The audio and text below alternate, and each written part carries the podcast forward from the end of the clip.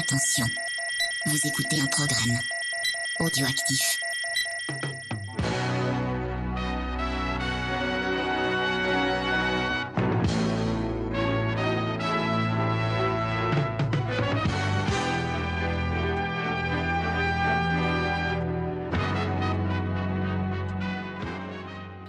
Salut à tous et bienvenue dans Ciné Blabla, votre émission qui parle de cinéma. Et euh, cette semaine, enfin ce- cette fois-ci, nous allons parler de robots tueurs, de voyages dans le temps, euh, de euh, de femmes Merde. badass et de plein d'autres de problèmes temporels. de problèmes temporels, ouais. et de licences un peu sacrifiées. Euh, je pense que c'est le, le mot d'ordre de cette. On pourrait euh, le mettre avec Alien, un peu, à côté de licence. Je pense, euh, je, je préfère quand Enfin, même, euh, je préfère euh, quand même Alien. À partir du, du 4, tu vois. Ouais, c'est vrai. Je dis ça. Je trouve que les films, les films aliens sont mieux quand même que Terminator. Tiens, Euh, ouais. mais ouais, un jour on fera Alien. Peut-être qu'on réinvitera euh, l'invité que nous avons euh, aujourd'hui. Est-ce que est-ce que tu es fan d'Alien, Draven? Salut, j'aime beaucoup Alien, mais je suis sûr que vous trouverez des experts plus experts que moi sur Alien, pour le coup. C'est c'est vraiment pas parce que j'aime pas Alien, hein, mais je suis sûr qu'il y a plus fans que moi. Vraiment.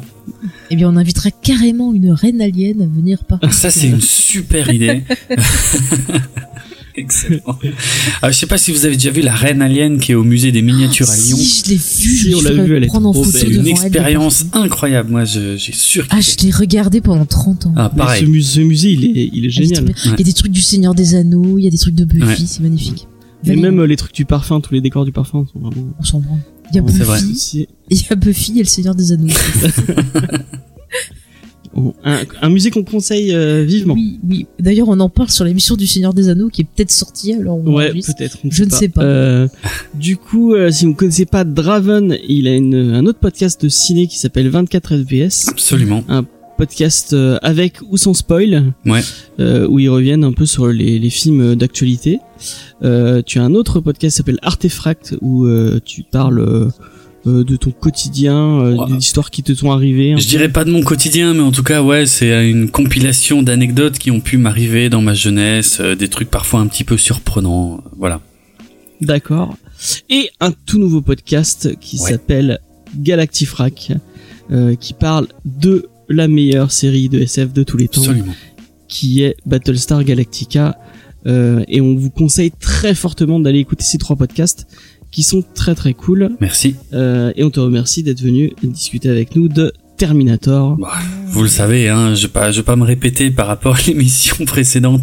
Euh, pour parler Terminator, il n'y a pas besoin de beaucoup me demander. Et euh, comme tu viens de le mentionner, on a une autre émission sur le même sujet, enfin sur à peu près le même sujet. Ça, ça fait partie de l'univers. Ouais, c'est une émission jumelée avec Geek en série Mhm. où euh, nous avons parlé de Sarah Connor Chronicle, la série télé dans l'univers de Terminator. Ouais. Mais euh, cette fois, nous allons parler des films, euh, Ouais. les cinq films euh, Non. Terminator. Il n'y a pas Six 6 Six Oui, six. Maintenant Non. 6, ouais. Ouais, 6. Maintenant six, oui, avec Dark Fate. Euh, Enfin, ça dépend, il y a deux numéros 3 maintenant. c'est vrai. euh, on va, on va, on va commencer euh, tout simplement Mhm. avec euh, bah, comment on a découvert cet univers. Mhm. Je pense avec tous avec le numéro 1 Mais euh, qu'est-ce qu'on, qu'est-ce qu'on, euh, qu'est-ce qu'on a comme lien avec l'univers avant de parler des, des films euh, les uns après les autres? Et on va commencer bien sûr avec notre invité. Euh, Draven, alors qu'est-ce que quel est ton lien avec Terminator? Mon lien, euh, c'est que la première fois de ma vie que j'ai vu Terminator 2, j'ai pris la plus grande baffe cinématographique de toute ma vie et je m'en suis toujours parmi. Voilà, je pense que je peux pas faire un, je peux pas faire plus court et en même temps c'est totalement vrai. Hein, c'est mon film culte absolu, Terminator 2. C'est la euh, ouais, c'est ce qui a tout défini, euh, de- presque dans les thématiques et dans le type de film que, de type de cinéma que j'aime. Enfin voilà, il y a, il y a tout ce que j'aime dans Terminator 2. Donc euh, ouais, voilà, je, je- vraiment je peux pas faire plus court. c'est mon film culte absolu de tous les temps. Ok. Faye. Oui. Eh ben alors moi, c'est mon papa qui m'a montré Terminator parce qu'il y avait le 2 qui passait sur Canal. Il m'a dit avant, tu vas regarder le 1. Bonne Donc idée. un jour où on était tous les deux, bah on a regardé le Tu 1. avais quel âge? Je sais pas quand il y avait le 2 qui était sorti sur euh, sur Canal. Donc euh, je sais pas, la première diffusion, ça c'était dans les années 80. Ça devait être en 92 dans ces eaux-là, ouais. Ouais, bah j'étais pas, euh, j'avais une dizaine d'années quoi.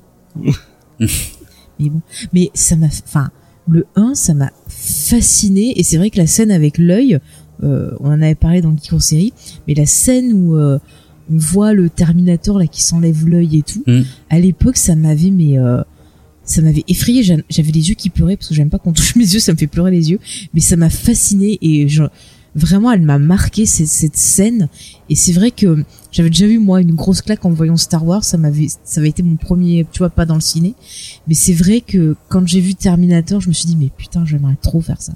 J'aimerais trop raconter des histoires comme ça, enfin c'était non mais c'était super cool, j'adore tout, tout ce qui est euh, robot, j'adore tout ce qui est monstre et tout. Et c'est vrai que quelque part bah ça m'avait effrayé Terminator parce que ce côté machine tueuse avec ce gros œil rouge, tu vois, enfin c'est c'est un truc de fou et après j'ai enchaîné avec Terminator 2 et waouh. mais putain les scènes d'action, enfin c'est mon dieu, mais j'ai pleuré à la fin, quoi. Dans, Ah bah oui. Autant la mère de Bambi, je m'en fous. putain, Terminator à la fin, là, avec son petit. Le, le film d'avant, il m'a fait peur avec son petit œil rouge. Mm. Et là, le deuxième, mais purée, quoi. Moi, jamais j'aurais sacrifié. J'aurais dit, j'en ai rien à foutre du futur. Je te garde. Il est trop mimi. Mais quand il fait son petit sourire. Mais attends, mais Schwarzenegger, il est tellement attachant. Ouais. Avec, en plus, il a les dents écartées, je me suis reconnue, quoi. Je me suis vue dans ses dents, c'était magnifique. non, mais j'adore Terminator 1 et 2, vraiment, je les revois avec plaisir. Bizarrement, je regarde un peu moins les autres. Mais par contre, Terminator 3, j'ai un super souvenir, parce que je suis allée le voir au cinéma avec mon papa. Et euh, il m'a dit des conneries pendant tout le film, et j'étais mort de rire, et c'est vraiment un très très bon souvenir. Voilà, c'est juste ça que je retiens du 3. Et la scène de fin euh, du 3, qu'on en reparlera tout à l'heure, Mhm. ça m'a marqué. Voilà. Vas-y, James. Alors euh, moi euh, j'ai le- le- je pense que j'ai là, j'ai j'ai j'ai pas vu les films avant très tard et j'ai été plus marqué par euh, son empreinte dans la pop culture euh, que par euh, parce qu'on on, on, on l'a vu un peu partout euh, finalement le le le T le T1000 on le on le voit dans les Simpsons on le voit dans plein de euh, la l'affiche pas l'affiche du 1 elle est vachement marquante Ah oui. cette euh, elle est tellement belle en plus j'ai- j'aimerais trop la voir euh, d'ailleurs il faudrait que je l'achète Ça serait trop bien. Et dans les toilettes, on met Robert Patrick. Ouais, si tu veux. Pour nous inspirer. Euh, et après, j'ai vu le 1 et vraiment le 1, c'est vraiment une vraie vraie claque. Euh, c'est j'a- j'aime beaucoup beaucoup de films. Euh, j'aime beaucoup beaucoup le 2. Euh, et en plus, euh, on en parlait avant l'émission, mais on l'a on l'a revu il y a il y a quelques années euh, en en 3D au cinéma et c'était c'était une vraie claque. Je pense que c'est le meilleur film que j'ai vu en 3D euh, avec Gravity. euh. Mais tu sais que je les ai revus en... Bon, moi, je les ai revus parce que je les avais qu'en DVD, mais je vais me prendre un coffret Blu-ray. quoi. Faut j'en trouve il y a 20 où il y a vraiment... Faudrait qu'on les. Ouais. Et ben, moi j'aime beaucoup. Ouais, j'aime beaucoup cette licence. Euh, je trouve que c'est une licence qui a un, un énorme potentiel. Euh, contrairement à ce que disait Draven, euh, qui euh, c'est vrai que les, les- les- ça se finit bien en deux films, mais moi euh, je trouve que vraiment il y a, y a moyen, il y a tellement moyen d'en tu faire. sais, ils un- auraient pu prendre d'autres personnages aussi, faire un truc Oui, grave, oui, enfin, oui, vrai. faire. Je trouve qu'il y a vraiment du matériel pour pour faire. euh, c'est un univers euh, qui est foisonnant de trucs intéressants, qui pourrait être vachement cool. Et euh, bah, je trouve que c'est un univers qui a été sacrifié par par Cameron, qui qui en a rien à foutre de sa licence et qui ou qui l'a vendu et qui peut-être avait avait plus les droits pour faire. Non, mais qu'il c'est même pas qu'il l'a vendu, c'est que c'était pas lui, ça appartenait... euh, Je crois que c'était... euh, Le premier film, c'était qui déjà? C'était pas la Carol Co. La Carol Co, ouais, c'est ça. La Carol Co, et après ça avait fait faillite, donc c'est une autre truc qui, a... qui avait récupéré les droits, et ainsi de suite. euh. Après, il y a eu une refaillite, enfin, je sais plus, il y a pas une faillite. Ouais, les, les droits lui ont complètement échappé et c'était pas du tout Ouais. volontaire à la base. Hein. Euh, c'était euh, c'était pas le but, on va dire. Mais c'est vrai que euh, d'un autre côté, je pense que Cameron avait un peu le sentiment après le 2 d'avoir fait le tour, donc il a voilà, il s'est pas intéressé à ces droits qui ont continué à circuler pendant des années, des années et passer de studio en studio quoi. Bah, Après, je pense qu'il avait envie de faire un peu autre chose aussi. Oui. Enfin, on comprend parce que Terminator, c'est quand même un peu, on va dire, son premier film officiel, puisqu'avant, il avait bossé sur euh, Piranha 2, il s'était Ouais. fait un peu virer. euh, Ouais ouais. Bah lui, il le dit. euh, du- D'ailleurs, si Ouais, ça vous, ouais. si euh, si James Cameron vous intéresse, Mhm. euh, c'est pas trop avec le lien avec ce qu'on disait, mais euh, bon, moi je vous conseille fortement. euh, je pense que toi aussi, euh, je, je sais pas si tu l'as vu, Draven. Il y a une vidéo de du ciné club de Monsieur Bobine qui Oui, parle de Alien 2, Mm. euh, qui est vachement intéressante et que du coup ça, Et ça qui fait des comparaisons un qui fait des avec comparaisons avec Terminator. Ah mais Alien, euh, c'est Terminator 2 ont un Ah paquet de points communs. Hein. C'est c'est Mm. c'est presque les mêmes films euh, dans le scénar. Hein. C'est impressionnant. Bah, c'est ce qu'ils expliquaient un peu dans, dans la Ouais. vidéo de, de Monsieur Bobine. là. C'est vrai il y a beaucoup de liens avec euh, avec Alien et euh, Ouais. enfin c'est c'est deux c'est deux sagas qui qui euh, Mm. qui se ressemblent vachement et Et on sent que quand même Cameron, il a pas mal d'obsessions avec ce, ce- ces univers-là. Enfin, il y a des choses qui se retrouvent dans le côté un peu désespéré. Dans... Bien sûr. Enfin, je... On sent que c'est une vision cauchemardesque qu'il a eue euh, ouais. pour créer tout ça. Quoi. Oui, Jeff. Mais je sais pas pourquoi dans mon esprit je le je le je le compare un peu avec Die Hard aussi euh, pourquoi. le fait d'avoir plusieurs films qui euh, plus t'avances dans les films plus euh, plus bah, ça 3, c'est devient ça devient médiocre Oh, le 4, il est rigolo. Bon, après, l'autre, il n'existe pas. Faut qu'on enregistre cette émission sur Die Hard. oui qu'on voit, ouais, là, on a une émission sur. Die Hard Bon, ce week-end, on essaie de se faire ça, James. Allez. on verra ouais. Euh, du coup, euh, tu voulais peut-être parler de la, un peu plus de la création, Faye. euh, Euh, ben euh, ouais, on en a, on, je sais pas si on avait parlé dans Geek en série, mais bon, en gros, euh, voilà, c'est connu que Monsieur Cameron un jour il a eu de la fièvre et il a fait un cauchemar et dans ce cauchemar il a eu la vision de d'un espèce de d'être exosquelette là qui le poursuit avec un gros yeux rouge et quand il s'est réveillé il a dit ah je vais dessiner ça parce que ça a l'air super cool il a dessiné et c'est comme ça qu'il a eu un peu ben euh, le départ, le point de départ de Terminator. Après, il y a eu d'autres choses qui se sont greffées autour. Je pense que Draven, tu dois avoir un peu plus de, détails si tu si tu veux. Oui, alors c'était euh, c'était pas évident la position dans laquelle il était parce que euh, c'était son premier vrai film, hein, le premier Terminator. Donc il était considéré encore comme un réalisateur débutant. C'est quelqu'un qui avait déjà un peu bossé dans les effets spéciaux, avec effectivement cette histoire un peu complexe sur Piranha 2, où d'abord il s'occupe un peu des effets spéciaux, puis il est bombardé réalisateur, puis se fait virer. Euh, bon et mais le problème, c'est que voilà, il avait cette idée, il avait cette vision cauchemardesque d'un endosquelette qui le poursuivait en rampant avec un couteau à la main. Euh, il l'a dessiné, c'était très euh, vif dans son esprit.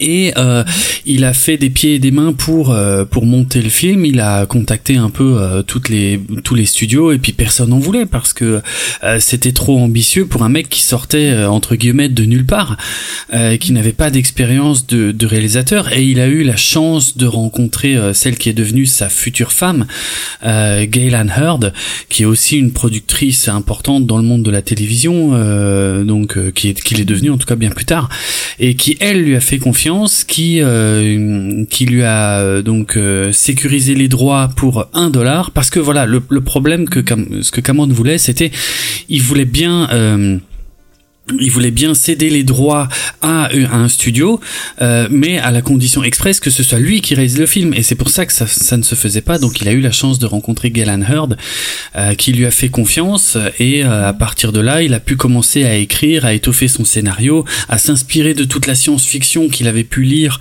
euh, dans, dans sa jeunesse pour euh, voilà pour construire ce scénario finalement qui, quand on y réfléchit, euh, est basé aussi sur le fait de faire des économies. C'est-à-dire que c'est un film qui ne parle que d'une future guerre, euh, mais euh, tout l'enjeu du film, lui, se passe dans le présent. Et, euh, et quelque part, rien que dans son scénario de départ, il y a déjà tout le calcul de comment je vais faire pour raconter une histoire dont, dont l'enjeu majeur est le futur, mais qui se déroule intégralement dans le présent. D'où l'idée, voilà, du, voyage dans le temps pour protéger quelqu'un qui est important dans le futur. Je trouve c'est une idée géniale hein, quand on y réfléchit. Et puis il a fait un truc qui était cool. Enfin, j'ai lu ça. Vous me direz si vous avez la même chose. En fait, il a tout storyboardé le, le film justement pour Oui. pouvoir avoir ce sens d'économie, voir justement ce qui peut fonctionner, les cadrages et tout, pour vraiment tout préparer. Et ça, je trouve que c'est une super bonne idée parce que en plus comme il s'est bien dessiné et tout, déjà avoir une espèce de vrai- prévisualisation, c'est super important. Je sais qu'il y a d'autres cinéastes qui font ça. Par exemple, Peter Jackson l'a fait euh, pour Le Seigneur des Anneaux, par Oui. exemple. Euh, non, mais je prends un exemple. Mais c'est une super bonne idée, quoi. Mais Cameron, tu peux dire ce que tu veux, que le mec qui passe sympathique, machin, mais en tant que technicien, euh, c'est vraiment quelqu'un qui maîtrise tout. En plus, comme il a fait différents postes, euh, des effets Parce spéciaux, de ce qui est important de rappeler, c'est que Cameron, c'est quelqu'un qui a toujours voulu faire du cinéma, Oui. qui a toujours rêvé de faire du cinéma, mais que quand il était jeune, il, euh, bah, ça, les écoles de cinéma n'ont n'ont pas été accessibles, il a pas Mm. pu, euh, c'est, c'est, il, il vient pas d'un milieu aisé, donc il pouvait pas se payer euh, de grandes ça. écoles de cinéma. C'est quelqu'un de passionné. Il a, il a tout appris sur le terrain. Ouais. Il est, à- Ouais, ouais. il est, comme tu disais, il a fait plein de, Mais, il a fait plein de, de métiers différents dans le monde ça. du cinéma jusqu'à pouvoir arriver à être réalisateur. Mais moi, je me rappelle une fois, je, je me revoyais euh, Escape from New York. Puis je regardais le générique et puis je vois marqué James Cameron. Je fais James Cameron? Ouais, ouais. Tu sais, il avait fait des effets spéciaux et tout. Et je fais James Cameron, je dis, c'est vraiment lui. Et j'ai fait des recherches et tout. Et effectivement, oui, c'était lui. Et je trouvais ça super cool parce que je me dis, putain, mais en fait, il a pu apprendre des choses avec euh, Carpenter, qui est quelqu'un justement Bien qui euh, arrivait à travailler justement sur l'économie, sur Ouais. des choses comme ça. Et il a eu plein d'expériences et ça, ça, ça lui a vachement appris. Puis il a fait l'école. hein. une, une école qui, qui a, qui a au final a fait ressortir plein de, on, dont on pourrait un peu se foutre de la gueule de Roger Corman, qui, Mm. donc euh, pour les gens qui sauraient pas, Roger Corman c'était un peu le, le, Ah, le roi du petit budget. le roi du hein. petit budget du film un peu nanardesque mais qui au final euh, c'est il y a plein de gens euh, qui maintenant sont des réalisateurs super connus et Même des acteurs, par exemple Jack Nicholson vient de, de à, à travailler avec Corban. ouais et, mais c'est que des gens qui ont commencé chez lui et qui au final Coppola a pas commencé chez lui aussi. euh, peut-être ouais euh, bon en tout cas c'est euh, quelqu'un qui a fait euh, Mm. qui, a, qui a fait ressortir beaucoup de, de, de talents et notamment celui de James Cameron et Non, mais je euh, pense aussi que le fait que Cameron il soit polyvalent, Ouais. euh, le fait de connaître chaque poste, ils peuvent déjà avoir un aperçu des possibilités et pas perdre de temps. Et c'est quelqu'un qui sait exactement ce qu'il veut et il a pas peur. Et c'est pour ça aussi qu'il a cette euh, réputation un peu de gros connard sur les tournages. C'est parce que c'est quelqu'un qui est euh, un peu comme Pierre Martinet, tu vois. euh, il fait attention, il, dit direct, ouais, il est intraitable, il fait attention, il y va direct. il faut pas déconner avec lui. S'il te dit qu'il faut que là ça soit vert, c'est vert. Tu dis Mhm. pas non, tu dis pas oui. Bon après fais- quand tu vois ce qu'il a fait à Michael Bean et, sur euh, sur le tournage de Abyss, euh, il y a y a c'est un peu plus loin que le mec intraitable. Il, Voilà, il mais prend il prend beaucoup de liberté avec la, la vie de ses acteurs. euh. Bah, Sans, il, euh, il sait exactement où il veut aller et en plus c'est un perfectionniste donc effectivement c'est le genre de personne qui est très difficile à contredire et qui peut avoir des comportements parfois extrêmes sur les tournages notamment à Bah, effectivement où il a été très loin avec les acteurs où il a vraiment été hardcore avec eux mais euh, Ah, mais mais c'est quelqu'un qui sait ce qu'il veut et, et qui quand, quand tu vois le résultat en même temps tu peux pas trop dire que c'est un Ouais, taré c'est vrai que tu peux pas lui dire euh, qu'il a qu'il a tort. ouais. Ouais. Mais tu vois après aussi ce que je trouve intéressant c'est que il a pas hésité aussi à faire évoluer certaines choses en discutant avec des personnes. Tu vois, genre je pense au niveau du casting. Au départ, il voulait mettre en Terminator euh, Lance Erickson avec Ouais. qui il avait bossé justement sur Piranha 2 et puis comme le gars était un peu tu vois bankable, ça lui servait un peu de porte d'entrée. Et puis euh, au départ, Schwarzenegger devait jouer le rôle de Kyle Reese et quand il a rencontré Schwarzenegger, il lui dit ah bah non, toi tu dois être le Terminator. Ouais. Et il a réussi quand même à convaincre Schwarzenegger juste en le dessinant en Terminator quoi. Et c'est vrai, tu vois le dessin, euh, c'est c'est c'est c'est Mm. logique. Alors que c'était pas c'était pas bien parti parce qu'on lui on lui avait déconseillé de faire un vilain. Euh, Ouais.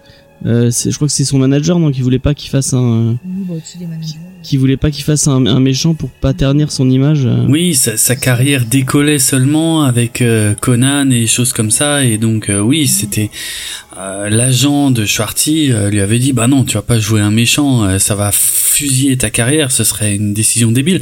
Or Schwarty lui était également un peu intéressé par le rôle du Terminator plus que par le rôle de Kyle Reese, mais il osait, il osait pas le dire à, à Cameron euh, à la base lors de leur première rencontre, et c'est euh, ouais c'est assez rigolo. Euh, effectivement le, le, le fait qu'ils se soient tous les deux rendus compte que euh, bah, que Schwarty était fait pour le rôle c'est un des rares cas où euh, Cameron est revenu en arrière euh, sur une décision qu'il avait prise parce qu'il avait je sais pas vous avez peut-être déjà vu les dessins de Lance Henriksen en Terminator Oui, aussi, il avait fait les dessins, c'était pas mal aussi. bah ouais carrément ouais ça le fait mais c'est vrai que la stature du personnage du coup n'était pas du tout la même Mm, mm. Mais c'est vrai que c'est c'est tellement naturel en fait. Schwarzenegger en Terminator, Ouais. c'est c'est fou. Mais c'est un, c'est, enfin, je, je pense qu'il aurait pas fait le Terminator, sa carrière, elle aurait été complètement différente. Il y a des Ah, chances. je pense aussi. Ah oui, oui. hein, je pense aussi. hein. Ouais, ouais. Et d'ailleurs, c'est pareil, il me semble pour euh, l'acteur qui joue Reese, donc euh, ça y est, Michael Bean. Michael Bean. Au départ, il voulait pas euh, faire le rôle non plus parce qu'il trouvait que c'était stupide. Et c'est Cameron qui l'a euh, convaincu. Alors ça, c'est ce que j'ai vu sur IMDb. Si vous avez d'autres liens, n'hésitez pas. Je précise à chaque fois. Par contre, le truc qui m'a tué, c'est pour le casting de Sarah Connors. C'était marqué qu'en fait, ils voulaient une fille qui soit pas trop belle. Et ils arrivaient pas à trouver euh, des gens. Ils ont passé, je sais pas combien de personnes dont j'avais noté. Mais genre, ils ont, ils ont rencontré beaucoup, beaucoup euh, d'actrices avant de finalement, euh, bah, justement, euh, prendre Linda Hamilton. Mais c'est vrai que moi, euh, je, je, j'espère que je dis pas trop de conneries, mais Mm. je trouve que Linda Hamilton, elle, elle, je suis- elle est belle, c'est une, moi, je trouve belle très femme. belle. Mais elle, est- elle a, un, elle a un petit côté peut-être girl next door plus que que, que quelqu'un. euh, Clairement. euh, je Mm. ou je sais pas, je sais pas pourquoi je pense à, je pense que Tracy Helfer par exemple que tu tu verrais pas dans la vie de tous Ah les bah, jours. c'est clair. Alors, alors que Bon exemple. Linda Hamilton, Mm. Linda Hamilton, c'est quelqu'un que tu peux croiser dans la vie de tous Et les moi, jours. je pense euh. que c'est ce que voulait Cameron, mais dans les Oui. euh, dans les fiches, tu sais, des agents de casting, euh, j'avais vu un, un extrait là en faisant des recherches et c'était marqué qu'il voulait une fille pas belle. C'est débile, enfin pas très belle, tu vois. Et c'est débile. Enfin, Mm. Après, tu, tu, euh, tu, tu, tu, c'est, c'est, merde. Euh, Linda Hamilton, elle est très, elle est crédible en serveuse. Alors que, bon, encore une fois, je reprends le Bah, même. Julia Roberts, Tracy Elfers ou même Julia Roberts, tu la vois, tu la vois pas en serveuse. elle a fait Mystic Pizza et elle était pas terrible. Je sais pas si vous êtes d'accord avec, euh, Ah mais t'es d'accord avec moi, Draven. euh. Oui, je suis d'accord parce que je pense qu'il faut le comprendre. Quand il dit qu'il recherchait une actrice pas trop belle, je pense qu'il faut le comprendre dans le sens hollywoodien du terme, c'est-à-dire euh, qu'il cherchait, euh, voilà, plus une une fille, une girl next door, comme tu l'as très bien dit, James, une fille euh, un peu plus passe-partout. Mais euh, c'est pas évident parce qu'il faut une fille passe-partout et qui a en elle aussi euh, quelque part euh, une force, tu vois, une certaine force, une certaine énergie pour quand même vendre correctement le personnage. Donc c'était pas du tout un choix simple, mais, euh, mais je trouve que Linda Hamilton, elle a ce ce truc qu'a aussi Sigourney Weaver. Ouais, mais totalement. parce Ah, qu'elles sont impressionnantes. En même temps, tu peux pas dire que c'est des des beautés, comme on dit, hollywoodiennes style Julia Roberts. c'est vrai. mais c'est parce qu'elle Fantastique. dégage quelque chose. Mais elles ont un charisme de malade. Ouais, Moi, ouais, c'est ouais, des ouais. femmes que je trouve magnifiques. Je, vraiment, je suis en admiration devant elles. Hein. mais ça c'est si un j'avais le truc quart de leur beauté. euh, c'est vraiment quelque chose que Cameron a su voir effectivement chez ces actrices-là à une époque où c'était pas du tout la norme de mettre des actrices à la tête de, de gros films d'action, quoi. Non, clairement. oui, oui, oui. Totalement. Et ça, ça, tu vois, on peut dire ce que tu veux sur Cameron, mais je trouve que c'est quelqu'un qui écrit bien ses personnages féminins. à chaque fois, t'as toujours des personnages qui, qui sont forts. Euh, Même, tu vois, dans True Lies, euh, l'exemple du personnage de, de Jimmy, Jimmy Curtis. Curtis, ouais. Au Mm. début, tu dis que c'est une nunuche, machin, mais plus Ouais. le film avance, plus tu t'aperçois que finalement, elle est plus forte que ce qu'elle laisse Bien paraître, et qu'elle a pareil une sensualité de, de, de fou. Quoi. Enfin, Ouais. Bah, c'est Jimmy Curtis en même temps.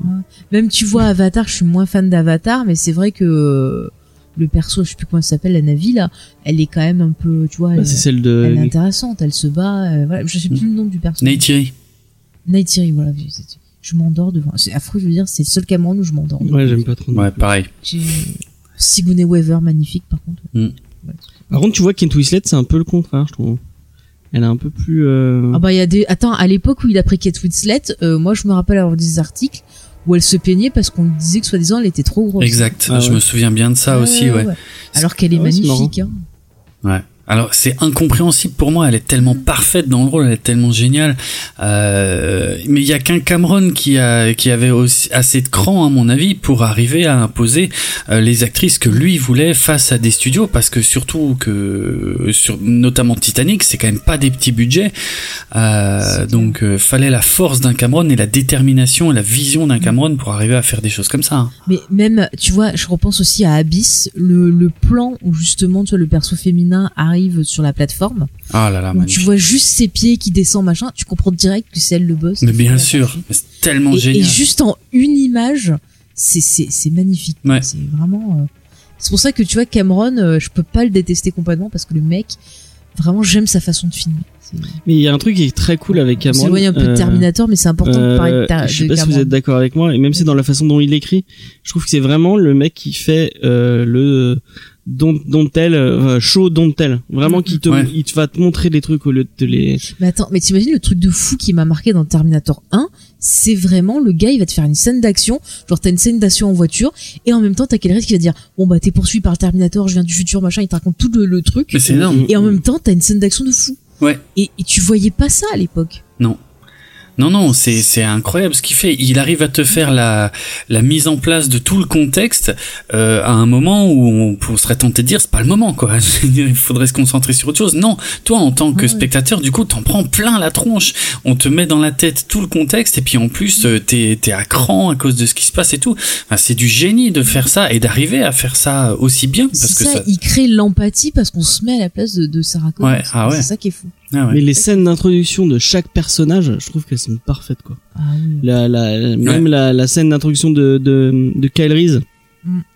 qui court dans au, début tu sais pas trop s'il est gentil s'il est méchant puis tu le vois qui, qui, qui court dans, le- dans le magasin euh, Qui volent des vêtements. qui vole ses vêtements qui qui remet ses chaussures euh, Mhm. qui qui Mm, mm. vraiment c'est et puis après le Mais il te positionne en fait. c'est- Ouais, le lui c'est tac, lui c'est tac, elle fait comme ça, tac tac tac. Vous Ouais. savez maintenant à peu près qui est qui. Hop. elle- mais je trouve que même en, en 30 secondes Mm.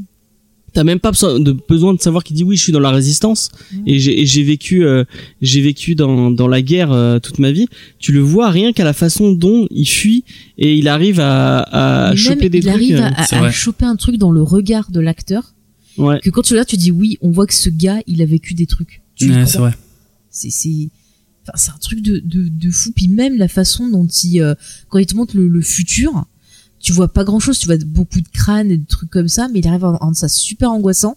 Et d'ailleurs on peut aussi remercier le, le ça me permet aussi de, de le citer euh, Stan Winston au niveau des maquillages effets spéciaux et tout qui fait un travail de, de fou et qui accompagne la vision de Cameron Et on ces sent scènes, elles sont tellement que je mar- parlais. Ouais, Ce- ouais. la, la scène du, du Terminator qui marche sur les crânes, elle, elle, est, elle Ah, a elle tellement me marqué la pop culture.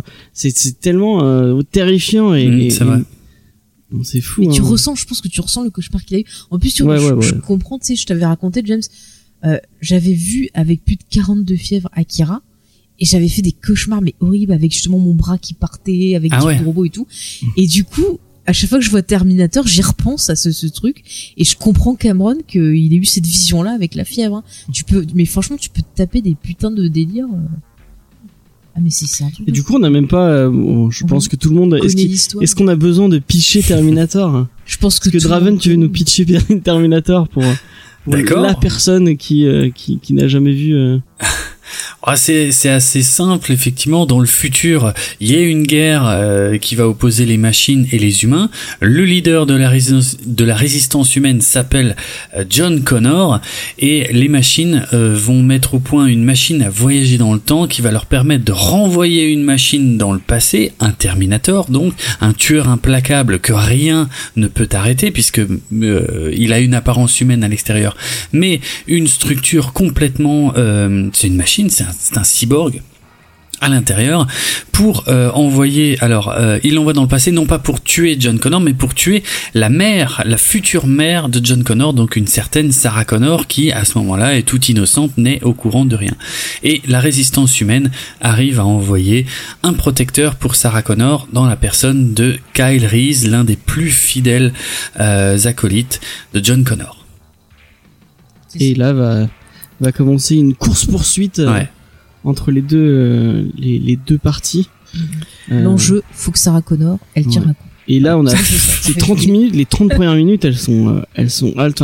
Il y a au- aucun moment de pause, aucun moment de, ça, il y a tellement de tension, quoi. Ouais. Et ce qui est énorme, et ce qui fait partie des choses qui, qui, qui font fonctionner le film et qui sont très bien vendues dès le départ par le personnage de Kyle Reese, c'est que Kyle Reese a beau dire à Sarah, euh, voilà, il y a une guerre, il y a ton fils, je suis là pour te protéger, machin, mais d'un autre côté, il avoue que lui-même ne sait absolument pas comment arrêter le Terminator. On ne peut pas arrêter un Terminator, c'est impossible. Euh, le, lui, tout ce qu'il sait faire, c'est fuir. En fait, si on y réfléchit bien, il, il- à aucun moment il dit à Sarah, on va faire ça, ça pour le tuer. Non, le but c'est uniquement de fuir. Donc c'est une fuite en avant permanente, en attendant de trouver éventuellement peut-être une occasion de s'en débarrasser, mais sans avoir la moindre idée de comment. Et ça, en tant que spectateur, je pense que c'est une info qui rentre dans ton cerveau et qui et qui qui qui, bien. Qui te fait savoir que voilà que qui tu- ils savent même pas comment ils vont le tuer, ils n'ont aucune chance, euh, ils savent même pas comment faire et euh, Et toi, tu lui, il va tiens- jamais se fatiguer, il va toujours continuer. C'est ça qui. ouais. Il dort pas, il ne mange pas. et tu il- vois, oui. James, c'est c'est tellement mieux fait, par exemple, que ce film qui m'a énervé là, It Follow. C'est tellement mieux fait Terminator. et c'est la même chose. C'est pas un vieux pas truc qui marche à 30 à l'heure et qui te poursuit. Là, c'est un truc. Tu lis tout le temps la menace. Mais c'est vrai qu'il y a un côté implacable. Oui, euh, un Ah, mais qui est super implacable. important. dès le début. Ouais, ouais. C'est une justice implacable. C'est un univers impitoyable aussi, tiens, je veux dire. Excellent. Mais comme je disais aussi, c'est un film de paradoxe parce que si tu commences à réfléchir à l'histoire, Ah oui. tu te prends la tête parce qu'en gros, attends, je vais vous expliquer ma, mon truc les, les enfants, mes, mes mes petits schémas là. En gros, je vous explique ça. Les machines, elles existent parce qu'elles sont remontées dans le temps pour tuer euh, John Connor, d'accord?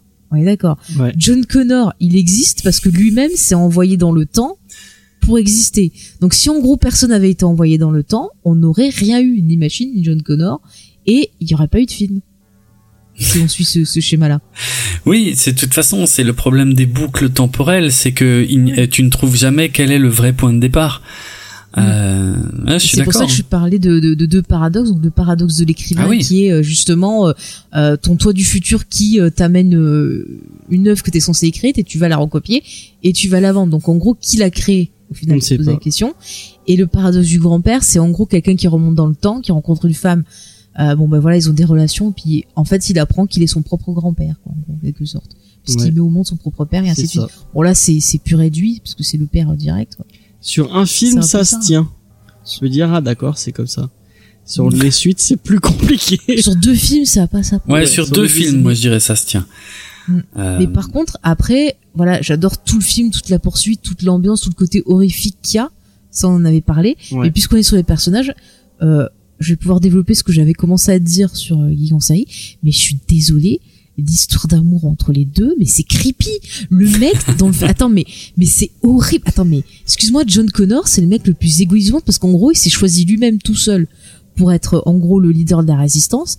Il a choisi lui-même en gros son propre père, c'est la logique du truc, et il les a envoyés dans le passé pour pouvoir se former pour être le chef Mais de il la n'y a pas résistance. vraiment d'histoire d'amour. Ça l'a Mais marqué. le mec, il est amoureux d'une photo depuis qu'il est dans le Oui, futur. bon, lui, ça il se trouve, il s'est touché le petit, euh, le petit Kyle Reese en regardant la photo. Et, et la fille, elle couche avec ça.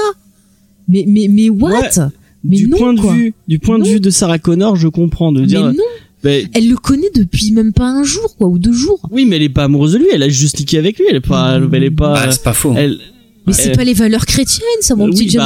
bah, est- Ça va pas, ça. on est dans les années 80 avec Arrête, un peu en de plus, coke, le mec, à aucun passe. moment, il se douche. Donc, en plus, il pue quand elle couche avec. Et surtout qu'il a un peu un look de Il a, SDF. mais Ouais, il a un pantalon de SDF où clairement on voit que le SDF il a dû se faire caca dedans. Donc Oui, il y a un moment, il quoi. vole le pantalon. Le Ouais, pantalon, ouais, il a une vieille Mais, tache. mais c'est pas glamour. Et moi quand on me dit ah c'est trop Mais il l'a sauvé, il l'a sauvé. Ouais. Bah, il l'a sauvé, Attends. c'est ça qui Mon, fait tout. mon père il monte le film, il me fait ah c'est beau, ils se sont aimés en une nuit comme toute une vie. Mais non, c'est chelou. si, c'est, si, moi je comprends ça, ouais. Ah moi Après, ça le lien qu'il y a dans les suites où elle, où elle Mais- est encore amoureuse de lui. Bon, là, c'est un Mais peu, ça, là, c'est là, un là, peu là, c'est trop mort, quoi. Elle, l'a vu. Ou alors c'est un super bon coup, hein, je Le, sais pas. le- mais- le- le film, il, il, dure, il dure combien de temps selon vous? Il y a les trois jours, deux trois jours? jours, maxi hein. Ouais, c'est pas très long. C'est pas très très long. Donc hein. elle a eu un petit coup de foudre, mais euh, Bah ouais. Voilà. Et puis après, c'est un, c'est un événement tellement Mais- marquant mais- que. mais, euh, tu crois qu'elle se doutait en couchant avec lui que ça pouvait être le père de son gosse Mais Ah, non, je- moi, du je pense tout, pas. Je pense pas. Je pense pas. Je pense pas. Bah, j'espère parce que sinon c'est encore plus. Enfin, Franchement, sur le premier film, ça tient, je trouve. Hein. Là, après, après, si elle s'en doute, qu'elle se dit ah, c'est peut-être lui si je couche avec, ça veut dire qu'elle choisit son destin et qu'elle l'embrasse. Tu vois, on entend cette question de choix. Oui, non, mais je pense pas qu'elle est, elle se doute de quoi que ce soit. elle- Enfin, moi, du coup, tu vois l'histoire d'amour. Après, j'ai un peu du mal des fois quand. Et après, c'est pas une histoire d'amour. hein, C'est même pas tourné comme une histoire d'amour. C'est une histoire de cul. C'est une histoire, oui, c'est une histoire de cul. Enfin, de Presque, cul. ouais. Ouais, c'est un peu Mais plus qu'une histoire de cul. Il y a quand même un lien quand même assez fort entre les deux. Mais ça n'a pas le temps. On est, on est tous d'accord, je pense, sur le fait que ça n'a pas le temps d'être une, une histoire d'amour au sens euh, hollywoodien classique du terme. Mais du coup, je comprends pas pourquoi ça a autant marqué les gens. En plus, Mais même la scène où ils couchent ensemble, t'as Cameron, il te filme ça comme si c'était genre, ah, c'est trop bien, nanana, ça est trop ça et tout pendant tout le film. Enfin, je C'est vrai que du côté de. Calry, c'est un peu creepy le, le délire avec la photo. euh. Non, mais je suis sûre qu'il s'est touché en la regardant. Moi, ça me dégoûte. Excellent.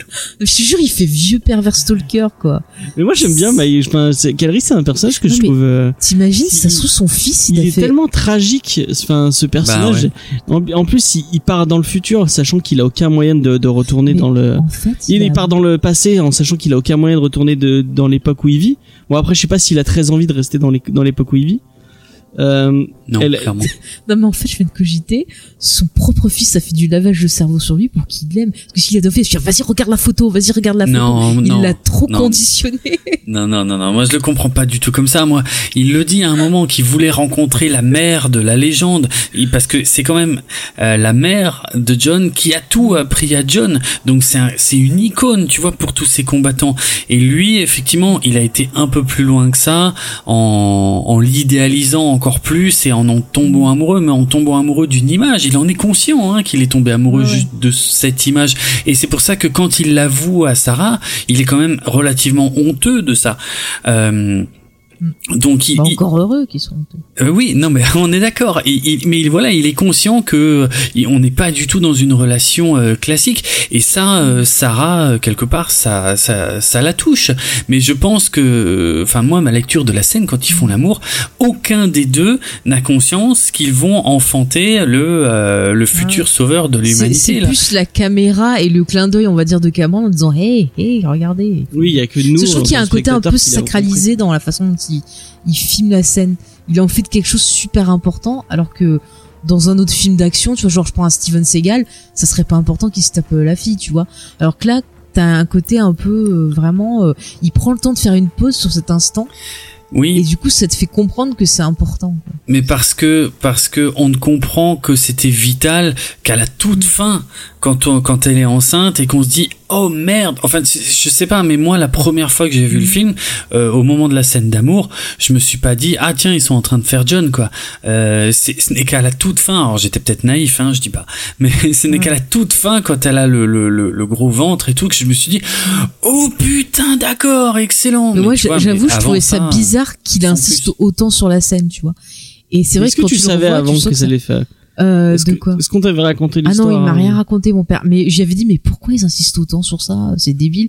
Et il m'a dit ah tu verras. Bon là du coup j'ai compris. Ah ouais. Mais euh, À 10 ans, t'avais déjà. euh, non mais j'avais pas plus de 10 ans. Je t'ai dit j'avais 12 ans.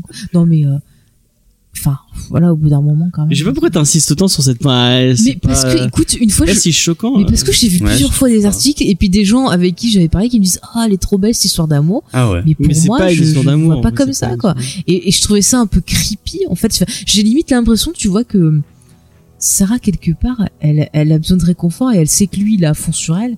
Et que du coup, bah, elle se dit, bon, bah, vas-y, c'est bon, tu vois, faut pas qu'elle abuse. C'est autant une histoire d'amour que bah, Kevin Bacon et, et la meuf qui se tape dans Vendredi 13 le premier quoi. Il y a- Ah, moi, j'aurais pu se comparer, tu vois, avec la relation de Kenny Reeves et Sandra Bullock dans Speed. Parce qu'à la fin, il l'embrasse, il dit, si ah oui, veux, ouais. Il fait, vous savez, il paraît que l'adrénaline, et, et l'autre, elle fait, ah ouais, c'est la même chose, tu vois. Mais c'est vrai, c'est un, mais c'est un peu ça. peu ça. euh, Il y a un peu de ça. Je pense que c'est, on est plus dans l'ordre du coup de foudre que de la Mm. véritable histoire d'amour. Ils ont pas le temps, de toute façon, d'avoir une histoire Ah d'amour. oui. Clairement pas. Mais bon, Et du puis c'est pas ça le cœur du film. Non, parce que pour moi, le cœur du film, c'est Sarah Connors qui, euh, elle, encore une fois, elle aurait pu dire rien à foutre, rien à foutre, je, je deviens bonne sœur, je m'en fous, je me casse. Mais elle choisit, tu vois, parce que quand il lui raconte, ce que, ce que je disais, quand il lui raconte qu'est-ce qui passe, ce qui se passe dans le futur et tout, tu vois qu'elle est horrifiée et qu'elle a pas envie que ça arrive et que du coup, elle se dit, ok, vu que je peux faire quelque chose, qu'est-ce que je peux faire? Et c'est là que tu vois que c'est la Sarah Connor qui va devenir une guerrière dans le 2. Ça Mhm. ça apparaît sur. Tu vois, la, la scène où ils sont cachés, là, sous un, je sais plus si c'est un pont, un machin, enfin, ils sont Ouais, un pont. ouais. Un pont, voilà. Et qui lui raconte et que tu vois la façon dont elle réagit. Là, je me suis dit, c'est là que l'étincelle, elle, euh, elle arrive et qu'on a la, la combattante qui apparaît. Et ça, je trouve ça cool. Et c'est Mais même moi euh, quand elle se bat euh, avec euh, avec le, le même à la, T-1000 à la fin, ouais, quoi. ouais, Parce qu'elle le tue au final, euh, Mm, mm. ce, ce T1000. euh. Là, on sent la T800. guerrière. euh, Ouais, euh, T800, excusez-moi. T1000, c'est l'autre. Ouais, ouais, non, mais c'est trop ça. Et c'est pour ça que pour moi, je trouve que Sarah Connor, c'est vraiment le cœur de cette saga. Oui. Et, et c'est pour ça que quand j'ai vu le 3, j'ai dit bande de connards, quoi. Vraiment. Voilà. Un truc qu'on en a pas parlé. Attends, il voulait dire quelque chose Vas-y, vas-y, euh, Draven. Mais juste une précision pour le 3, euh, c'est elle qui a refusé d'apparaître. Ouais, mais ils auraient pu ne pas la pu tuer, recaster, hein. genre qu'elle était partie quelque part ailleurs. Ouais. Ah oui. oui. Voilà, recaster, puisqu'ils avaient déjà recasté, ils auraient pu prendre Lena Headey. Ouais, ils ont ils ont pris quelqu'un d'autre pour euh, pour euh, John Pour John Connor. Connor, hein. bah, C'est vrai, c'est c'est pas faux. Eh, Pour le coup, par contre, ça c'est pas faux. ouais, ouais. Mais c'est elle qui voulait pas revenir parce que c'était pas James Cameron à la tête du truc et du coup. Ouais, mais aussi, elle était pas brouillée aussi avec eux à l'époque, c'était pas après son divorce déjà ou, C'est euh, pas impossible, mais moi. plus. Ouais, c'est vrai. Oui, c'est vrai qu'il y a eu ça aussi. Mais euh, Et puis elle avait sa parce qu'elle est bipolaire et en fait il y avait un moment où ils avaient pas trouvé son traitement donc elle buvait et elle était pas très très bien aussi. euh. possible. Donc c'est peut-être lié aussi à tout ça. Le petit lin avec Leia. euh, qui- Oui non mais eh ben, tu rigoles la bipolarité c'est ouais, c'est dur. hein. Mm. Moi, je rigole pas, hein, je me fous pas. Euh, moi, euh, du coup, il y a un truc qu'on n'a pas parlé encore et Ouais. qui, est, qui, est, qui est marquant dans ce film, Mhm. c'est cette photo, quoi. Ah ouais. Cette photo qui est, qui est, qui qu'elle est, elle est ouf quoi. Ouais. On, en, on en parlait euh, de, dans l'épisode de Geek en série de cette scène euh, où euh, où, euh, où Terminator s'enlève son œil avec ce côté rouge et, Mhm. et noir et et, et c'est moi c'est toute cette photo elle m'a- elle m'a marqué. Mais euh, même euh, toutes les, les trucs, tu vois, c'est très gris bleuté, très Ouais. et justement c'est très cauchemardesque. Et tout le film Ouais. est un cauchemar parce que c'est un Bien cauchemar sûr. pour Sarah Connor, c'est le cauchemar de James Cameron, c'est le cauchemar de Kyle Reese, c'est le cauchemar du spectateur qui est pris dans le film. Et c'est c'est tout le film est pour moi euh, ouais cauchemardesque dans le. Et même les vraiment- décors, ils sont même le Mm. petit moment où ils sont dans la boîte de nuit et tout. Il y a Mm. tout et, et tout est Tu vois, tu pourrais le voir, c'est tellement marqué années 80, Ouais. mais pourtant ça fonctionne. Ouais, ça fonctionne pas totalement. cheap. Ouais, je suis ok avec ça. Ouais. Et puis, euh, comme tu disais, la figure du cauchemar, elle est, elle est au cœur du truc. Cameron n'oublie à aucun moment que sa vision initiale, elle était au au, au sein d'un cauchemar. Et donc toute la scène finale du coup c'est Sarah qui rampe euh, qui essaie d'échapper. Il y a plus il y a plus d'espoir il y a plus de enfin voilà il y a on voit même pas qu'est-ce qu'elle pourrait faire mais elle rampe et elle est suivie par un Terminator qui rampe derrière elle. Il a littéralement mis en scène son propre cauchemar. Euh, et, et toute la photo ouais tout est gris bleu sale parfois poisseux. Euh, dans la chambre d'hôtel du Terminator ça a l'air sacrément dégueulasse. C'est. Euh, Et puis même quand t'as les visions du futur, t'as vraiment l'impression que ça, ça pourrait être arrivé il y a pas longtemps, ah parce oui que tu retrouves les mêmes codes couleurs, les mêmes Oui. côtés dégueux et tout, et tu te dis putain ça se trouve ça se passe peut-être demain, tu vois, parce qu'il Ouais. te dit pas forcément. Mm, mm, Et c'est ça te rend le tout super angoissant quoi. C'est Ouais, moi ouais, je sais que tout ce qui est bien. à un moment il te parle de bombes nucléaires, enfin surtout dans le 2, je sais que la, on va en reparler après, mais la scène de- du cauchemar dans le 2, elle Ah bah. m'a terrifiée parce que c'est une de mes peurs et euh, j'y ai repensé quand on a vu la série de Tchernobyl. Mm. Euh, j'ai repensé à Terminator 2 en cette bien scène. sûr Et puis mais la, la scène avec les avec où on voit les espèces de de trucs qui ressemblent un peu au truc de Robocop là. Euh, ouais, au début dans le Au futur, début, on, les chenilles. on- on euh, est dans enfin, les années 80, ça pourrait Mm. être super euh, super cheapos et tout et ça en enfin pour la on l'a revu il y, a, il y a une semaine et ça marche encore non, mais Ouais. Stan Winston, totalement quoi, c'est fou quoi. Même en HD, ça fonctionne bien parce qu'on a vu une Ah oui. version HD. euh, Bon, par contre, en HD, on voit le zizi de, de Schwarzenegger, ça m'a choqué. C'est un scandale. C'est que- un scandale. Voilà. C'est vrai. ce que j'ai à dire. C'était le point zizi. Mais c'est vrai que ça fonctionne super bien. Mais Stan Winston, c'est un truc de fou. Regarde même ce qu'il a fait sur euh, Jurassic Park. Euh, Tu vois Jurassic Park, même s'il y a des, des plans quand même euh, qui utilisent euh, de l'informatique, mais ça fonctionne de ouf. Mm. Ce mec, C'est la beauté des films de cette fort. époque-là. Mm. qui, euh, qui quand, quand c'est fait par des, des passionnés, des, des gens qui. qui il a fait carrément voilà des des des marionnettes, enfin un truc squelette à bouger pour les gros plans. Enfin il a il, il est concret ce robot en plus. Ouais, c'est ça, enfin, je parlais de Roco- Robocop parce qu'on a vu le, on a écouté le, le deux heures de perdu dessus avec euh, bah, C'est dans le justement 2 ce- que... Ah non, c'est dans, dans le premier là, il y a l'espèce de mec qui tue, là, qui, qui est super Mm. ridicule. Enfin, tu regardes maintenant, ça, ça a super mal Ouais, vieilli. c'est un petit peu vieilli parce que c'est de l'animation. hein. vraiment, il n'y a pas le, vraiment. non mais c'est ça, le fait d'avoir des trucs tangibles, euh, ouais. mais ça renforce encore plus. Tu le, tu vois qu'il est, ré... enfin t'as l'impression qu'il est réel. Quoi. Ouais, ouais, il est, il est dans le plan. On, on sent bien sa présence. Il y a, bah, de toute façon, voilà, euh, Cameron vient des effets spéciaux, donc je pense qu'il avait euh, une vision très précise de ce qu'il voulait en termes d'effets spéciaux, et avec les moyens de l'époque et ses moyens financiers aussi. Bon, bah, c'était évident que pour les rares plans où on a besoin euh, d'un Terminator de plein pied, là, c'est de l'image, euh, c'est de l'animation image par image. Mais sinon, tout le reste, à chaque fois, ils, ont juste construit soit des jambes, soit un torse de Terminator, et à chaque fois, il est dans le plan, il interagit avec les acteurs, surtout à la fin. Mhm. Et ça, Ah, et ça marche, et ça fait pas du tout cheap, et comme tu dis, effectivement, ça a extrêmement bien vieilli, c'est très impressionnant. C'est clair, mais la scène de l'usine, elle m'avait tellement impressionné aussi. Ah, Petite, normal. j'en avais rêvé et tout. Enfin, c'est c'est vraiment tu tu vois Terminator, ça change ta vie. Ça fait partie Ouais. de ces films comme ça qui sont des claques. Ouais. A- Est-ce qu'il y a encore des scènes qui t'ont marqué euh, maintenant, euh, ou- euh, auxquelles tu peux repenser euh, régulièrement de, du coup du, du premier?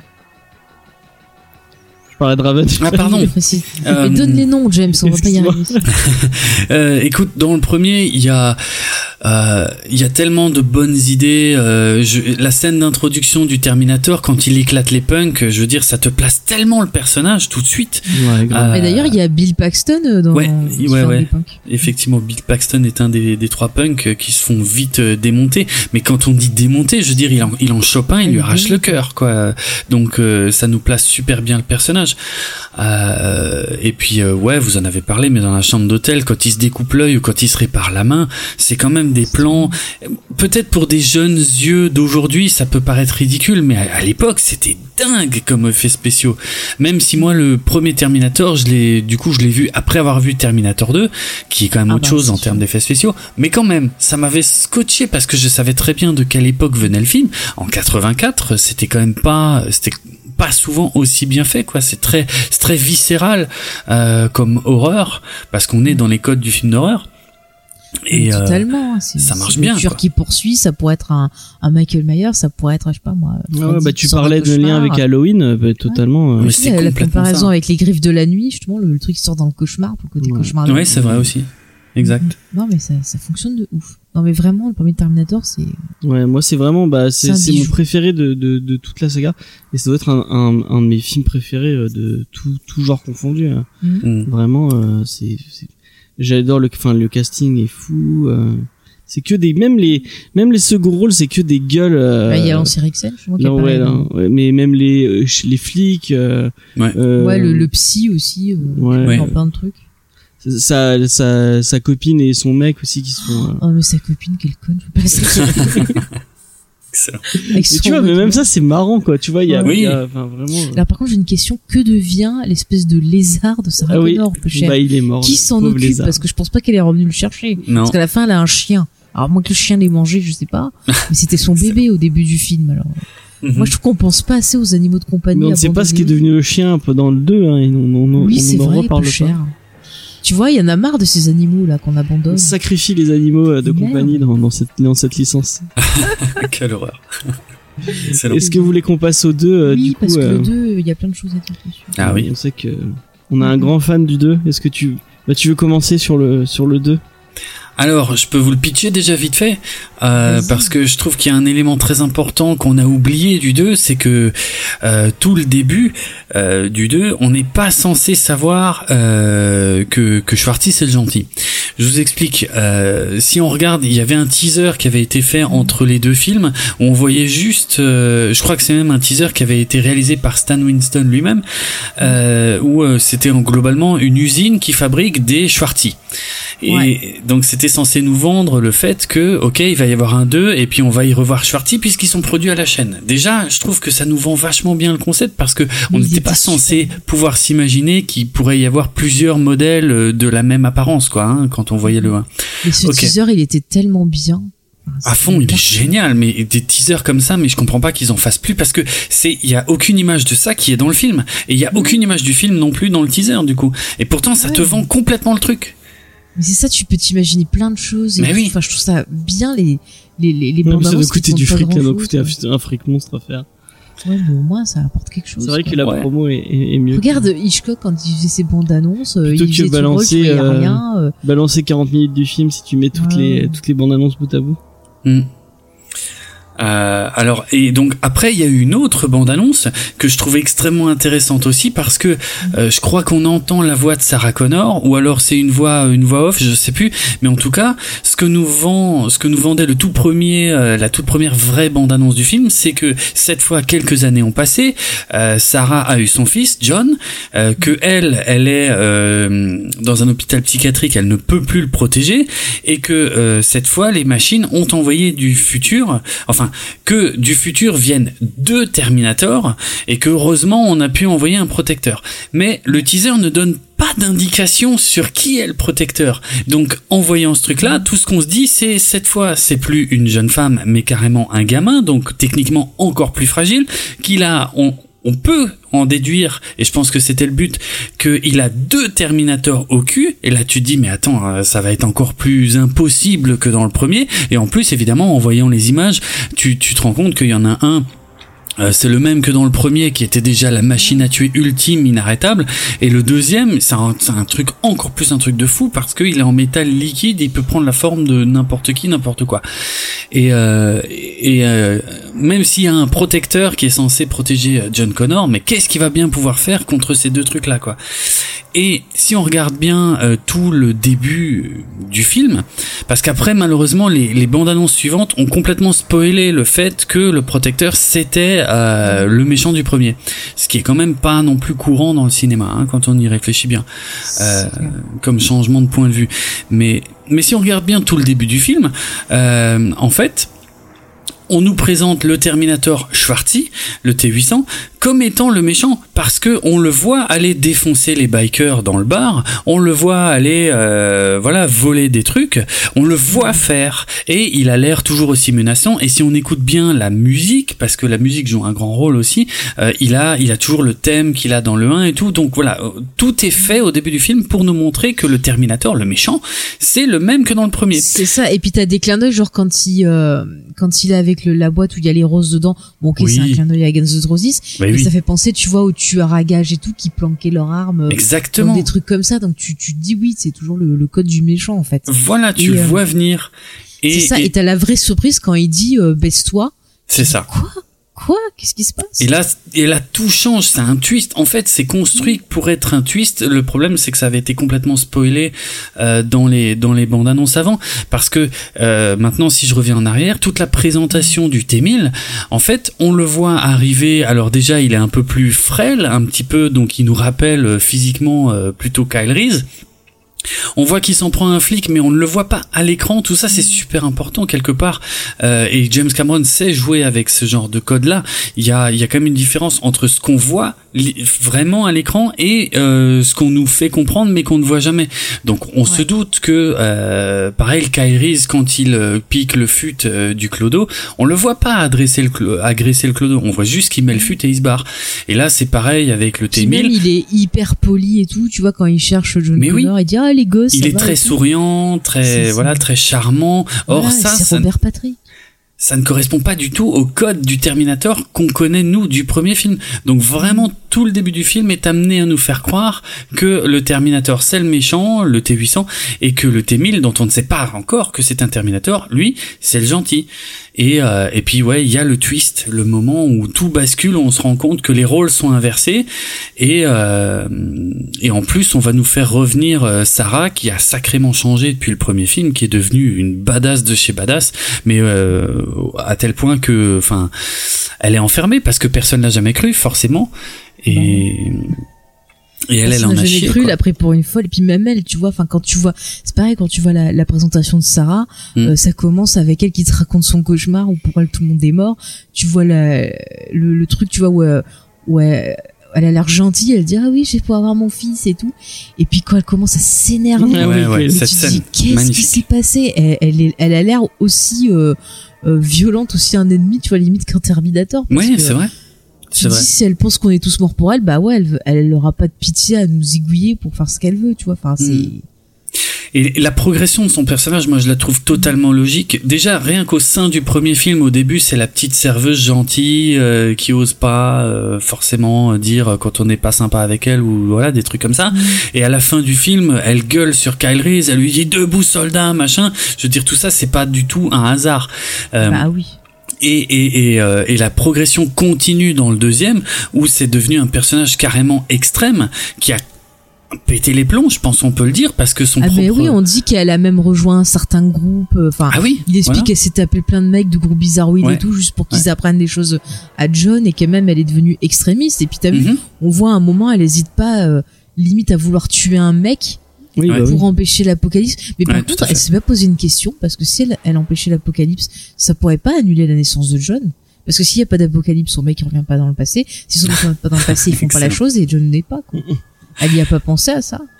Ah, c'est sûr, mais c'est toujours le problème de la boucle temporelle. Tu sais pas où est le vrai point de départ, donc tu sais pas qu'est-ce qui annule quoi. Ouais. Bon après, si c'est comme on, on a parlé dans Sarah Connor Chronicle, si c'est différents euh, couloirs du temps, comme diraient les visiteurs, bon ça va, elle risque rien. Mm, Mais euh, mm. c'est vrai qu'elle pourrait se poser la question. C'est- pas faux. bah, c'est pas faux. voilà, mais, que euh, son fils meurt. Là où là où Cameron est très fort avec Terminator 2, c'est que c'est à la fois un remake du premier, euh, où on retrouve le côté poursuite, le côté euh, force inarrêtable, le côté il faut protéger le futur sauveur de l'humanité. Et en même temps, Cameron euh, a enfin les moyens de faire le film qu'il voulait parce que le Terminator liquide, c'est déjà une idée qu'il avait eue pour le premier film, mais il avait aucun moyen de le faire. Ouais. Et puis euh, il Bah s'amuse oui, en parce fait. que Il- il a développé ça grâce à Abyss en fait, où on voit l'ébauche Ouais. euh, versus extraterrestre dans Abyss. D'ailleurs, cette scène m'avait vachement impressionné aussi à l'époque. Ah Cette bah espèce de- d'extraterrestre qui prend l'apparence de d'eau et Ouais. qui arrive, qui arrive à reproduire le visage des gens. Enfin, c'est Nous avons la technologie. oui, c'est ça, c'est exactement ça. Mais c'est exactement ça. Et puis, euh, ouais, euh, Cameron euh, a, a poussé la technologie pour euh, pour euh, accomplir sa vision à l'écran. Donc déjà d'une part dans Abyss, et effectivement ce qui a ouvert la voie pour le T1000 de de Terminator Ouais, mais 2. Tu le vois, c'est fantastique. Je trouve même quand on l'a revu au ciné, je trouve que ça passe encore très bien. Ouais, Bien ouais, sûr, ouais. bien sûr, C'est ça a extrêmement bien vieilli. C'est impressionnant Terminator 2 comme il reste à la page. Moi, j'ai vu euh, rien que cette dernière décennie, j'ai vu des films avec des effets spéciaux en images de synthèse qui étaient mille Ah, fois plus dégueulasse. dégueulasses que Terminator 2, qui date de 91. C'est en plus, c'est qu'ils mixent plein de choses. C'est que tu as des effets comme ça numériques qui sont mixés avec euh, des marionnettes. Genre pour Ouais. les explosions, c'est des trucs qui, des marionnettes qui explosent des fois. Mm. Euh, il va utiliser des trucs simples en prenant des jumeaux. C'est-à-dire que. Hamilton a une jumelle, donc euh, bref, il s'en sert. Il y avait un autre acteur qui avait un jumeau aussi, bim, on s'en sert. Enfin, Mais et oui. du coup, c'est c'est ça qui, qui est cool, c'est que tu vois qu'en fait, les bons effets spéciaux qui vieillissent pas, c'est ceux qui arrivent à, à mélanger différentes techniques Bien sûr. en mélangeant pratique et numérique. Bah, je, je dirais même que c'est, ce sont les effets spéciaux qui vont à chaque fois au plus simple. C'est-à-dire, si tu Mhm. peux faire un truc avec des jumeaux au lieu de, d'utiliser des images de synthèse, bah, fais-le avec des jumeaux, ça vieillira mille fois mieux que les Ah images oui. de synthèse. Le problème des effets spéciaux qui ont mal vieilli, bien souvent, ce sont des effets spéciaux où on a dit, bon, bah, on a les moyens de faire tout en images de synthèse, alors on fait tout. Hop. Mais du coup, du coup, c'est dégueulasse. Hmm. Star Wars, euh, le trilogie, on pense à toi. Ah ouais, la trilogie, euh. Parfois, ouais, sur certains points, effectivement, ouais, ouais.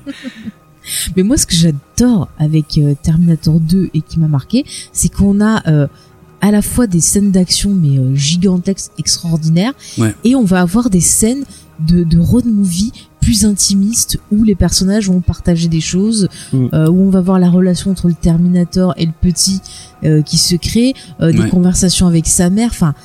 Et, c'est fou quand même d'arriver à avoir un bon équilibre parce qu'on pourrait très bien se dire ah, ces scènes-là elles sont chiantes au niveau de l'action et tout. Non, parce qu'elles sont pas inutiles, elles apportent quelque chose.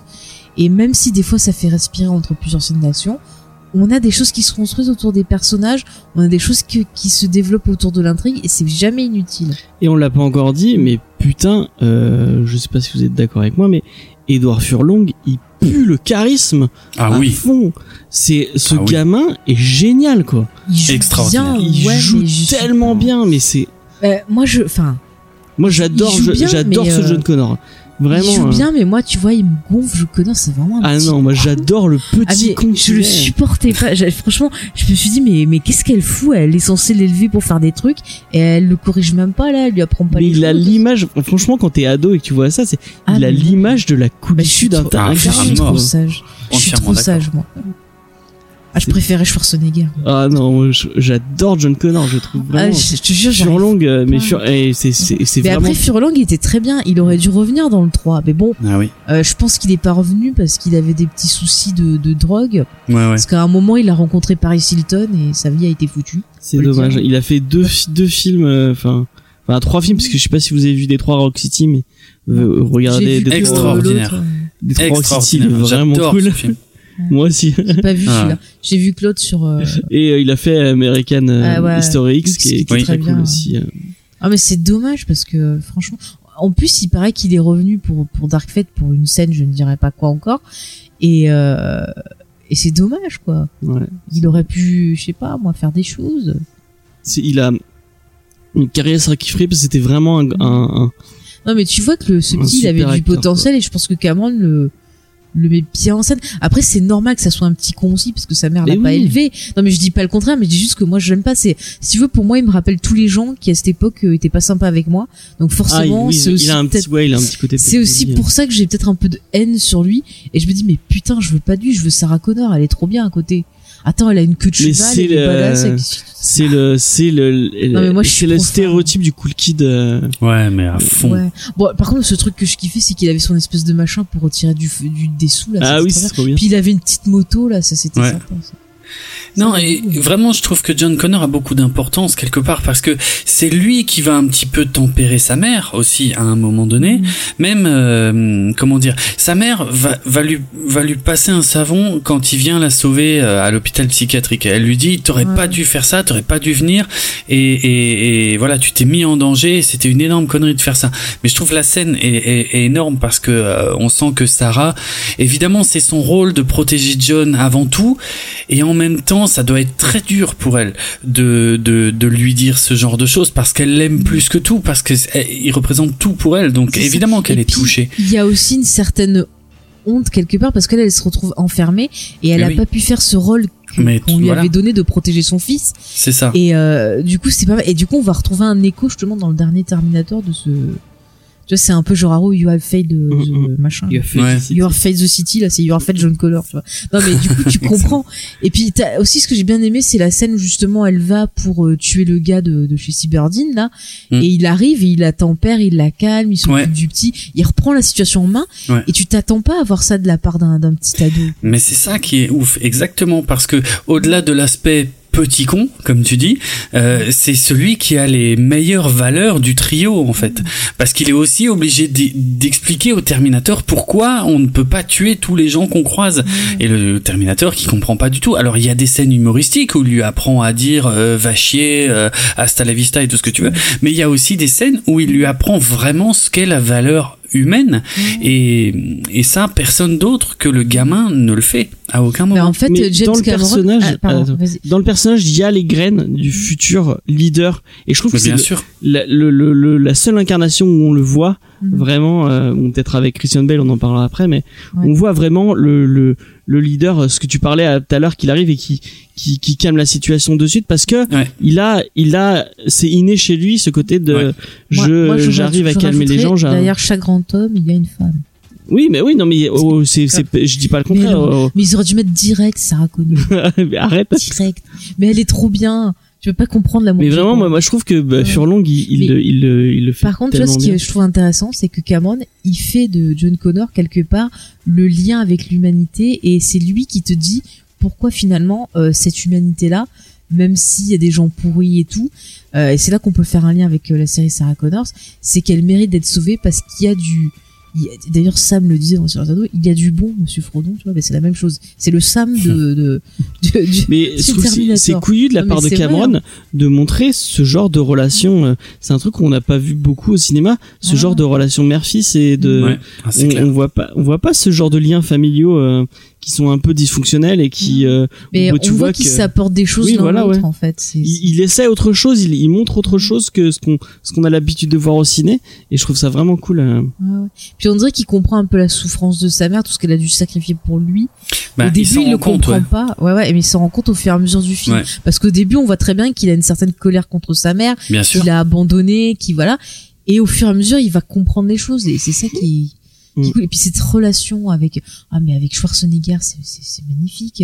J'ai, même lu que la scène où euh, il, euh, je crois où ils se font genre, je t'apprends à te à faire des claps de main et qui discutent à un moment quand ils sont au Mexique. Ouais. C'est même pas un truc qui était dans le scénario, c'est Cameron qui les a vus en fait discuter et faire des trucs et a dit ah bah c'est cool allez hop je filme et ça a été Hmm. mis dans le film quoi Ok. c'est un instant euh, et je trouve ça mignon en fait C'est un ça, vrai instant de ça complicité. prouve entre que Schwarzenegger c'est un homme gentil comme ça ça y est, complètement. Ah oui. moi je défends je défends non mais c'est vrai quoi C'est vrai, c'est vrai. Schwarty est connu pour être quelqu'un de d'extrêmement adorable sur les tournages, de très disponible et de, de de vraiment sympa avec tout le monde, les autres acteurs, les équipes techniques, tout le monde. Ça, c'est vrai. Hein, c'est pas une légende. hein. ah oui mais il Hmm. paraît même euh, quand il rencontre des fans et tout il paraît qu'il est vraiment très sympa donc. Ouais, ouais, ouais, ouais. Mais tu disais pas là, enfin, on va, on va faire plaisir aux, aux gens de VHS et canapé. On Ah, va c'est pas Steven Seagal. hein. on parlait de, de Commando et tu disais pas que Alissa, euh, Alissa Mais Milano oui, elle il avait aidait. Alors Alissa Milano, elle l'a dit, euh, je crois que c'est son Twitter, parce qu'à moi elle parlait de Commando, et elle a dit que pour elle c'était un bon souvenir parce qu'à l'époque euh, elle avait du mal avec les maths et Schwarzenegger l'aidait à faire ses devoirs de maths et il lui avait expliqué des trucs qu'elle comprenait pas en fait. Il C'est était génial. super gentil avec elle et je trouvais ça trop mignon quoi. Enfin, c'est... Ouais, C'est c'est excellent quoi. Bravo pour Ah le point ouais. commando. En tout cas, bien placé, Ah bah. nickel. Bravo James. Pourtant j'aime pas ça. Commando hein. Et en plus tu m'as permis de parler d'Alissa Milano, c'est fantastique. Ah ouais. Non, non, commando est une merveille Comment absolue. tu peux en vouloir à Schwarzenegger Il est mignon. Mais j'en veux pas, c'est juste que je lui trouve le met de la glace sur tout, le nez et il rigole, c'est fantastique. Non mais quand il rigole, Schwarzenegger, il a une tête d'idiot mais Ouais. tellement adorable. Et, et on n'a pas encore parlé de la perle. De la perle de ce de ce Ah, film, Robert Patrick. Magnifique, magnifique. Qui, Mais c'est euh, pareil, ouais. tu vois, il, il a l'air tout gentil, tout machin, mais il est impitoyable. Il, dans sa démarche, il a une démarche, il me fait penser à un requin un peu. Il a vraiment Ouais. une démarche de prédateur, de et c'est c'est c'est fou parce qu'il parle pas beaucoup dans le film. Non, au final, très peu, comme, Ouais, euh, et pourtant il est super marquant. il- quoi. C'est ça, et il balance plein de choses et tout. Puis, puis c'est une super bonne idée son son personnage. Ouais, il devient encore plus terrifiant que que le Bah ouais. T800. C'est fort, hein, fallait y arriver. hein. Euh, et euh, il y a un, énormément de boulot sur son personnage, ça se voit sur les, sur sa façon de bouger, sur ses Ah ouais. statures, sa façon de courir. Enfin, c'est, il a une façon de courir qui est unique au monde. Ça a dû être une torture de courir comme ça avec la tête complètement droite. Euh, je pense que Tom Cruise s'est inspiré de lui pour sa façon de faire. mais c'est vrai, c'est vrai qu'il y a, ouais, il y a un truc. Ouais, exact. a- En plus, dans la VF, il a la voix française de Spike. Pour ceux qui aiment Buffy. je leur dis, c'est, c'est un combo qui marche très très bien. Mm. C'est toute une attitude sexy. Et euh. Robert Patrick est vraiment, il, il est vraiment Ah, exceptionnel dans ce il est rôle. génial. Parfait, ouais, parfait, absolument parfait. il a pas la carrière qu'il mérite. Il devrait faire Ouais. plus de Je pense que c'est son meilleur rôle euh, Oui. au cinéma. euh. Ah, dans The Faculty, moi j'aimais bien. plus. Oui, Bah moi je l'adore dans X-Files. C'était la meilleure idée du monde de le prendre dans X-Files. l'agent Doggett. Ah, Ah, oui. j'adore l'agent de Guette. En plus, il y avait toute une histoire avec son fils et tout, enfin, qui avait disparu. Enfin, il était touchant.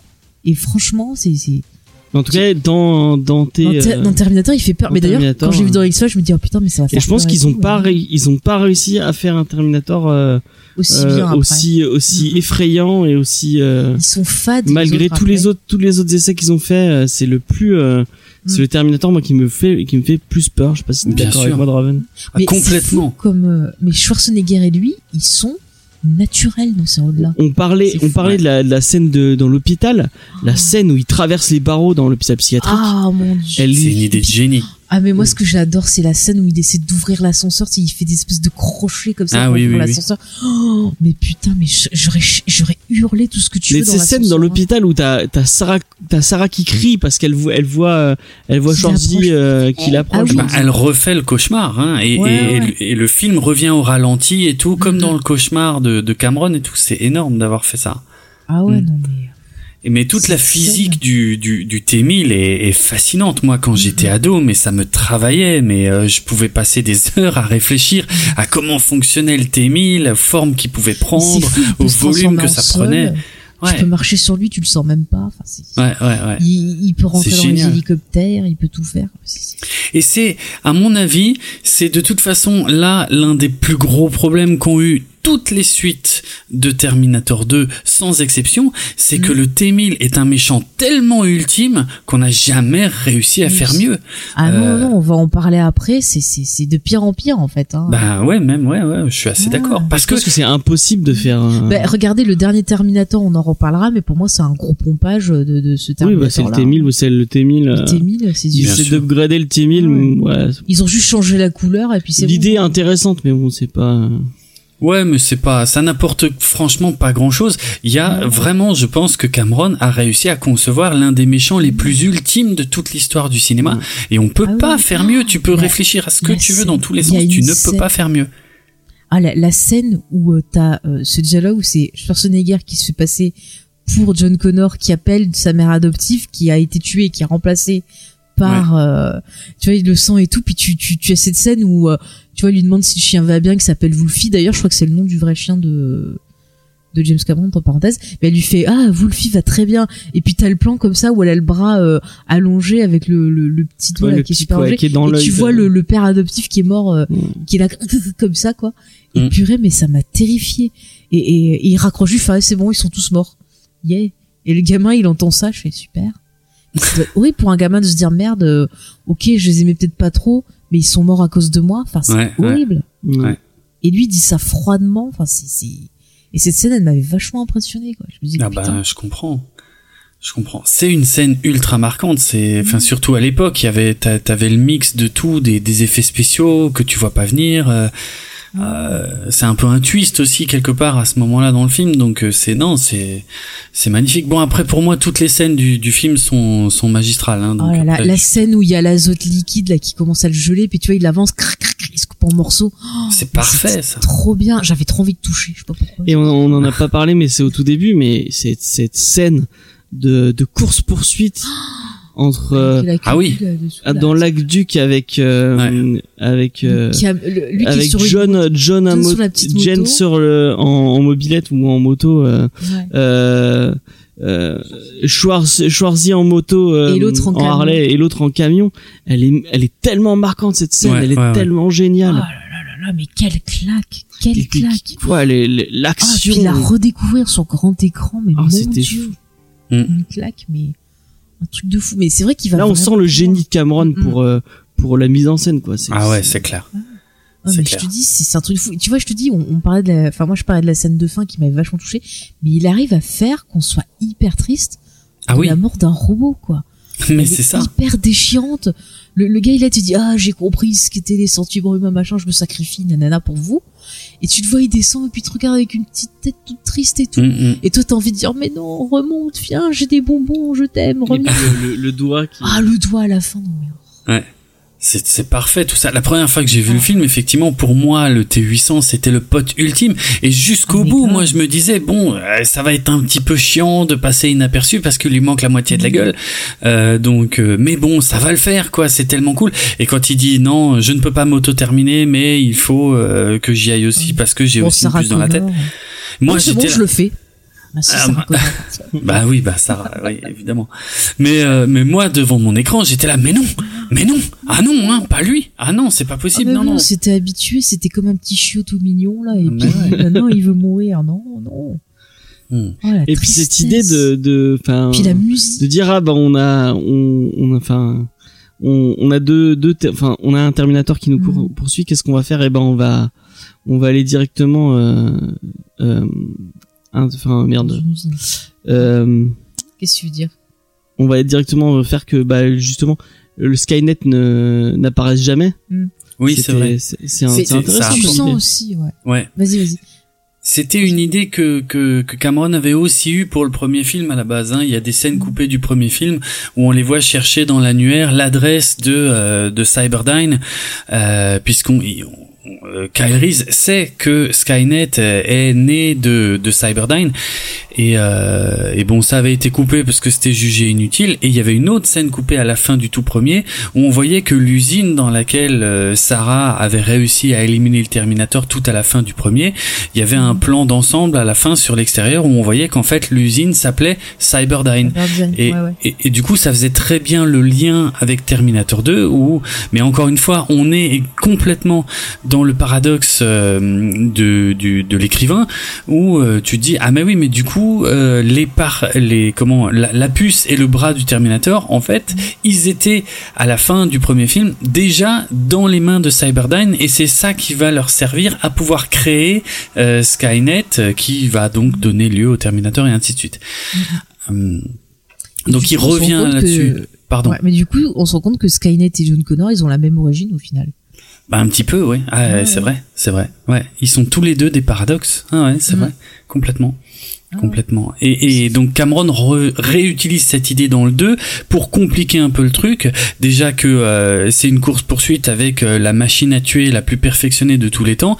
Et en plus, il décide de revenir en arrière et de dire attendez, attendez, attendez. Si on éclate Cyberdyne ou Skynet maintenant avant sa naissance, ce qui est d'ailleurs finalement exactement, c'est un miroir de ce que font les machines. Les machines dans le premier essaient de tuer John avant sa naissance. Et là, c'est Sarah qui essaie de tuer Skynet avant sa naissance.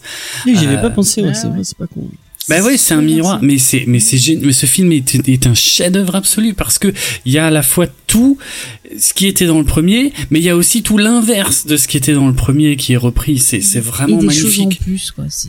Il arrive à aller plus loin, à développer encore plus ses persos. Ouais. Et l'action qui est encore plus. euh, Mm, mm. Et qui est, en- Encore qui, plus qui est haletante, complètement folle, hein, plus- qui a qui a ça. pété tous les records à l'époque. C'était le plus gros, c'était le film le plus cher de l'histoire euh, quand il est sorti.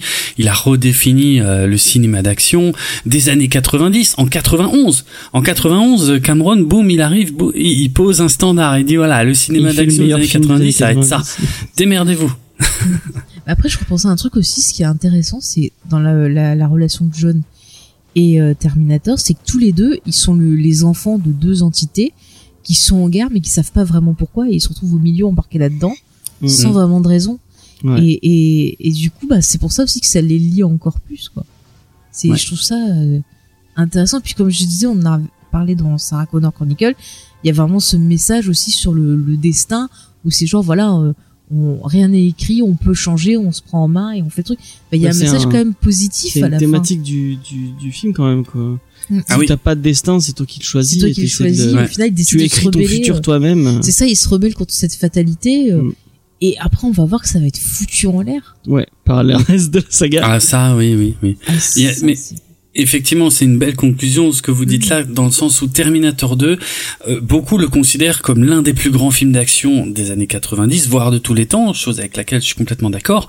Mais il faudrait pas aussi. oublier toutes les thématiques ultra importantes et très très profondes, beaucoup plus profondes qu'elles n'en ont l'air, qui sont présentes dans ce film. Quoi, il y a des thématiques familiales, psychologiques, euh, morales, euh, sur le développement des technologies et tout. Il y a des questionnements qui vont vraiment hyper loin. C'est pour ça que c'est un film que je trouve ultra complet et qui n'a pas vieilli. Mais c'est clair. Et moi, j'étais super étonnée. Je suis allée relire des vieilles critiques euh, sur le film. Mm. Et il y a plein de gens qui trouvaient que c'était du divertissement euh, décérébré, enfin, Ouais, mais et tout. Alors que moi, j'ai fait tellement de choses, comme tu viens de le dire. mais c'est ça. Je trouve ça tellement riche et c'est fou euh, qu'il n'ait pas été, euh, enfin que ça n'a pas été perçu direct. Alors est-ce Ouais. que c'est le fait qu'après on ait pu l'avoir via Vidéoclub, qu'on a pu le revoir plusieurs fois et qu'après ça a permis de, de se Après Cameron, ça, il a une pas. image de on- ce qu'on Mhm. disait, on- on- ce que disait euh, Monsieur Bobine et, et Mhm. dans sa vidéo où, où il fait un- il fait une espèce de comparaison entre Ridley Mhm. Scott et, euh, et Cameron et Cameron, il a l'image du faiseur d'Hollywood qui fait des films un peu décérébrés voilà, à côté Bah, c'est un peu une image qu'avait aussi euh, à côté de Scott qui hein. lui a une image de oui euh, totalement Spielberg alors que Spielberg a- il a fait des, des films euh, tout aussi euh, intelligents et euh, Ouais. euh, du- Jurassic Park ça c'est c'est pas juste un, un divertissement il y a il y a il y a il y a plein de fonds derrière non Il y a une On super réflexion derrière, ouais. Ouais, ouais, il y a une Mm. super réflexion sur sa propre carrière, sur la relation avec les studios, sur le merchandising, sur plein plein plein de choses. et euh, Spielberg euh, tant qu'il avait pas fait la liste de Schindler il est, il a toujours été considéré comme euh, comme quelqu'un de Ouais, tu sais, même encore maintenant, il y en a qui le considèrent pas comme un grand réalisateur. hein. C'est Mm. c'est fou. Mais tu vois aussi, les gens, ils ont un dédain pour le divertissement, mais avec des trucs style comme ça, blockbuster et tout. Des fois, tu peux raconter des trucs euh, profonds, tu peux parler de la société, tu peux faire plein de choses quand t'as des, des, des gens derrière, voilà, comme Cameron, qui ont du talent pour ça. Après, c'est pas tous les films, mais il faut pas non plus mettre tous les films dans le même, euh, dans le même panier, hein. Je pense, hein, on va le voir euh, en parlant des suites, là, euh, quand t'as pas la bonne personne derrière, ben forcément. euh, Eh oui, Ouais. c'est dur de passer derrière Cameron mm, mm. qui malgré bon que c'est que c'est un peu euh, euh, quelqu'un de, de compliqué sur les tournages Mm. et euh, qui est- Mais regarde, Hitchcock c'était pareil, Kubrick c'était pareil aussi. Ben, les gens qui, qui, qui savent ce qu'ils veulent, bah, des fois c'est un peu compliqué. à gérer. euh, je pense que le mec qui a fait euh, l'exorciste aussi euh, Afrikin, oh, bah, Friedkin, euh, ça, voilà. Par contre, juste un point âge pour comparer avec le 3 quand on passe au 3. Dans celui-ci, il a 12 ans, euh, John Connor, on est il d'accord a 12 ans ok Je vous pose la question. je sais pas je, il me semble qu'il, je sais pas trop s'il est censé avoir 10 ou 12 ans, mais Parce que je sais en- qu'il y a un en problème. 97, non? En 96. euh, ça se passe en 95, En techniquement. 95, ah oui, l'action il du a- Il a film. même pas 12 ans. hein. Il doit avoir 10 ans. euh, Il doit. Il est censé avoir 10 ans, alors que dans le film, il fait vachement plus vieux que ça. ouais Furlong il fait 14 Et 15 Ouais. ans. là où ça Ouais. va pas, c'est quand j'ai revu le 13, il te dit, ils ont renvoyé un Terminator au tout début du film. hein. Ils ont renvoyé un Terminator l'année de mes 13 ans. Ouais, ouais, mais il y a une faute, euh, il y a vraiment une faute de continuité dans le 3, effectivement. euh, ouais. Ah bah, on non, mais on est obligé de parler du qu'on- 3. Ah, ça va aller vite. Malheureusement, oui. Bah, tu veux que j'en Euh, parle du qu'on a fait 3? le tour de. Ouais, bah, de- regardez-le, c'est le plus 2, beau Est-ce que, du temps. voilà, bon, allez, euh, On pourrait faire 4 heures est-ce qu'on peut encore euh, Ouais, en- pareil. donner notre amour pour le, pour le, tro- le 2 euh. Que des cœurs à Robert Pattinson. Allez, allez le voir. Si vous l'avez pas vu, bah, vous avez raté, euh, Ouais. vous avez raté un des plus, il y a meilleurs des films. éditions, version longue avec des scènes du futur. euh. Ouais, moi, alors je recommande totalement la version Director's Cut, effectivement, Mm. parce qu'il y a quelques passages en plus qui sont, euh, qui apportent vraiment beaucoup, beaucoup de choses. Hein. Ce sont vraiment des bonnes scènes. Euh, Il y a, c'était pas du tout des scènes euh, achetées. Je pense qu'elles ont été coupées probablement pour des raisons de longueur, mais il y a, il y a, non, non, euh, c'est des, il y a des scènes pas des scènes d'action, mais des scènes qui approfondissent beaucoup plus quelques, voilà, quelques passages du film, notamment une scène que je trouve incroyable où, euh, où le Terminator euh, accepte de s'éteindre pour qu'on, pour rebooter sa puce, pour qu'il Ah puisse oui. commencer à apprendre, et où euh, Sarah veut en profiter pour, pour détruire la puce, Mm. et, que, et c'est John qui va convaincre sa mère de ne pas détruire la puce, ce qui est pas un petit accomplissement connaissant ce que représente tout ça pour, pour Sarah Connor, quoi. Effectivement. C'est clair, c'est clair. Mm. Non, non, mais vraiment, cette version était cool. Je crois que c'est celle-là qu'on a vu au ciné en, en Euh, 3D, il peut-être, me ouais. semble. Peut-être. Dire de conneries, parce que je sais que je l'avais revu il y a pas longtemps. C'est possible, c'est possible, c'est possible. Ouais. Euh, c'est un grand film. Ouais, grand très film, grand film, très très grand le film. cas du suivant, Terminator Effectivement. 3, le soulèvement des machines, qui est sorti euh, en 2009. C'était le dernier film de Monsieur Schwarzenegger avant de devenir gouverneur de Ouais. Californie. de Californie. Euh, ce que je peux vous dire, c'est qu'il a été fait par Jonathan euh, Mostov, ou Mosto, qui avait réalisé euh, par exemple le film Breakdown ou euh, U571 Mhm. et Clone. Des films qui n'ont voilà, pas terribles. Avec un casting plutôt euh, Alors dans le moyen. casting, on a Arnold Schwarzenegger, on a Nick Stoll dans le rôle de John Connor. Donc moi, je le connaissais de la Caravane de l'étrange à l'époque. Ah, Bah. Cette série est très très bien d'ailleurs. un monsieur qui a beaucoup de problèmes euh, Oui, lui aussi, dans la vie il a réelle. des problèmes Oui. de drogue, d'alcool, euh, Oui, de oui. disparition. Oui. Alors après, C'est lui, ouais, c'est qui a disparu pendant Oui, c'est lui qui avait disparu. pendant un mois ou deux, on ne savait Ouais, plus. ouais. Ah oui, c'est vrai. Ouais, ouais. Mm, mm. Je me Par souviens de ça. une des bonnes idées, je trouve, c'est Claire Dance. Je trouve qu'elle est Ouais, plutôt Claire bien Dance, elle le est cool. Et tu sais qu'ils ont hein. failli prendre Sophia Bush pour faire son rôle à l'époque, qui jouait Brooke dans Les Frères Scott. Bah, Et finalement, ils l'ont pas gardée. Elle avait tourné des scènes. Et en fait, ils ont dit non, finalement, elle fait trop jeune, donc ils l'ont virée. Et ils ont pris Claire Dance et ils ont retourné. euh. Mais Claire Danes, c'est un, je pense, que c'est le, la, la- le, un des Bah, je trouve qu'elle euh, fait une bonne continuité avec euh, Linda Hamilton. Et donc, elle, elle fait euh, Claire Brewster. Donc, ouais. Et ça, c'est une, ça, c'est, enfin, il y a, euh, le, le film est, euh, on, on est d'accord, le parler, film est, je finis une- juste le casting et on parle du film. Et du coup, Mm. dans la, le, le rôle de la, la nouvelle Terminator, ça veut dire que c'est une femme. C'est Kristana Loken, ou Loken, je sais pas comment on prononce ça, euh, qui est fait qui fait donc une T, euh, je sais sais plus combien. Bon, elle a fait beaucoup de directs tout DVD de, de gros nanars. euh, Ouais, bah, elle est pas très bien. Enfin, pas- voilà, Non. voilà. On est d'accord que c'est une, enfin, ce film est, ce film est une purge. Ah, c'est clair. En C'est plus, clair. ils ont- il l'avait développé depuis l'année 99. Et euh, du coup, euh, bah, Cameron, lui, il n'a pas voulu revenir parce qu'il voulait faire autre chose. Et je crois qu'il avait pas trop aimé le scénario aussi. Donc, euh, Mhm. montré des idées de scénario. donc, euh, voilà, c'était pas terrible. Ah. Je peux vous Mais- le pitcher vite fait? Vas-y, Vas-y. c'est extrêmement simple. Hein. C'est une dizaine d'années après Terminator 2. Euh, on a John Connor qui est devenu un, un loser. Euh, on, on comprend pas trop pourquoi. Enfin, pour moi, c'était pas très raccord avec la fin du 2. Euh, Sarah Ouais. Connor est morte euh, d'une leucémie. Bon, ça, c'est, on l'a dit, hein, c'est parce que l'actrice voulait pas revenir parce que euh, James Cameron n'était pas impliqué.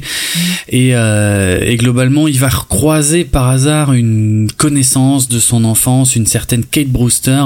Et au même moment vont apparaître donc euh, un nouveau Terminator, vous l'avez dit, le Terminator X, le nouveau Terminator ultime, mais moins ultime que le T-1000, euh, qui plus, vient, on pas. on fait, pense au début qu'il vient pour tuer John Connor, euh, qui va être protégé par donc un nouveau T800 interprété par Arnold Schwarzenegger. Sauf qu'on va se rendre compte que en vérité le Terminator X est plutôt là pour euh, éliminer les membres de la résistance, euh, donc les différents lieutenants de John Connor, et que Kate Brewster, qui est euh, qu'on a recroisé par hasard, est finalement quelqu'un d'extrêmement important dans cette histoire puisque son père euh, est justement euh, le général euh, qui euh, est sur le point de euh, mettre Skynet en marche. Mm, mm. Voilà. Et puis accessoirement dans le futur, euh, voilà, il y a une histoire euh, entre les deux. Une histoire avec John Connor. On peut le dire Absolument, c'est vrai. Ouais, ouais. Et je crois qu'il il tue ses lieutenants parce que justement euh, Ils ont pas de John de Connor, John euh, Connor et sur- ouais a suivi un peu alors, les les euh, les enseignants s'avèrent et est resté invisible. Complètement Oui. Euh, vu qu'ils ont arrêté Skynet, il devra reprendre une vie normale. Tu vois, comme Bah ce ouais. qu'on voit dans Sarah Connor Chronicles. Ouais ouais. Et le mec te dit, ah, j'ai pas de numéro social, je me cache, machin. Il est en moto la nuit, ouais, super. Mais pourquoi Enfin, Ouais. Bah, je suis d'accord. Moi, c'est un des premiers problèmes que j'ai eu avec ce film dès les premières scènes, parce que ça a été l'une des plus grandes déceptions de toute ma vie hein, euh, au cinéma. ah, oui, oui. Mais euh, dès le début, quand on nous dit que c'est devenu une merde et tout, euh, enfin, je me disais, mais attends, mais quoi? Ce mec, c'était, euh, c'était mon modèle, tu vois. Dans le 2, c'était, c'était le mec le plus génial que j'avais jamais vu. Et là, c'est devenu une merde, mais je comprends même pas pourquoi en plus, tu vois. Mais Y a pas de raison. logique. Enfin, il y a rien de logique. C'est comme ils te disent, ouais, Sarah Connor, elle est morte et tout. Et puis ils te font, ah bah au fait, elle avait jamais cru que c'était fini la fin du monde. Elle Ouais, mis mais plein ah d'arbres bon dans un cercueil. Ouais. Et puis la scène d'intro où on voit Nick Stolt en vieux mais qui ressemble à rien du tout. Ah putain, c'est moche ça. ouais, ouais. c'est Ouais. tellement laid. Ah le mieux c'est c'est c'est Schwarzenegger qui arrive dans le bar là qui va un stripteaser et tout Ah, mais c'est- Ah, quelle horreur cette scène, quelle horreur. Avec le par la Avec main. avec les- oh, le pire le pire c'est quand t'as la musique qui commence à mettre les lunettes et qu'elles sont euh, roses toutes dégueu Ouais, ouais, ouais, ouais. Dieu. Ouais, ils, ils ont fait du Terminator une blague. Euh, C'est-à-dire, il y a C'est plein, il y avait plein de moments de décalage qui étaient drôles dans le 2, mais euh, mais ça n'en faisait pas une énorme farce. Alors que là, c'est juste une farce et c'est ridicule. Quand il va dans les magasins, qui dit au mec par la ma main et tout machin, c'est Ah, mais atroce. C'est attends, mais c'est même atroce. tout au long du film, genre quand ils te font l'espèce de oh, le pire, je crois, c'est la scène où euh, t'as le, le le Terminator fille qui a mis un truc dans sa tête pour le le pirater. Et du coup il, il se retrouve à vouloir euh, justement attaquer euh, John Connor. Oui, et oui, le oui. mec il fait non je suis une machine je ne peux pas machin et le mec il a un dilemme moral. Mais d'où ça c'est- sort ce dilemme? T'es ça une n'a machine. aucun sens. C'est- c'est aucun sens. Ouais. finalement à la fin il choisit de taper sur autre chose et de se de s'éteindre alors que dans le film d'avant on te dit qu'il peut pas s'auto-terminer. Bien et là sûr le mec il limite il allait le faire il a il s'éteint. Ah ouais. Mais la scène, l'introduction du film, elle est tellement longue. Euh, je vais être sincère avec vous, j'ai voulu le remater. euh, alors attends euh, en plus j'ai voulu le remater, je me suis endormi devant. Mais attends, j'ai pas. J'ai une question pour te montrer à quel point le thé machin chose là est une merde. Elle apparaît dans une vitrine de vêtements. Il y a des Oui. vêtements autour d'elle. Elle sort de la vitrine à poil, elle va attaquer une femme en voiture pour lui voler ses vêtements. et elle- ça- attends, c'est quoi le, sa punchline? Elle, elle, elle, un truc, elle dit à tout le monde? Merde, putain. Ah bon, elle a un truc qui dit à tout. Ouais, Ah, en fait, elle, elle va voir plus. une meuf, elle lui dit, euh, elle lui dit un truc genre ouais, tes Ah, vêtements. ils chouette sont- ta voiture. chouette ta voiture, chouette, eh ouais, Et chouette Et- tes vêtements. chouette tes vêtements, chouette ta voiture. Et après, elle voit un, un flic, elle lui fait, ah chouette ton, euh, ton pistolet ou je sais pas quoi. Ouais, elle sait dire que ça. Et elle dit que ça. C'est parce que c'est une fille. nul. Non mais Ça n'a aucun sens.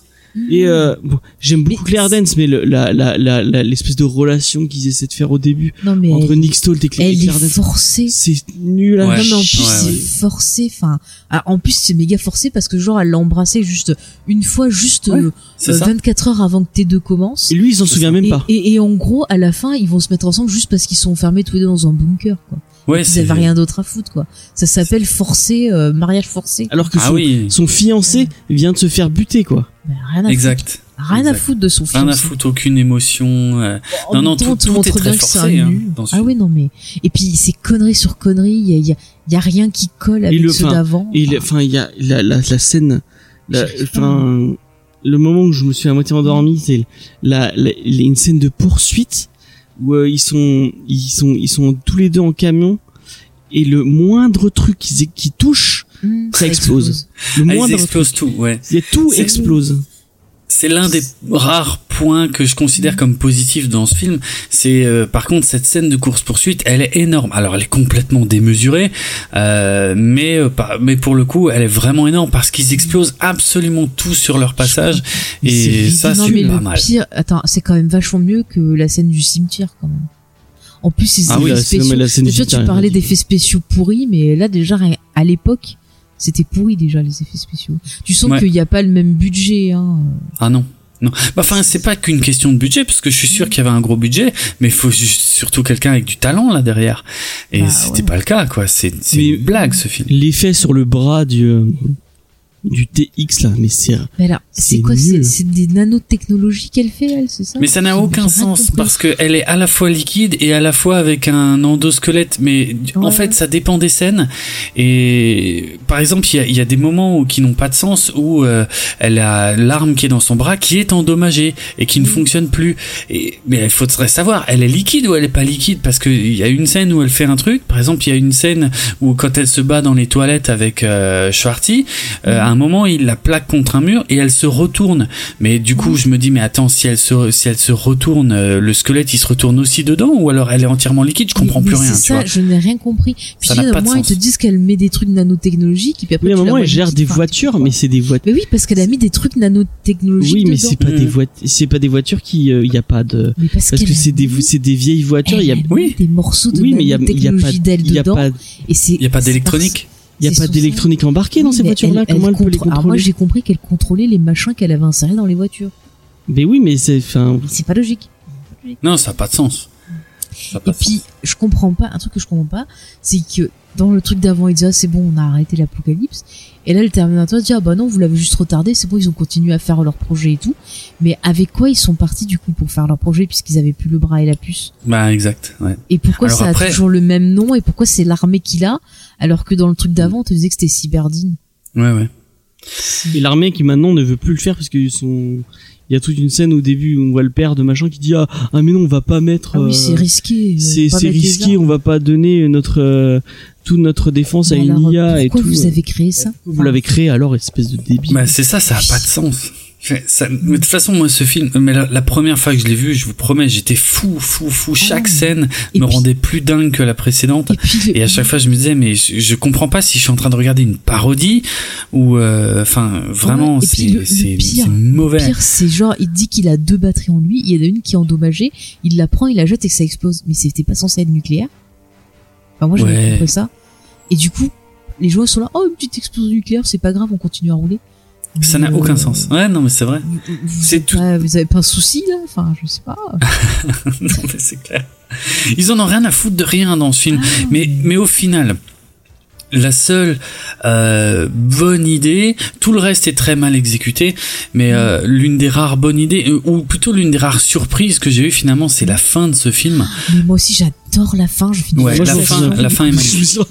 Ah non mais la- le moment où voilà il pénètre dans le dans l'espèce de bunker, lui il croit pouvoir arrêter Skynet et en Bah fait ouais. il se rend compte que c'est un abri, que le mec les a sauvés.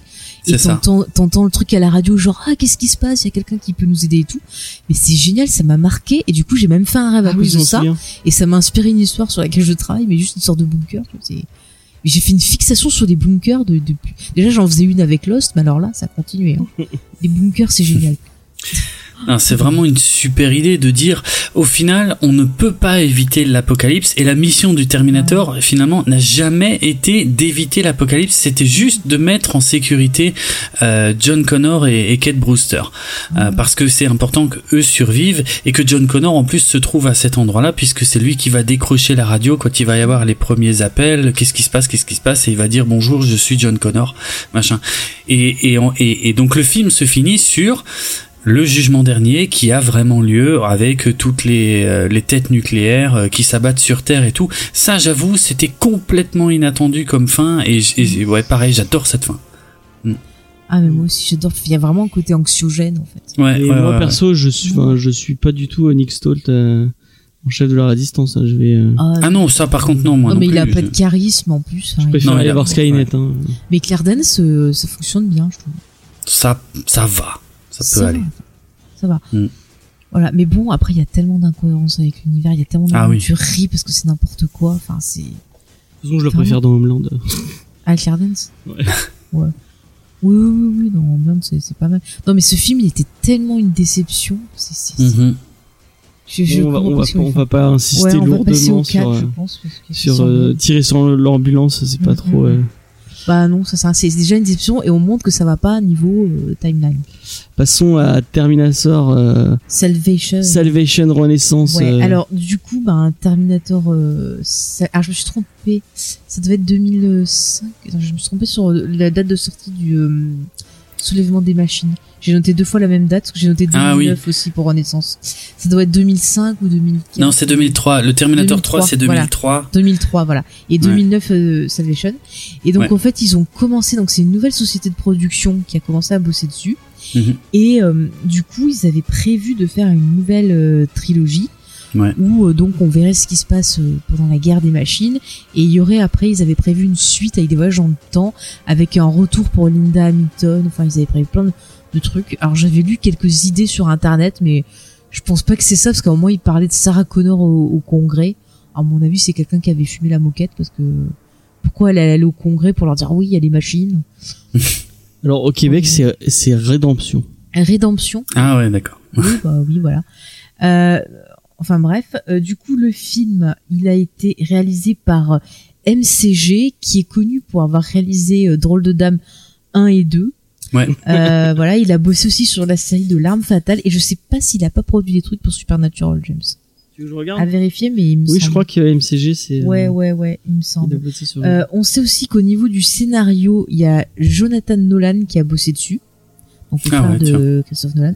C'est pas, c'est pas mal, c'est pas mal, c'est pas mal. hein, Moi je dis, euh, c'est une bonne idée de l'avoir euh, engagé. Euh, je regarde si j'ai des infos en plus à vous donner. Bon après il y a eu des petits soucis sur le tournage. On connaît le, le fameux incident euh, euh, Christian Bale.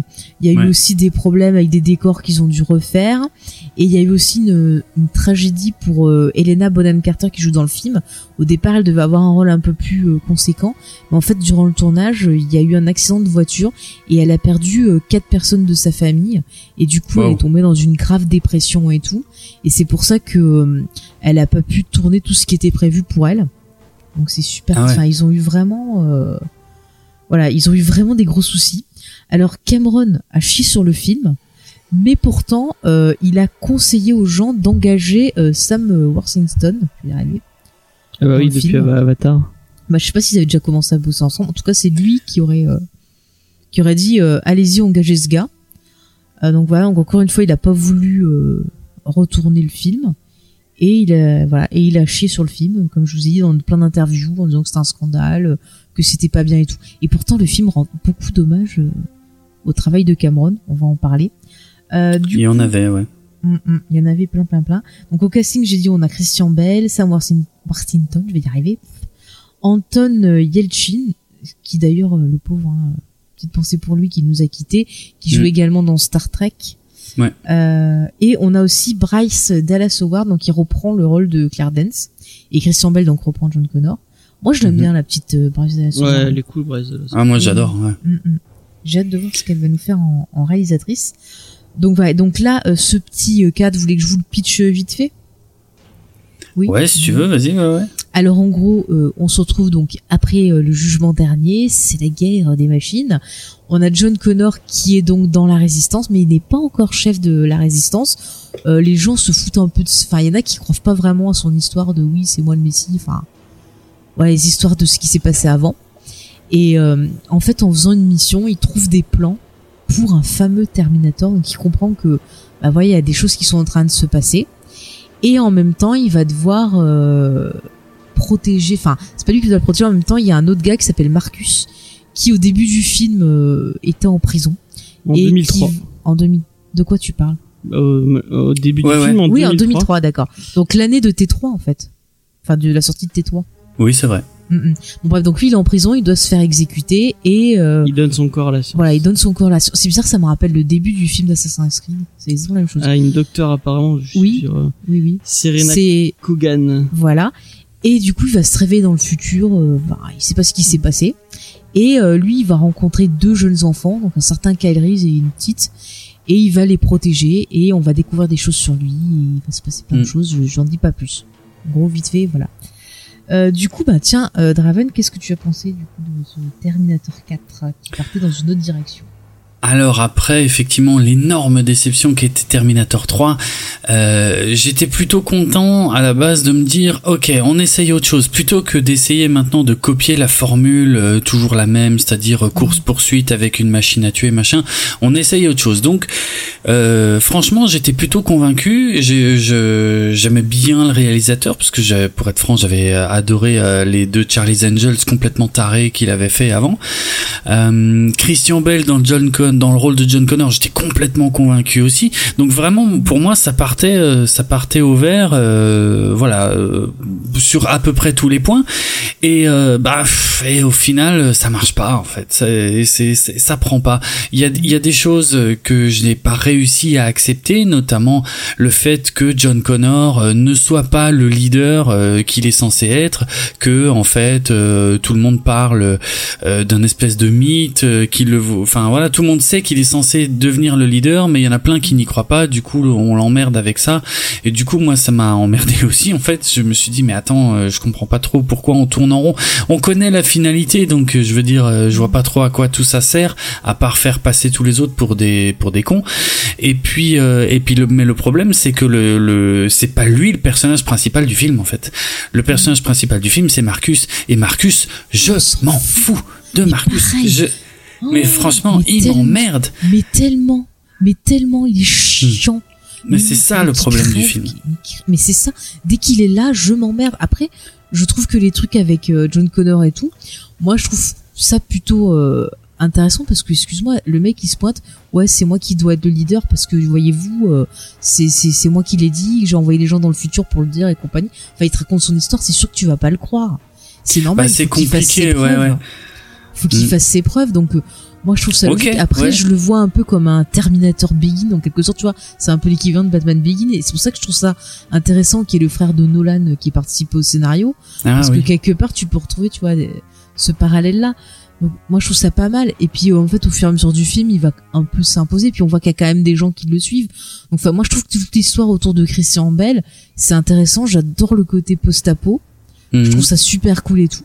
Mais alors Marcus, mais je Mais Marcus, ouais. C'est un gros problème Marcus, hein, parce que il plombe tout le film. Euh, tellement. On s'en fout. Et puis. Mal, J'ai du mal il y a zéro expression. Enfin.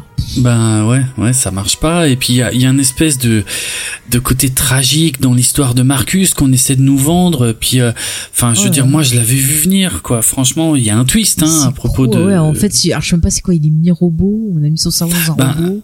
Ben c'est ça, il a en fait il a un endosquelette de, de Terminator, mais il ne sait pas qu'il est euh, un endosquelette. Lui pense juste qu'il est un, un, humain qui a je sais pas moi hiberné quelques années ou j'en sais rien. C'est ça, c'est ça. C'est mais c'est n'importe quoi. En plus mais la scène où t'as la révélation, c'est tellement mal fait hmm.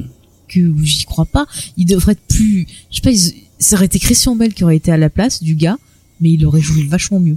Ah bah, c'est sûr. Beaucoup plus crédible. C'est sûr. je, je ne comprends pas ce que l'histoire de ce Marcus qui est un Terminator sans savoir qu'il est un Terminator apporte. C'est-à-dire que je crois qu'on est censé comprendre que globalement il est, euh, il est le, il est la nouvelle évolution des Terminators parce que là dans celui-là on nous montre, je crois surtout des T600 qui ont une, qui ont une peau synthétique. sur la fin t'as la t'as la révélation de ah ça y est ils ont créé le modèle Schwarzenegger quoi avec un ouais ah oui, gars avec une tête numérique de Schwarzenegger quoi oui parce qu'il était euh, gouverneur à ce moment-là et qu'effectivement c'était le seul moyen de le faire apparaître dans le film. Bon. Voilà c'est le, pire c'est que le personnage de Marcus il m'a rappelé un épisode de Lois et Clark où il y a un mec qui se fait transformer en robot. Et ah c'est tout aussi ridicule c'est c'est mais c'est con parce qu'il y a des bonnes fins. C'était une bonne idée d'essayer de d'essayer de tenter autre chose. Mm. Ça oui. De faire un truc vraiment. C'est clair. Puis on voit tu vois la résistance qui s'organise. Euh, tu vois Connor qui fait des tests justement sur les des bestioles qui récupèrent et tout. Donc tu vois le côté bricoleur, le côté j'essaie de comprendre la technologie. Euh, tu vois le, pareil, Bryce Dallas Howard, je la trouve super cool dans le rôle de sa femme, mais elle est mm. pas assez développée, tu vois. Non. En plus tu vois qu'il va lui-même donner la vie, qu'il va avoir un enfant. Enfin c'est. Mais oui il y a plein d'idées intéressantes. Alors je sais pas ce que ça aurait donné leur, leur trilogie, mais euh, c'est un peu dommage qu'ils soient pas allés au bout de leur truc. Mais c'est vrai que le truc de Marcus, ça plombe le film, ça. Ouais, c'est ça. Et puis euh, Helena Bonham Carter qui donc euh, qui personnifie Skynet à la fin du film, enfin c'est ridicule. Pourquoi en plus J'ai pas compris pourquoi. C'est ça. En fait, je- c'est, euh, elle est, elle aussi, elle était, euh, elle était condamnée à mort parce qu'elle a un cancer ou je sais pas quoi. Oui, c'est Oui, vrai. du mais coup, elle bon. a donné son. Euh... Oui, mais pourquoi ils ont choisi spécialement elle quoi Ouais, je sais pas. Enfin, Mais parce que en fait, c'est son, c'est son intelligence à elle hmm, qui, qui devient un scagnette en fait. ouais, ouais, mais c'est. Hmm. Ouais, mais je sais pas. Puis t'as des Il y a répliques. tellement d'idées débiles. T'as des répliques débiles, mais euh, il y a pas un moment où il l'embrasse. Euh, tu sais, au début du film, euh, il lui dit ah je vous donne mon corps contre un baiser, et il l'embrasse et après il fait ah c'est c'est ça le goût qu'a de la mort. Il dit ça parce qu'elle est malade, tu vois, et euh, Mhm. c'est complètement con comme réplique. Puis même euh, Kyle Reese gamin, c'est un peu. Ouais, c'est vrai. Ah ouais, je rencontre mon père gamin, faut que je le protège. C'est un peu gratuit. Après, euh, c'est pas, euh, ça fait partie des trucs que j'aime bien parce qu'on voit, il y a, y a plein de petites astuces. Enfin, il y a des trucs qui sont bien écrits dans le sens où on voit que par exemple c'est Marcus qui va apprendre euh, à Kyle Reese des petites techniques, je crois notamment pour porter son son fusil sous Oui. son manteau ou des choses comme ça, et qui renvoie au, au premier Terminator où on voit effectivement Kyle Reese qui fait ça. Mais euh, mais c'est vrai que bon, ah, c'est plus du fan service qu'autre chose quoi. Hein. chose, Ça, ouais, ça, ouais, ça n'apporte rien. Bon après c'est pour faire une rencontre entre les deux aussi, entre le père et le fils quoi. Donc euh, Oui, c'est ça, c'est pour nous montrer la première rencontre entre. Kyle Reese et John Connor. mais ouais, tu vois la, pour. euh, la gueule de Christian Bell quand il voit son père, enfin ça ça veut dire tellement de choses que là tu vois il est enfant. Oui, Et je pense que direct il pense ah putain ces jours je vais devoir causer la mort de, ce- de ce petit quoi. Enfin. Ouais. c'est vrai. Et je trouve que il que le fait Christian bien. Bell, c'est un super acteur, mais là, il a Oui. pas l'air de. Bah, en même temps il s'engueule avec tout le monde sur le plateau donc Ouais. forcément. Oui, il a Ah, été infect sur le plateau. Moi, je le trouve très monolithique. Hein. Christian Bell m'a beaucoup déçu dans ce rôle parce que franchement, il a, il fait la même gueule pendant tout le film. Euh, et euh, il est limite pas sympa hein, en John Connor. Donc Ah euh, oui, pour. Bah, après je pense qu'il doit avoir de, les de, de faire un, de, de faire de John Connor quelqu'un de, peut-être pas forcément euh, sympathique, et peut-être un plus antipathique. que- Enfin, Bah après moi je comprends parce que le, le gars toute sa vie depuis qu'il est petit on te dit il y a Ah, une telle trop- pression. non mais on te dit ah, t'es C'est trop beau mon fils t'es trop le meilleur et tout le mec il arrive dans le futur il te fait mais ta gueule quoi quitter toi vas-y fais tes preuves Puis encore d'abord, un toi, lien avec Linda Hamilton puisqu'on avait, il écoute des. euh, des, cassettes audio de il sa mère des et c'est la cassettes de sa et c'est la voix de, de Linda Hamilton justement alors. ouais, ouais, qui Ouais, avait enregistré des trucs pour l'occasion. Ouais, ouais. Ouais, parce qu'elle était prévue de réapparaître donc dans le la suite en fait. Mm. Et je te dis, j'avais lu que soi-disant il devait remonter en temps. Je sais pas si ça avait pas dit des années 60 70. Et là, tu vois, j'ai ce que qui, se détache un peu du voyage dans le temps. Mm. Je trouve ça pas con. C'est, enfin, Bah, je trouve que c'était la bonne c'est une solution. bonne idée de se dire, euh, ouais, viens, on, on fait le futur. On l'a pas vu le futur, Bah on ouais. fait le futur. hein. Puis c'était la bonne solution pour arrêter d'avoir des cool, merdes. quoi. Parce que T3, ils ont fait plein de conneries. Là, ils se sont dit, bon, bah, ok, on va partir sur ça, ça évitera de faire trop de conneries. C'est, tellement chiant de parler de voyage dans le temps, donc euh, autant tu, tu, tu, C'est tu pas le, que c'est chiant, mais c'est que c'est compliqué, on va tu dire. le mets, tu mets, tu mets toutes ces conneries sous le tapis et tu fais un, tu fais un bon film de SF post-apo. Euh, euh, Ouais. euh, vas-y. Bon, après, tu vois, la Mais je sais pas réalisation, pourquoi ils- elle est ils pas ont- non plus. euh, Ils se sont sentis obligés d'aller rajouter. Ok, on est dans Terminator, donc faut rajouter du Terminator. Ouais, donc on va prendre un mec, Enfin euh, bref. hein. un mec lambda. On n'avait pas Et a- besoin de toutes les missions, c'était intéressant. Vas-y. Euh, ils ont, ils avaient voulu faire un truc aussi euh, avec la fin. Euh, je sais pas comment je l'aurais pris, probablement pas bien, mais euh, parce que je sais pas si vous vous souvenez, mais le script avait fuité sur internet. Du coup, ils ont changé la fin un peu en, en dernière minute. Mais la fin qui était euh, prévue à l'origine, c'était que suite à toute la mission, la grosse scène d'action euh, finale, euh, John Connor était mortellement euh, Ah blessé oui. et que bon voilà il devait mourir quoi. Il y avait aucune enfin bon ça c'est présent dans le film hein, euh, que on sait pas comment on va pouvoir le sauver.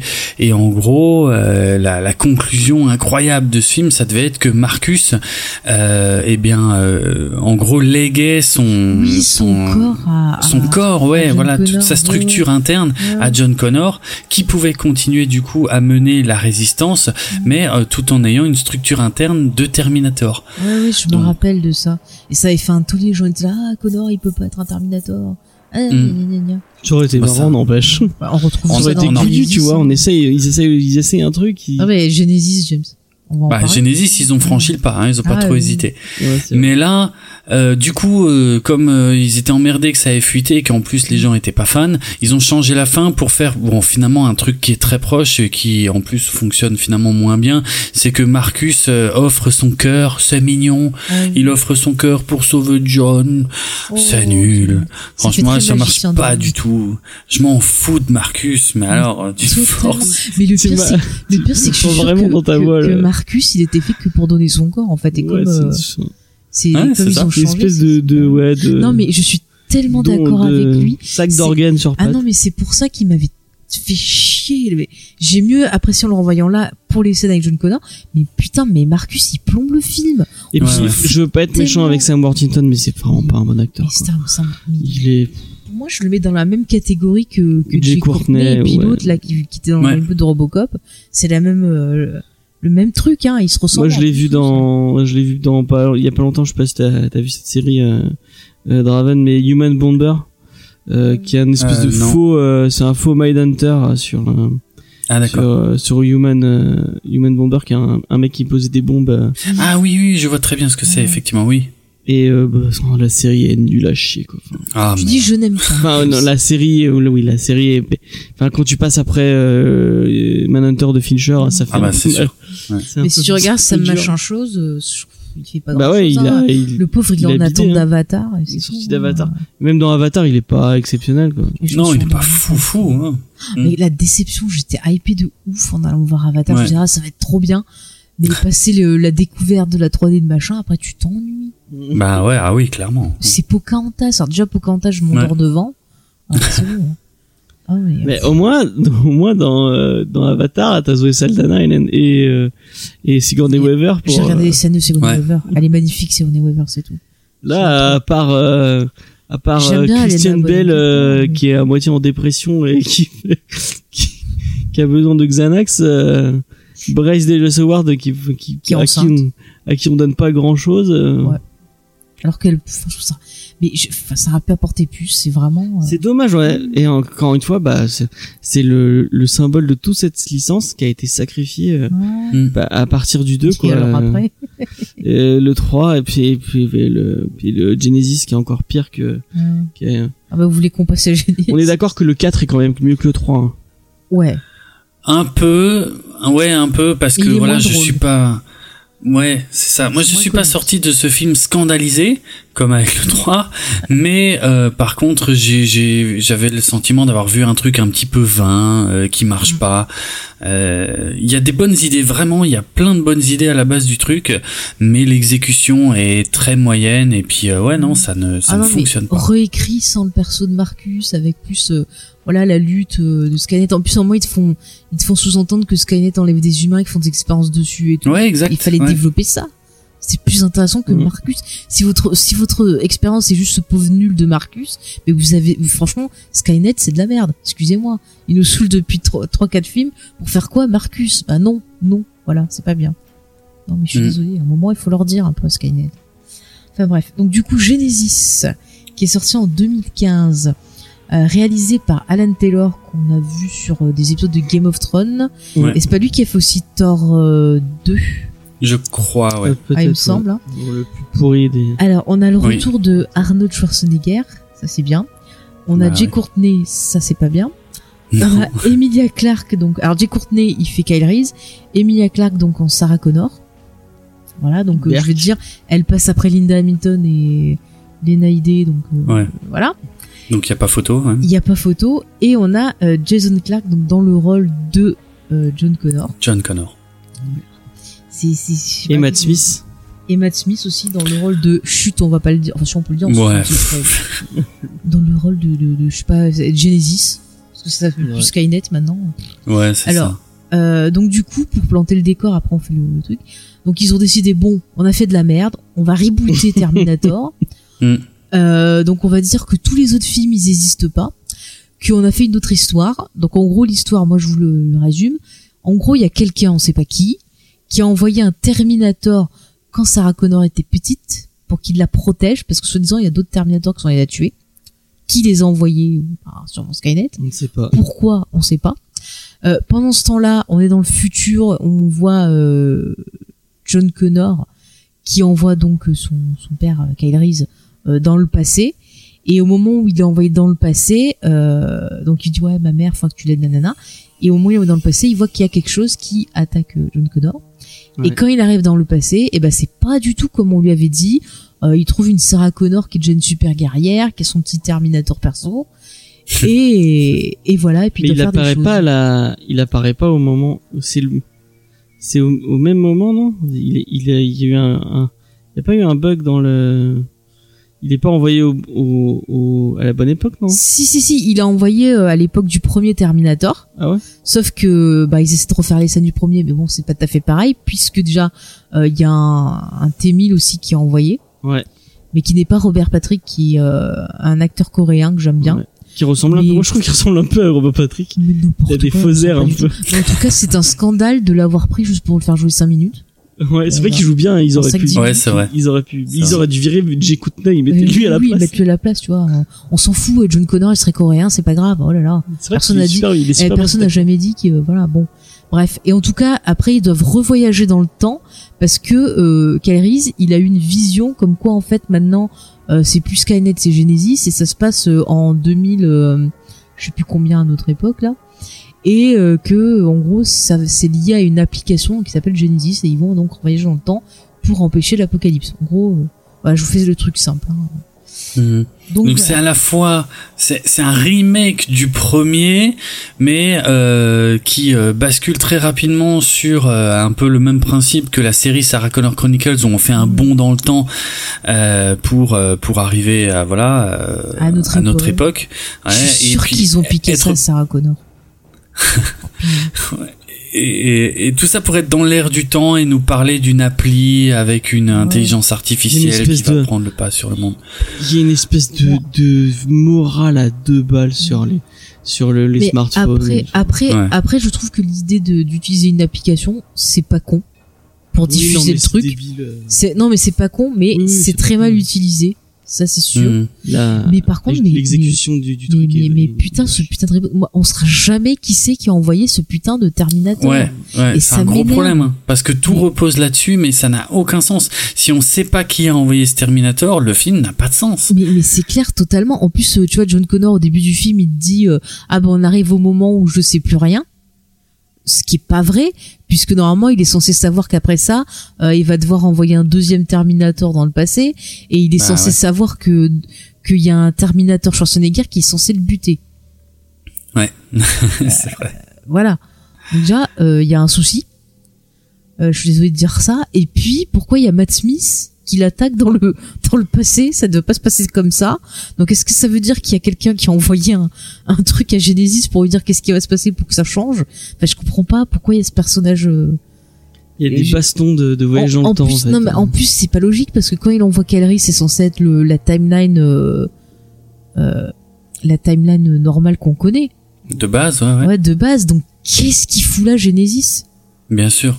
Ça n'a aucun sens. C'est franchement. euh, Là, ils ont essayé de mettre une boucle temporelle dans la boucle Ah. temporelle, et là, mais ça rend le truc mais imbitable. C'est. euh, tellement ridicule. ça En fait, j'ai j'ai aucun sens. compris pourquoi je me suis marré en sortant du film comme un, parce que c'est n'importe quoi. Et puis t'as Schwarzenegger que, qui fait le rôle de Papy, Papy le Terminator.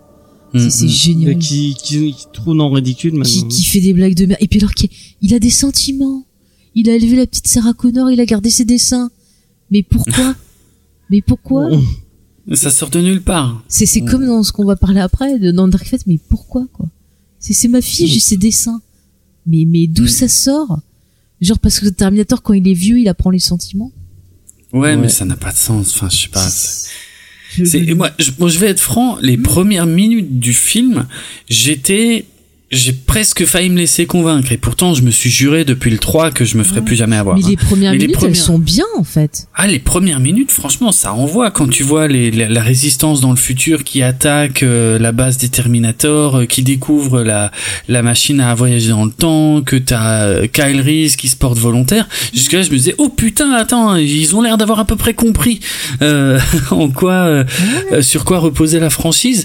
Et puis les premiers instants- d'avoir d'avoir pensé ça. juste Ah oui, non, quoi. mais Et puis même, euh, je trouve que le, le côté remake du 1 au début, Ouais. franchement, j'étais j'étais content parce que ouais, Bah ça oui, va. ils ont essayé de bien refaire les scènes et tout. Enfin, Ouais, passait ouais. bien. Quoi. Ils se sont donné du mal.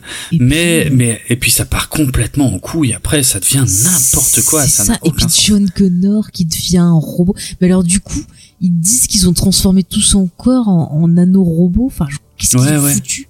Qu'est-ce qu'ils ont foutu? Mais je comprends comprends rien. Je, pas. franchement, ouais. Je comprends pas. En plus, ils sont censés combattre Skynet. lui. Alors pourquoi ils, Matt Smith quoi Donc quoi. Merde. Ouais, non, mais ça n'a plus aucun sens. C'est, c'est, euh, Du coup, tu pas. Il- rigoles. Tu vois là, c'est tout. Il s'était auto-spoilé d'ailleurs le truc, hein, Oui, euh, de, dans le fait que John Connor soit un Terminator lui-même. Ouais. euh, Mais oui, on était au C'était cinéma. dans les dernières bandes annonces. Mais oui, on était au cinéma, on voit la bande-annonce, on a, on a vu ça, on a dit non mais oh, qu'est-ce qui se passe? Puis en plus, euh, enfin, c'est. Je- Courtney, quoi. Il y a pire que j'ai enfin, je trouve que machin Isaac là, il est. Machin, ils... Non, Clark. euh, Ah, Emilia Clarke. Non, euh, merde, comment il s'appelle Jason Clark. Ah, Jason. Clarke. Il est insipide dans le film. Ouais, ouais, oui, oui. Ah, mais quand il va Oui, les oui. voir à l'hôpital, hey, salut maman, tu me chantais Rocketman et tout. Mais il fait, il fait, il fait pervers. Moi, j'étais acheté, ne me touche pas. T'es pas mon Mais autant je, t'es- je l'aime bien dans. Euh, Dans la planète des dans singes Planète 2, des il était singes. bien. il est Ouais, bon. pareil. Je le trouve. euh, Non, mais là, il y a- Bon, euh, il, il, il, il est, il est potable et là, ouais. Mais il n'y a pas de direction d'acteur. Enfin, Emilia Clarke, elle joue pas Sarah Connor, elle joue Ah la, maman des dragons. Hein. C'est exactement Ouais, pareil. Ouais, com- complètement. C'est c'est juste qu'elle a pas sa perruque, quoi. Enfin, c'est. Puis, puis le coup, genre, ah, je vais pas coucher avec l'autre, il est pas bien, nanana. Puis à la fin du film, hey, qu'est-ce qu'on va faire maintenant? Bah, Eh ben, on va aller coucher ensemble. Ouais. Enfin, tu vois, c'est. c'est- c'est- Ah mais c'est catastrophique. De toute façon, le fait que le film repose en très grande partie sur Emilia Clarke et Jai Courtney, Oh, c'est une catastrophe parce que c'est les deux pires acteurs mais qui pouvaient l'alchimie, zéro. Tu vois, je me plaignais du côté creepy du premier, mais finalement, c'est l'amour fou à côté de là. Hein. Ça fonctionne clairement. pas du tout. Et puis, excuse-moi, euh, Jay Courtney, Emilia Clarke, euh, machin Clarke, leur fils, ils ne se ressemblent pas du tout. Je n'y crois pas. Ça marche jamais. Ça Non, marche jamais. Edward Furlong, j'y crois. Mais Ouais. eux, je n'y crois pas. Euh, Hmm. c'est- c'est- Il y a un problème. Non, mais casting. puis euh, Schwarzy, dès qu'il ouvre la bouche, t'as envie de lui mettre Non, des baffes. lui, je l'aime bien. Franchement, il est ridicule. Il est moins ridicule que dans le 3, Ouais. mais quand même, il en fait trop, tu vois. Ça, c'est, c'est, ça me fait chier aussi. Genre, j'ai la main qui tremble, je me sens pas bien. Ouais, c'est bon. Ouais. T'étais vieux. Qu'est-ce C'est que je te dise, moi? En plus, euh, vieux, pas obsolète. Non, mais soyez sympa, le pauvre Schwarzenegger, il est resté gouverneur pendant 30 ans. Vous le faites revenir dans le rôle de Terminator pour lui faire jouer ça. Non, mais, euh, Ah, c'était ridicule. Enfin voilà. Mais le pire c'est que j'avais beaucoup rigolé quand je l'avais vu au cinéma. Mais quand je l'ai revu là, tu vois, parce que je me suis refait tout à la suite. Et ben en fait quand tu te les fais tous à la suite, mais c'est c'est pas possible. Et là Ah je non, passe un, un coucou à Creepers. Bah écoute, je pense que je vais rejoindre ton club finalement. Euh, je ne peux plus Terminator Genesis. Ça m'a fait rire à un moment, mais là d'avoir tout revu à la suite, non, non. Voilà. si tu écoutes cette émission, euh, je le dis, je rejoins ton club. Ah non non non.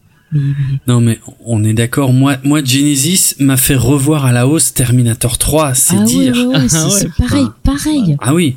Ah oui, Oui, pareil. Et puis en plus, enfin, qu'est-ce qu'ils veulent faire? Enfin, ok, ça va prendre le concours du, le, le- le contrôle du monde, of course, on est d'accord. Mais pourquoi? Qu'est-ce que ça veut faire? Enfin, quel rapport avec les Terminators? Parce qu'en fait, c'est même Oui, pas Terminator, c'est je sais pas quoi. euh. C'est James Cameron qui disait Allez le voir, j'approuve cette suite. Ah oui, si vous aimez mes deux films, il faut aller voir celui-là. euh, le Ah, 4, mais c'est ça, du caca, James mais celui-là, Cameron c'est trop bien. n'a pas du tout participé au film. Hein. Il a vraiment Non. juste encaissé le chèque Ah pour oui, euh, servir pour la promo, hein, mais, Mais il a le pas pire, du tout c'est que ça- participé. Le pire, c'est que ça sent qu'il le pense pas. Enfin, tu revois la vidéo, c'est Mais ça, oui, Ça me fait penser à George Lucas dans les bonus de Star Wars où le mec on dirait qu'il va pleurer en disant que mon dieu c'était trop dur de faire la prélogie. Je veux bien le croire sur, je veux bien le croire sur la trilogie, mais la prélogie, excuse-moi, enfin, faut pas déconner non plus. Le, le mec on dirait qu'il va pleurer toutes les larmes de son corps. Hmm. Je t'aime bien, euh, Papa George, hein, Papa Lucas, mais quand même, hein, Ouais, faut pas pousser quoi. faut pas pousser, C'est clair. c'est- acteur Bon, studio. Est-ce qu'on a fait un peu le tour de. Bah, ça marche pas. Ça marche pas et on sait pas qui Non. qui c'est qui l'a envoyé ce putain de Terminator. Si vous Mm. avez vos réponses envoyées, je pense que c'est Obi-Wan Kenobi parce que le côté mythomane c'est tout à fait lui. Il va nous dire d'un certain point de vue, ça aurait pu être ça Terminator. Bon, j'accepte si tu veux, mais je vois pas qui c'est qui l'aura envoyé. Ça peut pas être John Connor. ça peut pas Ça être aucun On le Reese. saura jamais. on Ou saura alors ça veut dire que c'est Schwarzenegger qui s'est envoyé de lui-même autant parce qu'il est amoureux de sa fille, parce qu'il l'aime, il l'a adoptée, et donc du coup il voulait la sauver, j'en sais rien, j'en sais rien. Il y a rien à sauver dans Genesis, vraiment. Mais Et vraiment, on a euh, touché le fond du fond entre le si, euh, scénario lamentable, les acteurs ça. lamentables, Le T-1000, tout euh, est lamentable. Mais tout Le faux Émile, moi je l'aime bien. moi. le, le pire de quoi? Le faux- Émile. Oui, non, mais ça dure 30 secondes, le pauvre gars, on Ouais. l'éjecte, Oui, donc alors que ça aurait pu être intéressant. Mais le, le pire, c'est que la fin du film, euh, si tu restes pas pour voir la scène générique, tu penses que c'est fini, youpi. Et tu vois la scène post-générique où tu vois que Matt Smith a survécu. Oh, trop bien. Mais ouais, mais ça, ça devait être une trilogie, hein, comme oui, oui, Terminator Salvation avant lui. Ouais, ouais. Et je vois pas du tout ce qu'ils auraient fait. Ah, moi non plus. Genre l'application, euh, il serait sur Facebook. euh, Salut, c'est Matt Smith, vous savez. Je suis toujours vivant. Euh, vive Mm. Genesis. Et là, il aurait mis un extrait d'une chanson de Genesis et ça aurait marché. Je sais pas moi. moi, j'ai pensé à Il ça. aurait je- dit bonjour, je suis le docteur, je me suis régénéré. Voilà, voilà, en Phil Collins. Ta, ta, ta, Alors. Donc là, ça- là, c- là, on aurait compris. Mais je, je sais Ouais. pas, je sais pas ce qu'ils voulaient faire. Ça aurait été plus clair que ce qu'ils ont fait là, ouais, clairement. Ouais, ouais, non, non, mais je, Et pas si on passait un truc un, à un Dark peu Fate. mieux. Ah oui, bon, on un a, peu mieux. ouais, on a des choses à Enfin, dire que, aussi. nous- que nous, nous avons un peu plus apprécié, je ne sais pas pour, euh, pour Draven. Il y a des choses que un j'ai aimées, des choses que j'ai pas aimées. Avec le recul, euh, voilà, j'ai envie de dire. Donc Dark Fate, sorti en 2019, Ouais. réalisé par Tim Miller qui avait fait Deadpool. Ouais. Euh, je suis pas Ouais. très fan de Deadpool de base. Donc Mm. au scénario, apparemment, James Cameron aurait participé. Ouais. On aurait donc le showrunner, bah c'est pas crédité, mais le showrunner de Sarah Connor Chronicle qui aurait participé. Ouais. Donc euh, je vous renvoie euh, au podcast sur Sarah Connor Chronicle si vous ne connaissez pas. Et euh, on aurait David S. Goyer aussi au scénario. Ce, ce qui euh, n'est pas une marque de, voilà. de qualité. On peut le dire, on peut le dire. Donc au casting, on a le retour de Linda Hamilton. Rappelons-nous, elle Ça, était bien, morte dans le 3, Sarah Connor. Donc qu'est-ce qu'ils vont faire Mm. On a donc Arnold Schwarzenegger qui est de retour pour un petit Ça, rôle. c'est le point noir. On a euh, Mackenzie Davis qui était plutôt pas mal dans le film j'avais bien aimé euh, dans la série euh, Alten Cash Fire. ouais, Alten Catch Fire avec Lee C'est Lee c'est, t'as vu, c'est le, le- la continuité Ouais. de, de, de l'émission. Mm, mm. Et c'est une série qui parlait d'informatique. Ouais. Tout est lié. C'est, c'est une série qui parle des débuts de l'informatique et de, de, bah, de Pace qui essaie de développer euh, un ordinateur, euh, un ordinateur personnel. Voilà.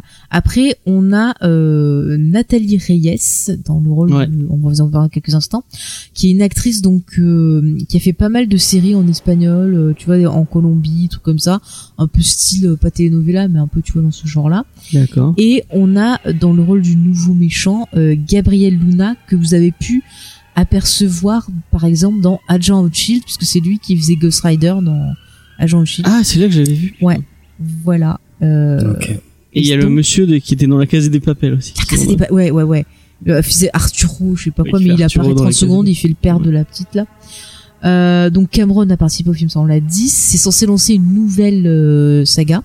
Comme tous les films de. Vu que ça marche pas au box-office, à mon avis, moi je trouve que ça, Ça fait se un, plante, ouais, apparemment. ça Moi, se je trouve qu'en film d'adieu, ça passe.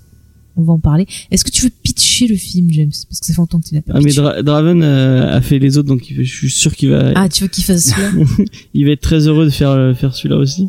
Ok, oui, ah oui, avec plaisir, si on veut. Euh, alors, Terminator Dark Fate, euh, un élément très important, c'est que euh, il zappe euh, donc toutes les toutes les suites à Terminator 2 qu'on a pu Mhm. avoir jusqu'ici et se présente comme la nouvelle seule suite à euh, Terminator 2. Donc, Terminator Dans- 3. Euh, ouais. Voilà.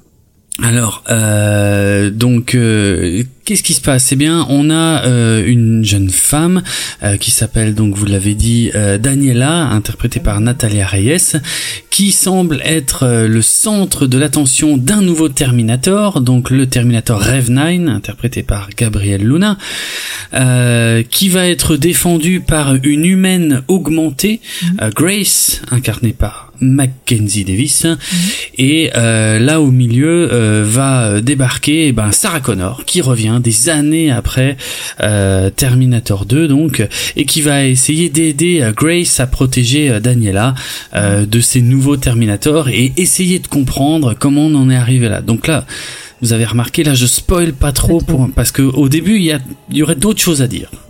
Mais après, Donc, je va- pense qu'on peut, je pense qu'il faut aller direct. On va prévenir les auditeurs qui n'ont pas encore vu ce dernier Terminator.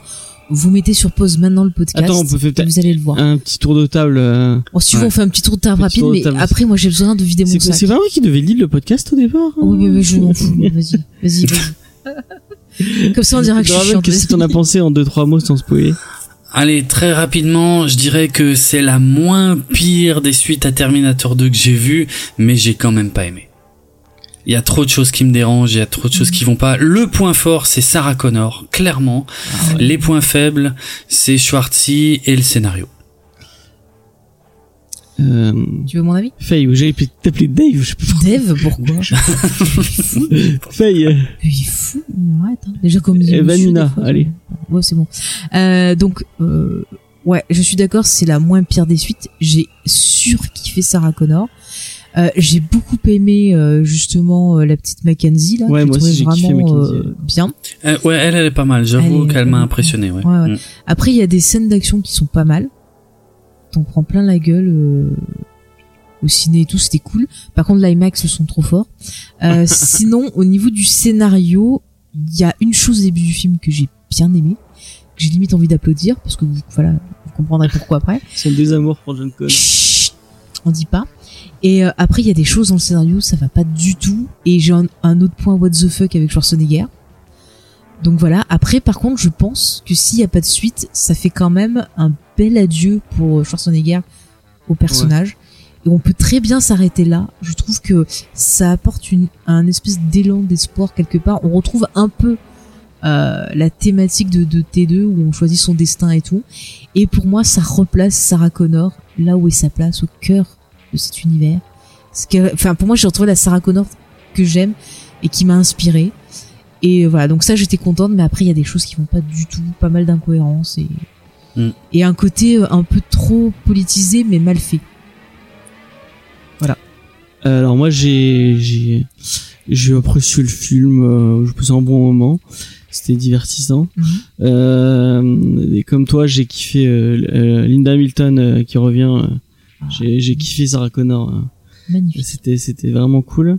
J'ai bien j'ai bien aimé puis même l'idée de- d'une humaine augmentée, je trouvais ça je trouvais ça vraiment intéressant. Je trouve que c'est c'est pas mal foutu.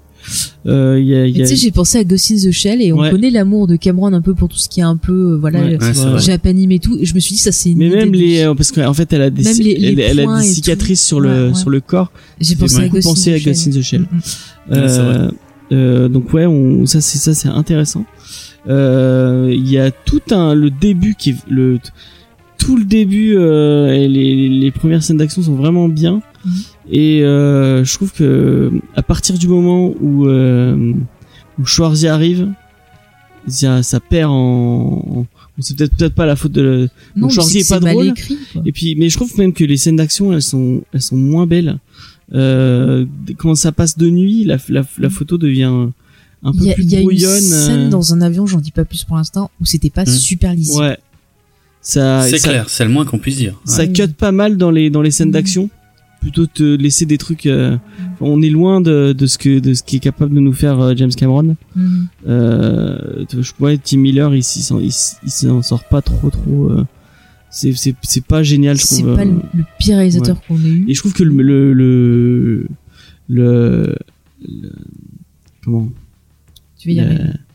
Merde, je trouve plus mon mot. euh, le pas le pas le méchant. Enfin, on va dire le méchant. Ouais. Le- Je cherche un autre mot, mais c'est pas grave. Le robot Le bah oui, euh, non mais euh, euh, machin. Antagoniste. le- Ouais, l'antagoniste est, est nul. est nul.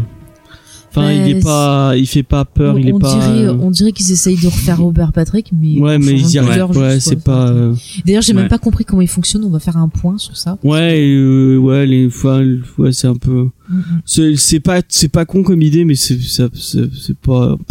Voilà. Ça porte pas grand chose. Non. Ouais, voilà. Et j'ai même Au pas final. compris le truc comment ça marche.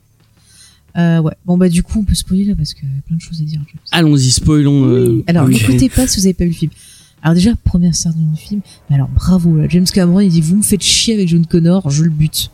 Ah, Ça, c'est un scandale absolu. Moi, Ah. moi, ça m'a sorti du film direct. En fait, non, c'était même, c'était un ascenseur émotionnel euh, horrible pour moi. Parce que c'est la suite directe de Terminator 2, donc je retrouve, grâce au rajeunissement numérique, je retrouve la Sarah Connor et le John Connor de Terminator 2, avec la même apparence et tout. Et là, sur le coup, moi, j'ai les yeux qui s'ouvrent en grand, je me dis, ah, c'est magnifique, c'est génial, j'ai attendu toute ma vie pour voir ça. Et là, il John Connor. Quelle le, horreur le coup de. Et moi, je Mais me suis quelle dit, horreur et moi, je me suis dit, mais ça y est, ils ont enfin compris que ça va rien, c'était Sarah Connor, la meilleure. Et puis c'est tout. Alors sur oui, pour, pour le coup, je, je peux pas te donner tort. Mais quand même, c'est pour moi c'est trop dur. J'aime trop Terminator 2 pour pouvoir valider Mais- juste mais cette j'ai- scène d'intro. J'ai tellement l'impression que c'est James Cameron, tu vois, qui se venge. J'ai dit, mais vous me saoulez. Ouais. J'ai fait de la merde avec On ça. dirait vraiment Je James Cameron qui met un fuck à tout le reste de la Mais c'est saga. ça, parce que le Mm, pire, c'est que en même je temps, ça, ça reboot, ça part sur totalement autre chose. C'est du tabula rasa à fond, tout en ayant une continuité. Et, et c'est vraiment, j'ai l'impression qu'il, qu'il- c'est vraiment pour, pour faire chier les gens, j'ai l'impression, cette scène, quand même. Mais par contre, l'idée de ah ouais, bah ils avaient, ils ont envoyé plein de plein de thé euh, Schwarzy euh, différents euh, à plein de moments pour Buffon. C'est un peu débile. Enfin ouais. Ouais, c'est tiré par les cheveux. tiré par les cheveux. Ça, j'ai rien compris. Pourquoi ils continuent à envoyer plein de, de Schwarzenegger alors qu'ils ont buté John Connor? Ouais. Non, en fait, euh, euh, ce que moi j'ai compris dans le film, Mhm. c'est que le T800 qui vient buter John Connor, lui, il a été envoyé, euh, il vient de la même timeline, on va dire, que euh, le T1000 de Terminator 2. Donc, il vient de ce futur-là, le même futur, sauf que il a été envoyé euh, à une époque, donc après la fin de Terminator 2, où le futur dont il vient a déjà été annulé. Oui. C'est ce qu'elle dit, hein. Elle dit c'est une machine qui vient d'un futur qui n'existe plus. Donc ouais, je veux bien, mais, hein, mais du Alors, coup, comment ils pouvaient savoir qu'il était là enfin, Après, moi, le truc que j'ai compris, tient pas. c'est que quand ils ont envoyé euh, tout, en fait, moi, j'ai l'impression que genre, ils, Ils ont envoyé plusieurs d'un coup. en plusieurs fait. Terminator, mais à des dates différentes, genre euh, Ouais, Terminator ça. 1, tu vas dans le 1, Ouais, toi tu vas dans le ça, 3. ouais. C'est- Et c'est- c'est d'accord. ça. Mais du coup, euh, comme tu disais, ouais, c'est ça, il a un détecteur. Parce qu'après, il lui envoie, parce que dans le film au début, elle dit qu'il y a quelqu'un qui envoie des coordonnées et qu'à chaque fois elle arrive, elle bute les Terminators, elle se casse. Ouais, ouais. Ok, mais euh, comment qui sait Il a un. Il le dit. Il le dit qu'en fait, quand t'envoies quelqu'un dans le futur, ça donne des. Bah, il explique pas comment il, euh, que- mais, mais ça donne des. Il balance un nom euh, qui veut rien dire en disant que ça Ouais. envoie des. Ça lui envoie des signaux en fait. euh, Ouais, comme des impulsions euh, qu'il ressent et Mais qui j'ai sait pas- où c'est. Je sais pas comment il peut les avoir à l'avance. C'est ça. Aucune mais, idée. mais par euh, contre, je, je surkiffe Sarah Connor, mais putain, elle est devenue sacrément balèze pour tuer facilement des Terminators quand même. Mais par contre, euh, moi, s'il me donne un- une suite Mm. où c'est euh, après qu'elle de juste Sarah Connor qui bute des, qui bute des Terminators, moi je dis oui. hein. Oui, parce que j'aimerais bien savoir comment elle fait. Elle est, elle est balèze. hein. Elle est super Ouais, balèze. ouais, ouais, ouais, elle est Ah balèze, ouais. c'est vrai. Bon, après, euh, vas-y, vas-y. T'allais dire un truc Ben, y a- pour moi, il y a rien qui tient. À partir du moment où ils ont tué John Connor, en gros, euh, il y a, alors il y a pas eu Skynet, mais à la place il y a eu Légion. On nous expliquera jamais ce que c'est, Ouais. euh, parce que pour moi c'est strictement la même chose, sauf que ça s'appelle pas pareil, et que les Terminators, ça s'appelle maintenant des Rev 9, et donc euh, voilà. En, en gros, de toute façon, le- le- l'idée derrière ce film, c'était de dire que les films précédents avaient essayé de faire trop compliqué. Chose avec laquelle je suis un peu d'accord. Euh, et donc là, ils ont essayé de revenir à quelque chose de plus simple, et finalement, c'est un peu le cas. hein. On est quasiment dans un remake de Terminator 1 ou 2, selon les scènes, où on revient vraiment au plus simple. Il y a quelqu'un qui représente le futur. On pense d'ailleurs au départ que c'est euh, la maman du futur euh, chef de la résistance, alors qu'en fait c'est elle le futur chef de la résistance. Bon, c'est pas le twist du siècle, hein. moi je trouve pas que ça change On le grand voit chose. arriver On s'en doutait On le comme, voit arriver à 30 comme 000. l'autre twist que, Mais genre, oui. enfin, au début, il te montre une scène où justement, là, le perso de je sais plus comment elle s'appelle, la fille blonde, là, elle se fait sauver par quelqu'un et tout. Mais direct. Oui, tu sais qu'elle. oui, c'est En plus, ça. elle arrête pas de regarder Dany avec insistance. Enfin, Oui. direct, j'ai compris. Enfin, c'est, oui. obvious. Mais par contre, je suis désolée. En fait, Sarah Connors, euh, pour moi, c'est, c'est tellement elle qui lance encore une fois la résistance. Qui va former, euh, la fille qui est soi-disant la nouvelle chef, c'est Sarah Bah oui, Sarah. Connor. Donc qu'est-ce qui nous dit qu'à un moment Sarah Connor elle a pas été chef et en qu'autre fait, après le elle a pris sa dans, place le hein. lien de tous les trucs, c'est Sarah Connor. Mais oui, c'est Sarah. Je te dis que c'était Bah. Sarah Connor. C'est la meilleure. C'est tout. Et puis, mais bien sûr, Sarah Connor Chronicle, on en parlait avant, c'est, c'est une mère qui voulait protéger son enfant, le préparer, tout en étant aussi mère. Et là, on se retrouve avec, euh, ben, tu vois, à la fin de la série, alors, euh, n'écoutez pas, je vais spoiler, mais bon, ils sont séparés. Donc, quelque part, elle est mal, elle, elle a raté un peu son rôle de mère, elle se retrouve séparée, c'est parce qu'il va arriver, elle peut plus le protéger.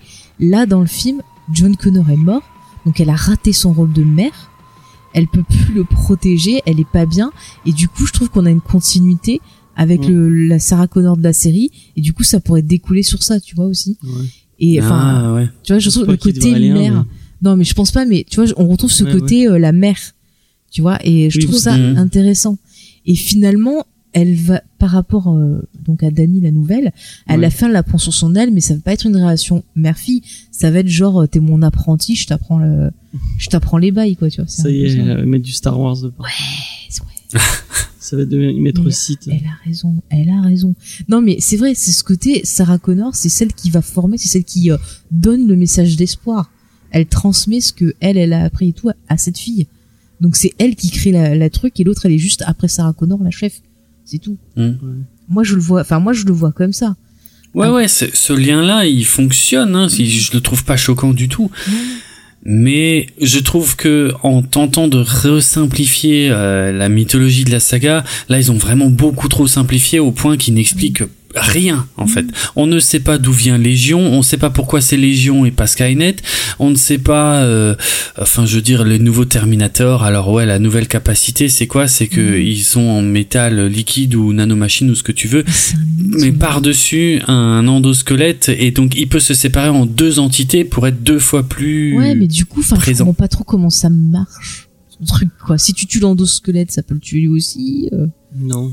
Enfin, je, sais Bah, je pas, suppose que non, parce qu'ils se sont bien fait chier à faire en sorte qu'on voit que le crâne il est complètement creux.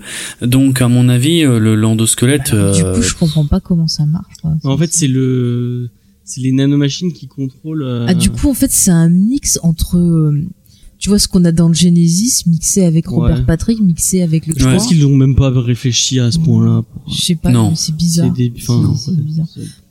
Pas débile, mais, Mais c'est pas. après, ce truc Légion, c'est exactement le même mode opératoire que, que Skynet. quoi. Oui, bah bah, c'est ça, il y a aucune différence. Enfin, je dirais non.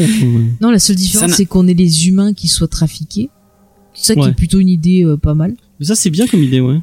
C'est pas mal, mais je trouve que c'est pas assez exploité parce qu'au Ouais. final, c'est exploité au début où, euh, au bout d'un moment, ben, elle est, elle est, elle est. KO, quoi. Je veux dire, il faut, il lui faut du sucre, il lui faut des médicaments. J'ai pensé en fait, à Universal Soldier. Ouais, à fond, hein. Ça, ça fond, hein. rappelle beaucoup ça. Mm, mm.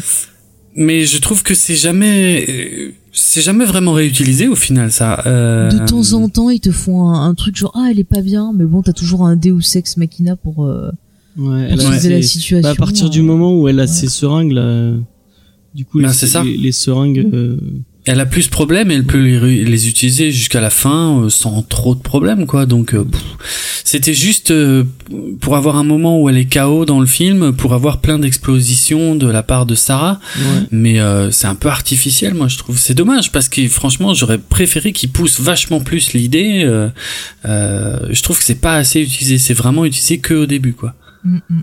Par contre, bon, euh, tu disais que c'est mal foutu, mais j'aime bien l'idée euh, d'une euh, d'une héroïne mexicaine. euh, je trouve ça Ouais. cool. Bah, un- après c'est un- Bah, ça un- change. ça un change. fuck à, Mais le problème, c'est que c'est tellement mis. Regarde, ça- ah, les Ouais. Mexicains, ah, on passe le mur, ah, le machin. Ouais, il passe le mur, c'est tellement pas subtil, c'est dommage. Parce que l'idée est Mais c'est ça, il y a aucune subtilité. Mais le je vois problème, bien les, les On a vu Rambo il y a pas longtemps et Rambo il passe il passe le mur en, en, en Ah, mais voiture. c'est même pas un mur, c'est des barres. Non, ça c'est catastrophique. hein. Ça c'est, c'est une blague, ça. Mais t'as vu, c'est marrant, hein. il y a des Mexicains dans Dark Fate, des Mexicains Ouais. dans Rambo. À croire Ouais, que Schwarzenegger et Stallone, ils ont écrit les scénarios ensemble. hein. Mais je pense que c'est un, les deux les deux c'est un c'est un c'est un c'est un fuck à ils mettent un doigt d'honneur à Trump Ah oui, euh, non, mais totalement. en, Ouais, ouais, en ouais, montrant des héros euh, Mm, mm, bah, Rambo c'est totalement ça le héros américain qui met un fuck à Mm. à, à, Mais bon. à la politique de Trump. Enfin voilà, ça marche pas super. T'as l'impression que c'est facile de passer le mur. Bon, ils te font quand même le Mm. plan sur les, les camps là, mais euh, ça va, tu peux t'échapper euh, tranquille et mille. Hein. Oui. Pas de soucis. Mais- hein, mais vas-y. Disons voilà, à part ce, ce petit côté un peu frais de, de de faire en sorte que ça se passe au Mexique, que euh, que l'héroïne ou euh, je sais pas comment dire, en tout cas le, le but un petit peu de tout le monde dans ce film soit une jeune euh, mexicaine. Ça, ok, c'est pas mal, mais tout le reste pour moi finalement euh, ne fait que euh, recycler des vieilles idées. C'est pour ça que je dis c'est juste un remake du 1 euh, voire du 2 avec des scènes d'action qui restent globalement inférieures à celles du 2 et, euh, et qui sont euh, très euh, finalement j'ai en fait j'ai vraiment eu le feeling de juste voir un film d'action lambda euh, et, et pour un Terminator ben pour moi c'est c'est pas bon quoi je veux dire c'est Mm. Mais de c'est toute façon si tu compares aux deux tu seras toujours déçu. Hein. Ah bah ah, ça c'est sûr Bah après, bon voilà, après il y a des idées sympas, genre le fait que ça soit plus la fille qui aille sauver sa mère adoptive en quelque Ouais. sorte. Ça, je trouvais ça, enfin, je trouvais ça intéressant. Après, tu vois le, la fin du film, genre, vas-y, ouvre-moi les entrailles, prends ma pile. Ah, c'est c'est too much. Enfin, bon ouais, après, euh, après, on comprend que c'est elle qui lui donne, euh, même pas un enfant, qui lui donne l'envie de se battre. Mais bon, je pense qu'elle l'avait déjà avant parce que quand même, il y avait déjà euh, Ouais. Sarah Connor qui était derrière pour l'éducation. Mais bon, la fin, c'était too much. C'était, toi, j'ai pensé à The Mask là quand il fait celui qui meurt, qui dit ah dis à Billy Dee que son père rentrera pas. Enfin, c'était euh, ah non mais c'était La mort de gnangnan. Schwarzy, Ah non, mais je- Ah oui, mais tiens, parlons de Ouais. Schwarzenegger. Alors, moi, je pense qu'il est venu dire adieu à son perso, qu'il ne le fera plus. Oui. Et il a raison Clairement. de ne plus le faire. Mais euh, c'est débile, quoi, Parce qu'il a plus de, parce qu'il a plus de but, il devient gentil. Mais, mais d'où ça sort ça ah mais ça c'est inacceptable. C'est un plus- scandale mais- absolu. C'est plus, pour moi je autres- refuse complètement Mais ça. dans ça tous ne les passe autres pas. Terminator, ils te disent que une fois qu'il a fini sa mission, il est censé euh, s'éteindre, quoi. Enfin, peut rien Ouais. faire. Oui c'est ça. Et là, le mec, oh bon, il faut que je me trouve un nouveau hobby. Tiens, il y a une femme battue, allez, je vais me Allez, taper. ça Enfin, y est. Je vais l'épouser. Enfin, je sais même pas s'il l'a épousé, j'en sais rien. Et puis je vais de, oh, les blagues sur l'ameublement là, ou sur les rideaux là. Les rideaux. Ouais, ouais. Non mais pour moi, l'erreur va beaucoup plus loin. C'est que non seulement, comme il a plus rien à faire, il se marie, effectivement, ils font d'une famille, ils vendent des rideaux. Mais surtout, moi, pour moi, le truc qui m'a révulsé, c'est quand il commence à expliquer, oui, et puis finalement, j'ai réfléchi à l'erreur que j'ai fait en tuant Mmh, John. Et je me dis, mais quoi? Mais qu'est-ce qu'il raconte? C'est une machine. Il a un clair. programme avec un clair. but bien précis. C'est clair, c'est débile. Puis qu'il lui envoie des SMS. Il a le numéro Ça de Sarah Connor pour lui dire pour Pour- John. Pour John, mais ça n'a aucun sens. D'où il aurait des regrets d'avoir accompli sa mission. Ça n'a Oh aucun sens. Mais je comprends que Sarah Connor, elle veut lui faire péter le caisson pendant tout le film. Elle a Bien sûr. tellement raison. Bien sûr. Et d'ailleurs, j'adore à chaque fois les rappels, tu vois, genre à la scène de l'avion où le mec il se tient, elle arrive, elle Ah lui oui, fait un est regard, genre, tuer. je pourrais te Ouais, faire ouais. tomber, je pourrais. Mais c'est pas le moment. Moi, je suis stratège, mais Mais de toute façon, tout- Dis toutes les scènes avec Linda, Linda Hamilton sont géniales. ah ouais, non, mais les échanges entre eux, c'est, mais mais ce Terminator, c'est débile. C'est débile. Ouais. En plus, comment, en plus, ils te font passer que genre, je suis le compagnon idéal, euh, je, je suis à l'écoute, je suis avec le petit et tout, mais il nique pas. Mais comment tu peux rester une vingtaine d'années sans faire l'amour avec un mec? Non, mais la, la- excuse-moi. Il a pas de pénis. Hein, euh, Mais on sait euh, pas. On sait, ah si, dans la version, ah, dans la version Ah Blu-ray, oui, c'est vrai, dans la version Oui. Blu-ray, Il en a. C'est vrai? il en a un. vrai. Alors, excuse-moi, comment que ça marche? Il doit avoir Oui, un bon, levier. il a pas de. Bah, il a peut-être un levier, je sais pas, moi. Ah, bah, J'ai pas envie de savoir, moi. Il a peut-être une fonction vibromasseur. Non, mais c'est important. Mm. Qu'est-ce qu'il a fait tout ce temps? Il a pas fait que des rideaux, quand même. Le fait qu'il vieillisse, c'est débile. Enfin, non, mais c'est, non, mais non, je comprends pas, quoi. En- mais en même temps, je, je, je suis super attendrie quand je vois Schwarzenegger. Donc bon, c'est genre, oh, c'est n'importe quoi, mais il est mignon, tu vois, c'est ça un peu. Puis les petites blagues de merde, ah oui, je suis un vrai bout en train. Ah oui. Ah, ça, c'est, ouais, ça, ça m'a un peu trop rappelé Genesis, ça, ça piquait. Mais tu vois, et parce pas qu'ils ont réussi à faire des choses drôles et décalées dans le 2, les Mm. mecs, ils ont pas compris. Ils ont dit, oh, on va lui faire dire n'importe quoi, ça va être trop drôle. Ouais, Mais vous avez alors pas que c'est compris. pas ça. Mais non, c'est absolument pas ça. C'était des relations qui se nouaient avec l'enfant, l'enfant qui lui expliquait des Ouais. trucs, quoi. Et Sarah Connor qui a des liens avec l'armée. euh, genre, elle connaît le, patron de l'armée. Elle euh. connaît tout? Elle connaît pas le patron. Elle connaît un gars dans une. euh, Bah oui, mais c'est le patron du. euh, Quand il rentre dans le truc, il dit oui, il donne des ordres à tout le monde. Mais elle a tout fait. Ouais, c'est vrai. Connor. Peut-être qu'elle a bossé avec la CIA, tu sais pas. Moi, j'en sais rien. Écoute, et son fils est mort. Elle a dû trouver un hobby. Donc voilà, elle a bossé avec. Et la par contre, la CIA, scène, euh, la scène, bon, la scène qui toi t'a fait hurler, euh, elle est, elle est, elle est super belle. Vraiment, fils, euh, avec la, la, la mort d'Edouard Furlong. Euh, Ouais, euh, bien franchement, c'est bien fait, hein, c'est bien ah filmé. oui, j'ai- j'ai aimé chaque C'est bien fait, ouais. J'ai aimé chaque seconde. Je sais que t'as, t'as kiffé le, moi dans Rogue One la, la scène euh, avec euh, Leia, j'avais trouvé ça un peu cringe. Ah, moi, Euh, bien. Oui. Euh, c'est, c'est un- Moi, ça m'a pas gêné. C'est plus euh, Tarkin qui m'a fait peur. Ah ouais? C'était dérangeant. il y avait un peu Ah, c'est euh, qui la vallée mort des, tu vois Valley, Ouais, tu vois, Ouais, tu voilà, vois un peu le, et là pas du, là je l'ai pas vu par du contre, ça m'a pu gêner parce que t'imagines, on l'a vu, genre une semaine après, elle était morte. Quoi. Enfin, c'est- c'était, c'était creepy. Quoi. Enfin, c'était. Mm, Ouais, c'est vrai. Ah, ouais. Ne rappelons pas ce, ce, Pardon. ce- ce genre de souvenir. Non mais je veux Mais dire, par euh, contre, là, tu là, là, la scène, pas, j'ai pas vu du tout de. Par contre, tu vois ce qui est débile, c'est qu'ils te le tuent, donc ils te disent bon, on l'a tué, machin, on passe à autre chose. On te dit ah bah après on te dit ah bah finalement euh, tiens tu croyais qu'on avait annulé l'apocalypse? Bah non non regarde on en a fait une autre Donc ça veut dire qu'on peut pas arrêter l'apocalypse, donc ça veut dire qu'on peut pas arrêter la mort. Donc ça veut dire que du coup il y a pas d'espoir. Et ce qu'ils te disaient dans le 2 c'est de la merde, mais à la fin du film ils te disent non, vas-y on va se battre, il y a trop d'espoir, on va on va changer le destin. Mais putain on vient de vous dire que c'était pas possible, vous avez une apocalypse, il y en a une autre qui arrive derrière. Bah ouais. C'est un Donc peu ça, euh, vrai. le, tu vois ce qui m'a gêné c'est que le film il se contredit un peu. Il aurait fait pas, pas fait dire ça, il laissait juste la fin qui était quand même cool, tu vois, c'est punchy. Tu vois ces deux femmes qui partent à l'aventure en disant bon ben voilà cette pauvre fille elle méritait pas de crever, on va essayer de changer ça. Et je trouve que c'était une, at- une attention sympa, ça, on retrouve le côté Sarah Connor du 1. Euh, Mm. Tu vois, c'était sympa. Et en même temps, je me suis dit, ça conclut bien ce côté, bah, next génération, nouveau espoir. C'est à nous un peu à changer les choses. T'as un peu un fuck à, à- encore une fois, au président des United States avec le côté Trump, genre, euh, tu vois, le changement climatique et tout. Genre, si on change, Ouais. on peut empêcher les choses. Parce que le gars récemment, il a encore re-engueulé, euh, euh, je sais plus, le gars du service des, des forêts à Los Angeles en disant, ah, j'avais dit qu'il fallait tout qu'ils rasent, mais à cause de leur protection d'environnement, ben voilà, maintenant ça, En plus, Schwarzy, il est vachement écolo, non? Il y a pas un comme comme ça? Ouais, Oui, il oui, s'est à engagé, fond, à ouais, tu vois, c'est marrant, il est républicain, mais pourtant il est pas très Trump. Hein, pas Ah bah hein. tu peux, tu Mm. peux. Tous les gens qui sont à droite sont pas forcément des gros. Oui, oui, mais- non, mais ça. Mais tu sais, il est pas si con que ça, Schwarzenegger. Comme Stallone, les gens ils pensent qu'ils sont cons, mais ils sont pas si cons que ça. hein. Non, non, c'est vrai. Vraiment, vraiment. hein. Mais je sais pas, il est trop mignon. Puis bon, voilà, après, euh, qu'est-ce qu'on peut dire encore qui va pas sur le film? Pouf, La scène de fin, euh, j'ai même pas compris comment ils l'ont buté. Ils l'ont juste raclé le robot. Mais moi, tu vois, ce qui me fait. Je sais pas. C'est vrai. Non, mais c'est vrai qu'il peut m'expliquer ça encore dans les non, autres mais moi, ce qui, me, ce qui me rend le plus triste, Mhm. c'est que bah, de tout ce qu'on a vu euh, cette année, euh, c'est un des meilleurs blockbusters qu'on a, qu'on Oui. a vu. C'était mieux qu'un game. oh putain, Rien que pour tu me chier avec ça. Euh, Excellent. non mais c'est tellement. Euh, Non, mais y avait, c- cet été, il y a rien eu comme film un peu. bon. Alors moi j'ai beaucoup Ouais. aimé Crawl d'Alexandre Ah oui. Aja qui était vraiment oui, c'est bon. pas la même chose. C'est sympa. Oui, c'était un Ouais, bon c'est pas, euh, ouais, divertissement. pas pareil. Dans les trucs de cet été ou même de récemment, c'est un des meilleurs trucs que j'ai vu. Ouais, mais il y a pas eu de gros blockbusters à part, tu vois ça qui. Et le meilleur film de cette année arrive bientôt, James. Sois patient. Ah, tu nous gonfles avec euh, Star Wars. Ah, 9. tu vas tellement souffrir. on l'embête tout le temps en fait parce que dans le Comics Discovery, il y a Mathieu qui est aussi fan de Star Wars et à chaque fois on dit ah c'est le meilleur film qui va sortir et tout.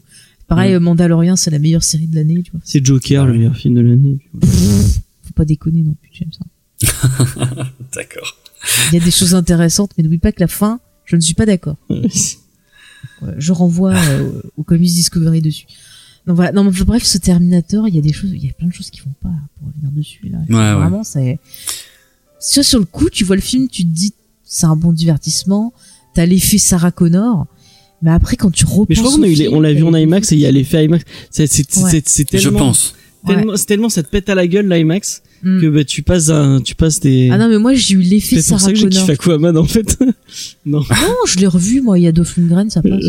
C'est très drôle. Non mais de, le, de voir en IMAX, c'est comme euh, Kong Skull Island, tu vois, on l'a vu en IMAX, ça te ah pète non, à la gueule, de la passes un merde. bon euh, moment. je t'ai dit euh. que c'est de la merde direct en sortant. Oui, non mais c'est Je divertissant. t'ai tu dit, je t'ai dit, j'ai beaucoup aimé le film de Samuel Jackson dans le film. Tu vois, Oui, c'est c'est un peu comme Tarzan. Le film de Samuel Jackson dans Tarzan, c'est très bien. Voilà, c'est autre chose. Non, mais là, Dark Fate, moi, j'ai vraiment été sous le coup de Sarah Connor et de la fille que j'ai trouvé cool, la blonde. Mm. Mais après, tu Mm. vois, j'y ai repensé, j'ai fait mes notes et tout, et je dis ah mais non, mais ça, ça va pas, ça, ça va pas, ça, ça va pas, ça va pas. Ouais. Enfin, c'est. Il y a des trucs que tu, tu gardes quand même Draven dans le, dans. Euh, je cherche. Non, ouais, Sarah Connor, ça me fait plaisir de la voir, mais euh, mais bon, tout le reste, tout l'emballage euh, ne me convient pas du tout. Donc euh, voilà, je non, je valide pas ce film. Il y a même les scènes d'action. Euh, euh, alors entre celles qui sont illisibles, notamment dans l'avion, et puis bon, les autres qui sont correctes. À la limite, la toute première entre la, la toute première confrontation entre Grace et le Rev 9 Ouais. dans l'usine tout au début, celle-là elle est pas mal parce que je sais pas encore trop bien euh, que à qui j'ai affaire et tout. Et là j'ai trouvé ça assez impressionnant. Mais après euh, j'ai vu des choses on va dire euh, c'est un blockbuster lambda quoi. C'est un blockbuster euh, ouais qui est pas trop dégueulasse visuellement mais euh, qui ne propose rien de, de, de révolutionnaire ni en termes de scénar parce que vraiment moi je suis très déçu par le scénario qui est hyper basique et surtout qui ne nous explique rien de rien de rien de rien ça, quoi. euh, Bah, ils prennent Et pas de risque quoi. Mais en fait, ils ont dû se dire, on expliquera tout après. Mais le problème, c'est qu'ils ont pas Ouais. pensé que peut-être qu'il pourrait ne pas y avoir d'après. Hein. Bah, il y aura pas d'après, hein. Le film se plante un peu trop. Ah oui, enfin, oui. à moins d'un miracle, Bon, euh, après, il y aura Par contre, d'après. j'ai vu beaucoup de commentaires sexistes sur le film, genre euh, ils nous font Ah chier, encore des femmes, il y en a marre. euh. Bien sûr, il y a eu des comparaisons avec Star Wars, euh, pareil où il y a eu le, le même style de critique parce que trop de persos féminins, gna gna gna. Et tant Oh là Il faut, il y a, il y a combien de persos féminins dans, dans Star Wars? Il y en a trois euh, qui sont importants. euh, enfin, Non, mais quatre. dans les, la nouve- les nouveaux épisodes, Oui, bah oui. parce qu'ils en ont rajouté plein. Il y a encore des Bah persos quoi, il y a. Rey, il y a Leia, il y a euh, Bah, il y a Rose, euh, il y a. Rose et, euh, Ah, celle qui est importante, et- le perso de Laura Dern. et Laura Dern. Putain, mais Ouais. Voilà. Et Phasma. Phasma, voilà. Ouais, bon, façon. sympathique. Après, il y a des nouveaux persos qui doivent arriver euh, dans le dernier film. Non, mais voilà, bon. Mais là, sur Terminator, mais ces gens, elles nous font chier. Enfin, mais j'ai vu des trucs Non. super. euh, C'est complètement con, hein, Ah vraiment, oui. parce que là, vraiment, les points forts du film, c'est clairement euh, Linda. Hamilton et Mackenzie Davis. Donc, euh, Et même la petite, euh, la petite euh, merde. euh, la petite Natalia Reyes, elle est Ouais, pas trop ouais, mal. elle s'en ouais. sort bien, Oui. hein. Par contre, le doublage français sur elle, euh, c'est un peu too much. Hein. Ouais, ouais. Oui, Un bah, peu ça, raciste, c'est toujours un peu. euh, C'est compliqué parce qu'ils ont des accents, ils sont obligés de faire des Ah accents. ouais, mais bon, c'est ridicule. Ouais. Vous proposez plus de Je- VO. Je pense aussi que le film, je l'ai moins mal pris que à peu près tous les autres Mm. euh, précédents. Encore que le 4 m'avait pas spécialement énervé, il m'avait juste ennuyé. Euh, mais celui-là, euh, vraiment, euh, il est passé sur moi, euh, on va dire, sans, sans, ouais, sans que je m'énerve, sans que je sois scandalisé et tout. t'a fait sourire un peu quand même. Et euh, ah, ouais, pff, un peu, mais euh, mais vraiment, tu vois, ça va Pas ça va pas chercher loin. Ah, moi j'ai souri quand j'ai vu euh, T'as pas, t'as pas fait des rides avec, euh, avec ça. Hein? Qui t'a Il s'est pas fait de rides avec. Ah euh, bon, avec ça. bon, après, Schwarzenegger, ouais, c'est Schwarzenegger. Sarah Ouais, mais mais ça, bah, c'est- non, s'il y en a bien un qui me fait pas rire dans ce film, c'est Schwarzenegger. Ah non, hein. mais c'est c'est creepy. C'est creepy parce que c'est pas logique. C'est pas logique non, c'est ça, il y a aucun sens. En plus, boit de il la boit de la bière. Mais pourquoi il boit de la bière? Mais, mais en plus, il fait pas pipi. Ah mais non, si on a dit qu'il avait un pénis, alors il doit avoir un truc. Tu sais, c'est comme les poupées que t'achètes. tu leur Ça veut dire la- qu'il mange? Bah oui. Parce qu'il a dit que sa femme, elle, est, elle savait pas que c'était un robot, soi-disant. Bah oui, bah il doit manger alors. Oui, Bah, oui, bah oui, je, oui. Donc il doit avoir un trou pour évacuer tout ça. Mais je te dis, c'est comme les poupées que tu leur Il donnes y a pas un moment où il lui dit ouais comment elle fait pour qu'elle elle voit bien que tu dors pas? Il dit quoi déjà à ce moment-là? Je Ah, il plus. dit Je rien. me souviens plus. Il dit rien. Je pense qu'il dit pour justifier. Bah, moi, je suis sûr qu'il la comble. Elle est tellement comblée qu'elle dort et elle voit pas qu'il dort pas. hein. Je sais pas. Non, mais tu peux pas rester euh, avec un gars qui dort pas pendant tout ce temps euh, sans te poser de questions. Ou alors elle est très conne. Ça, ça peut être une explication. C'est possible aussi, hein, finalement. Ah ouais. mais, mais attends, mais en plus, ce qui me gêne, c'est qu'on dirait genre euh, des familles dans les pubs américaines, tu vois. Oui, c'est genre, euh, oh papa, t'es trop bien, gna, gna, gna, gna. Mais, mais oh, vous calmez. Et puis vrai. alors, la, la blague, alors attention, quand il y a plein d'armes et tout, et que le mec il te sort, ah bah on est au Texas. Ah. Ah oui, et puis qu'est-ce ah, qu'est-ce que tu lui as dit? Je, je lui ai dit je ne reviendrai pas. Ah oui, j'ai dit que je reviendrai pas. Là, là, tu vois, il Ouais. nous dit à nous spectateurs, ouais, c'est mon dernier. Et on le comprend, on le comprend. Le gars, il est gentil, oui. il revient pour les gens en disant bon, les gens ils m'aiment bien et tout. Mais, mais, mais vas-y, fais d'autres films, mon petit Arnold. Fais un autre truc, euh, je sais pas, fais, refais un truc avec euh, avec Non, Stallone. pas avec Stallone. Non. Si, réémile Ah, le si. retour. Oh putain, évasion, évasion mes couilles là, c'était Ah, mais nul. hein. Ah, Évasion, c'était trop bien C'était le trop premier. bien. Mais il s'appelait Ray et Émile, quoi. Mais putain. Mais c'est trop bien comme nom. J'ai rigolé pendant au moins une heure à ça. Parce que je savais Ah, pas, pareil. je savais pas qu'ils s'appelaient comme ça quand j'ai découvert leur nom, mais oh, Oh, j'en ai pleuré, j'en ai pleuré. J'ai trouvé ça nul moi ce film. Ah non, le, le, le pire c'est les deux suites La qu'ils ont prison fait, hein. bateau là, mais putain mais. Ah non, mais t'as pas vu les deux suites qu'ils ont fait avec euh, le gars qui fait Drax là dans Les Gardiens là Ah ouais. Mm. non, mais Il y a qui d'autre avec Il y a juste ce mec de Drax? Dans le 2, il y a lui, Batista, dans le 3, ça je sais plus qui c'est qui a en plus.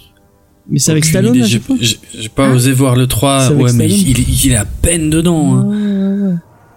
Ah non, mais voilà, j'ai envie de te dire, James. Non, mais voilà. Non, mais je sais pas, il Non, peut mais faire pff, autre chose. Mais, mais Stallone, il c'est enfin. Moi, les gens qui me disent que c'est un bon acteur, je- Mais si, putain, mais vois Copeland. Mais sérieux. Mais arrête, dans Creed, le premier Creed, il m'a fait pleurer. c'est vrai Pas dans le deuxième parce qu'on aura dit qu'il était mort, mais dans le premier, Non mais dans le 2 par contre si tu vois le 2 en te disant que le perso il est mort depuis le début que c'est un fantôme, ça, apporte quelque chose au film. Excellent. Mais vraiment ça apporte un truc au film quoi. C'est con parce que le personnage de, de Michael B. Jordan, il est, il est tellement détestable. Ah, mais Ça c'est autre C'est chose, vrai. ça c'est autre chose. Mais tu vois, par contre, ce que j'ai trouvé marrant, c'est que Stallone et Schwarzenegger, ils se sont échangés des trucs sur Twitter en se chinant justement puisqu'il y avait leur film qui sortait, en faisant ah toi Ouais, ça va ouais. pas marcher, moi ça va marcher et tout. Alors je sais pas lequel Rambo, ça a marché. Je pense Non, mais s'il vous plaît, faites que ça peut marcher. Je sais pas lequel a le plus bidé que l'autre, mais Non, j'espère pas, putain. non mais il, il le refera plus. C'était un adieu. À la fin, on a vu toutes les, les meilleures images des Rambo. Oh putain, mais ça. c'est- C'est d'ailleurs ça Ouais. manquait à la fin de Terminator. Bah, d'ailleurs, vous avez fait, euh, t'as fait un 24 FPS non, sur, euh, sur Rambo. Sur Rambo, ouais. Il faut, faut que je l'écoute. Pas on le conseille, mais on l'a pas écouté, mais Mais je suis sûr que c'est très bien. Ouais. On va l'écouter de toute façon. Parce que vous avez par- Merci. parlé de ces, ces, ces, ces fameux euh, flashbacks euh, qui durent. euh, oh, putain, Je crois, oui, oui, il me semble que oui. Non mais le générique. on a, on de a à peu fin. près tout couvert. hein. Mais les gens ils ont rigolé au générique de fin. C'est Mais je comprends. Oh, putain mais mais je te jure il aurait fallu la même chose sur Terminator. Rappelez-vous tous les meilleurs moments d'Arnold dans Terminator quand il tue des gens, quand il se relève l'œil. Ça aurait été trop bien. Non mais je, je- franchement euh, plus j'y pense plus je me je ne comprends pas ce qu'ils ont voulu faire avec Dark Fate en fait. Parce ouais, que ouais, je sais pas. je, je comprends pas pourquoi justement il, il part sur un principe de tabula rasa en disant le reste on s'en fout. Pourquoi il a pas essayé faut de faire une de- vraie d'essayer suite de faire des- du voyage dans le temps. Ils y arrivent pas. Donc, Mhm. euh, C'est clair. moi, la, la, le- la meilleure chose qu'ils ont essayé de faire, c'était Renaissance. Mm. Et ils se sont chiés, mais ils auraient dû continuer là-dessus, quoi. À moins qu'ils avaient prévu après Dark Fate de partir sur Renaissance. Enfin, sur un style truc Renaissance. Parce que je sais pas si vous êtes d'accord avec moi, mais même les, les scènes dans le futur, euh, elles avec, sont pas euh, belles. Hein. elles sont pas, elles sont pas géniales. Ouais, c'est, les trucs les, les moins réussis du film. Puis, puis le discours quoi dans le futur, genre ouais, c'est les machines, c'est des connards, il faut qu'on se rebelle contre eux. Ouais. Ouais. Voilà, Hmm. On aurait dit le discours de Jack dans Lost, mais en moins bien. c'est Live Together, Die Alone. Mais même euh, la, la scène où on la voit, euh, elle fait, enfin, elle fait pas du tout. Mais même euh, la scène de guerre, c'est complètement illisible. J'ai rien compris qui Mm. il se battait, qu'est-ce qui En lui fait, elle essaie de sauver euh, sa, enfin, machine quoi. Ouais, Reyes. ouais, je pense, mais euh, j'ai rien compris. Ouais. Et puis comment ils font pour l'augmenter euh, Parce qu'ils mettent des trucs dans son corps, mais comment ils font? Ils Ouais. l'ouvrent? Enfin, j'ai pas compris le. Bah si, lui, on, on le voit qu'elle lui, il lui faut une espèce de chirurgie dégueulasse là. Ouais. Ouais, mais enfin, c'est pas très développé, quoi. Ouais. On nous montre vite fait quelque chose, mais il y a aucun développement sur ce qui se passe vraiment dans ce futur. hein. C'est c'est euh, ça. Et puis on te fait comprendre que, tu sais, au moins ils font des radios, je sais pas quoi, ou un IRM de son truc. Et du coup, ça veut dire que l'armée, ils vont avoir les plans pour créer son truc. Oui, donc je me disais, ouais, c'est ce que Ouais. je disais en sortant. Ça se trouve en fait, Légion, ils vont l'avoir parce qu'ils ont pris des radios de machines. euh, Peut-être. Grace. Ouais, Ouais. bah ouais. Peut-être. Peut-être, ouais. Parce que Et au final, ils ont les, ils ont les cadavres des deux euh, parce qu'elles elles sont parties. Oui. Mais euh, dans au fond du, du barrage, il y a le cadavre de de Schwarzy et de l'autre qui sont toujours. Hmm. Mais il a pas refondu euh, Schwarzenegger? Ils, ref, ils refondent, non? On les on le voit quand Bah il si, fait. parce que euh, Ils refondent. je sais plus. Non, Mais il y a pas de magma. Non, il y a, Non, non, il y a il une tombe. explosion. Oui, il y a une explosion. Ah, il oui, tombe et il y a une explosion. Ah oui, parce que Sarah Connor, elle dit vas-y, crève, et il fait ok. Ta, ta, ta, ta, Ouais, Il y va. Oh, cette scène, elle est horrible. C'est débile. Enfin non mais enfin comprends rien. t'sais. Après euh, C'est con parce qu'en en sortant du Mais- en sortant du film, on était là, mais- ah, c'était mais bien, on n'a pas savoir. le pire c'est que tu vois en y Ah ouais repensant, en y repensant, il y a plein de scènes. Je me dis mais ça ça a pris. t- Genre quand ils sont dans l'avion et qu'ils y vont dans l'espèce de bagnole pour descendre, mais Ouais. ça m'a rappelé euh, le film L'agence de l'agence touriste où ils se mettent dans L'agence le. touriste, ouais. Ils se mettent dans l'espèce de truc avec le canon pour descendre. C'était Et débile dans l'agence touriste. du coup- euh, Non mais tu vois du coup j'y repense, je me dis mais le mec il, il fait rien du tout d'original. ouais. Il reprend des trucs qu'il a vu dans d'autres films en fait. ouais, non, mais il y a pas de risque, il y a pas Mais de. c'est pareil, la scène où ils se battent dans l'avion en semi-apesanteur, moi ça m'a fait penser à du Mission Impossible. Ouais. Alors quel numéro je peux vous dire? Mais je suis sûr qu'il y a un truc comme ça dans un Mission Impossible. Ah bah, y a- en parlant de en parlant de bons blockbusters, je pense que le, les- Les Missions Impossibles, ils sont sympas. Ouais. le dernier, Ouais. il était cool. Ouais, le dernier, il était sympa. Il y avait une moustache euh, très sympathique. euh, Ouais, c'est la vrai. fameuse moustache de la Discord. Oui, c'est oh, vrai oui. qu'elle était bien taillée. On comprend qu'il voulait pas qu'il Ouais. la coupe. Hein. c'est- c'est- c'est- Mhm. Mais en même temps, Superman, il pouvait pas avoir une moustache, ça aurait réglé On le dit bon, on s'en fout, arrête. Non mais je- Est-ce qu'on aurait pas fait un peu le tour ouais, euh, je pense qu'on a fait le tour. Ça, ça- C'est, c'est, Ouais. disons que c'est divertissant, mais pas un bon Terminator. Non, c'est ouais, ça, voilà, ça, je peux être ok avec ça, ouais. Mm, Mm. Est-ce que tu conseilles quand même euh, Draven Non, franchement, non, c'est trop scandaleux. C'est c'est le le Terminator euh, qui a euh, qui qui regrette d'avoir accompli sa mission, c'est inacceptable. Et puis même l'exécution de John. Enfin, je veux dire, pour moi, euh, John représente tout euh, dans le 2, qui est mon film préféré. Donc non, je peux pas valider. Non, vraiment, je. non. Tiens, un truc que je Non. peux pas éviter, c'est que je comprends pas pourquoi direct euh, le perso de Mackenzie, elle peut pas piffrer euh, Sarah Connor qui vient de les aider. Quoi. Enfin, ouais sur Dans Ouais, le film, ça elle a s'en pas fout beaucoup de plein la gueule. et et parce que dans tous les ça c'est un truc qui va dans tous les. Ou alors elle est amoureuse même en de comics Danny. tu vois à chaque fois euh, à chaque fois que t'as t'as un truc où t'as deux pers deux, deux héros qui se rencontrent Mais, donc au début ils peuvent pas se blairer puis après ah, se- mais tu vois, je me suis demandé, Ouais. parce qu'elle dit que Danny l'a élevée, mais je me suis demandé si elle est pas amoureuse de Danny quand même. ouais je sais Parce pas. qu'elle était quand même un peu grande, tu vois, quand elle l'a... Et du coup, je me suis demandé si elle était pas amoureuse d'elle. Moi, au, au tout début, j'ai cru que Danny c'était la parce qu'en fait euh, quand euh, Furlong il se fait exécuter, Mm. il discute avec une, une, une mexicaine. Je me dis juste de discuter, tu vois, il a échangé deux trois. euh, Ah, pas mal. Ah ouais. ça y Alors, est, elle est je enceinte de, elle est, elle est enceinte de, de John Connor alors qu'il a, Putain. il l'a à peine touché. Il est fort.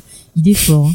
Franchement, euh, le mec d'un regard, il te met enceinte, ah bah, Ouais. je comprends qu'il se soit fait tuer Ça m'a fait penser au truc de dans, Simpson. dans les Simpsons où Le tango danse, de la le muerte. tango de la muerte. Il y a, il y a les, euh, bon, il y a- alors il regarde un film en fait, il y a des deux personnages qui dansent et quand ils finissent de danser, il y a le. Le gars, il fait maintenant, tu Le- portes mon enfant. C'était bien. mais t'es fou, toi. Surtout quand on te dit au début, euh, l'époque et tout, ça se passe, c'était pas possible que ça soit... Ouais, je sais pas, je me suis. Je cherche pas à comprendre, c'est Mais tu vois Terminator. aussi, un truc qui me manque, c'est que t'as pas de développement perso, de vraie psychologie de personnage. Ouais. On en parlait sur Sarah Connor Chronicle, là on l'a pas. Genre son frère il meurt, elle pleure 5 secondes, euh, la petite Dani. Lui puis avait l'air après, tellement con, son frère. Oui, il avait pas l'air fut-fut. Excuse-moi, en plus, euh, euh, franchement, euh, je pense qu'elle y gagne au change parce qu'entre le père et, et le fils qui en branlait pas une, euh, c'est bon. Mais j'ai bien aimé la scène dans le espèce de prison de, des, des migrants. Je trouve Ouais. ça, je trouve ça marrant. C'était. Pourquoi? Parce qu'ils sont fermés. Ça change un peu, Ouais. ouais. Quel gros raciste, Mais- James. T'es méchant. Mais non, mais tu dis c'est rigolo de les voir. Non, mais je veux dire, ça change, on, on, ça, Ah. on- c'était marrant. Oui, oui, c'était. euh, Bon, moi, ça m'a fait rire, c'est Sarah Connor, quoi. Elle- Tu vois, à quel Ouais. point elle est craint et tout, c'est trop bien.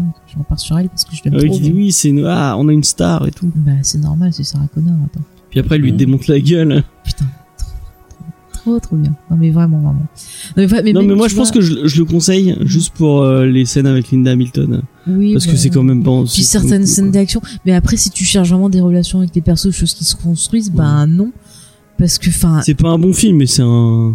ouais. Ça vous fait passer un dimanche. Mais euh, tu vois, je dimanche comprends après. pas. Enfin, bon, qu'elle dise, ok, elle devait pas mourir pour moi, mais, euh, enfin, elle s'en fout, limite, elle l'a vu 30 secondes, quoi. L'autre, je comprends, elle a des liens particuliers avec elle, mais là, à cette époque-là, euh, elle les a pas, quoi. Enfin,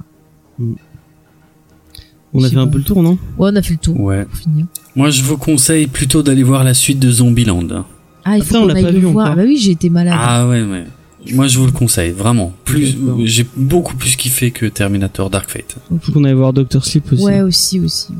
ouais. Hmm, ouais, j'ai pas encore vu celui-là. Putain, vendredi, il faudrait qu'on essaie de voir si on peut pas faire les deux, entre parenthèses. Ouais.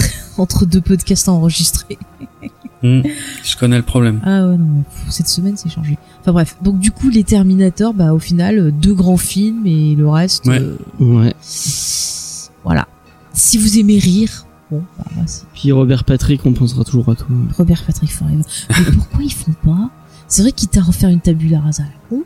Ils font de Robert Patrick un gentil, par exemple, ou un nouveau qui revient. T'imagines? Et ils font. C'est le truc T-1000 genre- qui redevient gentil. Ben ouais. Mais la vie, un peu. Enfin, dans Scorpion, tu Il vois qu'il a, il a morphé. ouais, il est très bien, Robert Patrick. Tu ne le critiques pas. oh, mais qu'il est méchant, ce James. Mais qui reprennent le coréen et qui refait ça. Oui, voilà, qui reprennent le coréen. J'ai- oublié son nom, je suis désolée. Bon, on va conclure parce qu'on Oui, pas de. Vas-y, vas-y. Bah, vas-y. James, hein, c'est toi qui. Oui, avant de partir, donc on a reçu des, des choses. Alors malheureusement, on peut pas tout passer. Vous avez vu le podcast, il est très long. Mais euh, donc voilà, on a un mail euh, de Monsieur Chucky qui voulait Ah ouais, nous parler de trois heures, pote. Il- qui voulait nous parler donc de son, son de Terminator, son rapport avec Terminator. Donc je le lis. Il nous dit j'ai vu Terminator 3 à sa sortie quand j'avais 7 ans avec mon père et j'avais adoré la prestance de Arnold Schwarzenegger, ce grand mec badass enfant. Il m'avait marqué. Mais le gros traumatisme c'est Terminator 2 durant la même période avec sa scène de la bombe atomique qui m'a donné des cauchemars. J'adorais les endosquelettes des T800. Je les trouvais méga classe et effrayants. La fin du film me fait toujours pleurer avec la fameuse mort du T8 avec le pouce en l'air. Donc, tu vois, encore une personne Ouais. traumatisée. Tout- toute une génération a été Mais à quel point, euh, voilà, ça a traumatisé vraiment une génération. Donc, euh, merci, monsieur Chucky, pour ce témoignage. Tu, tu, tu, tu te rajoutes à ce qu'on a dit. Et tu vois, c'est bien, on n'est pas les Ah, seuls court, traumatisés. Oui, il a fait un truc Mm. court. Par contre, après, justement, on a, euh, alors, on a un fidèle auditeur, donc euh, Christophe, qui nous a envoyé euh, plusieurs fichiers audio. Malheureusement, on peut pas tout passer. On va vous en passer un qui résume un peu euh, bah, son, avis. Il a fait des comparaisons même avec la, la VF et des choses que je On ne vous savais passe pas en sur les bonus à la fin. euh, Voilà, on vous le met euh, là parce que Ouais. c'est quand même intéressant. C'est Ouais. dommage, il devrait se faire un, un podcast Terminator parce que je trouve qu'il a pas mal de, de choses à T'as dire. de la matière, dessus. tu devrais, Mm, tu mm. devrais y aller. Ouais, comme ça tu serais pas interrompu par nous avant. Tu fais le. C'était intéressant. Non, mais c'était intéressant Oui, parce que c'était j'avais- jamais fait gaffe aux, aux mauvaises traductions euh, Ouais. françaises. Ça m'avait pas sauté aux yeux. Bon, on va vous laisser découvrir. Voilà. Et donc du coup, va avant redemander ça, à. voilà, avant ça, donc vas-y, parle-nous de ça. tes podcasts et après on, on vous laisse avec euh, ce bonus. Ok, donc ouais, euh, vous pouvez me retrouver dans euh, 24 FPS, le podcast ciné avec ou sans spoiler, où on traite des films qui sortent au cinéma de façon plus ou moins détaillée selon euh, le film. Il y a Artefrag dans lequel je raconte ma vie ou en tout cas quelques anecdotes euh, marquantes euh, que j'ai pu vivre autrefois. Et puis il y a Galactifrac en compagnie de Karine euh, où on évoque la plus grande série de science-fiction de tous les temps, à savoir Battlestar Star Galactica. C'est bien résumé, n'est-ce pas. James? Et nous, c'est qu'on peut Mm. nous retrouver. Et ben nous, vous pouvez nous retrouver sur Facebook, euh, Twitter et Instagram, euh, James et Faye, tout simplement.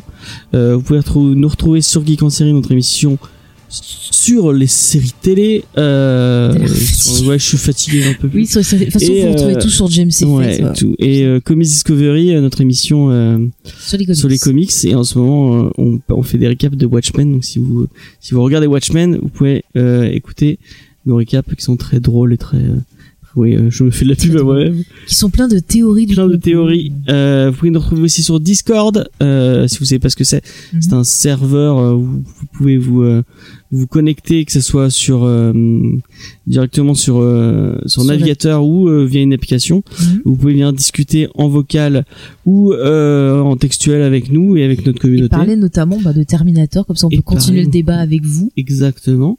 Euh, et euh, puis euh, c'est un peu près C'est bon. tout. Ouais, ouais. Si vous voulez soutenir l'émission, on a une page Tipeee aussi. Oui, voilà, ça peut nous aider, comme dernièrement, euh, à renouveler notre matériel quand il tombe en, Ouais. en panne. et nous aider à, à payer euh, les euh, tout- tout- tous les hébergements, tout ça.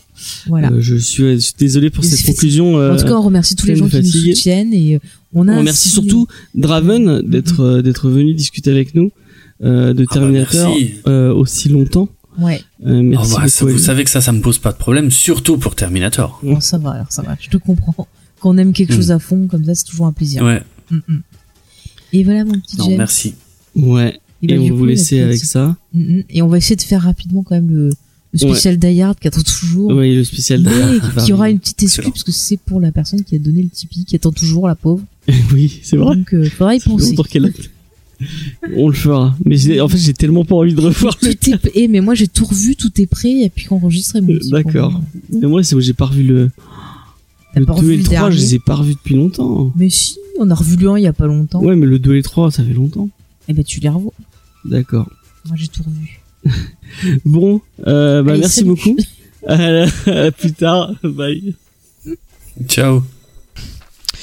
J'ai découvert Terminator au cinéma lors de sa sortie en salle. Je l'ai vu en version française. À l'époque, en 1985, il fallait habiter une grande ville pour accéder à la VO. J'ai également découvert Terminator 2 au cinéma. Je ne vous cache pas qu'il a été pour moi une immense déception. Ayant déjà vu de nombreuses fois Terminator avant, j'étais très choqué par toutes les incohérences entre les deux films. Pour n'en citer qu'une, la plus connue, comment le T-1000, fait de métal liquide, peut voyager dans le temps alors qu'il est clairement dit dans le premier film que seul ce qui est vivant peut traverser le temps. J'y reviendrai à la fin.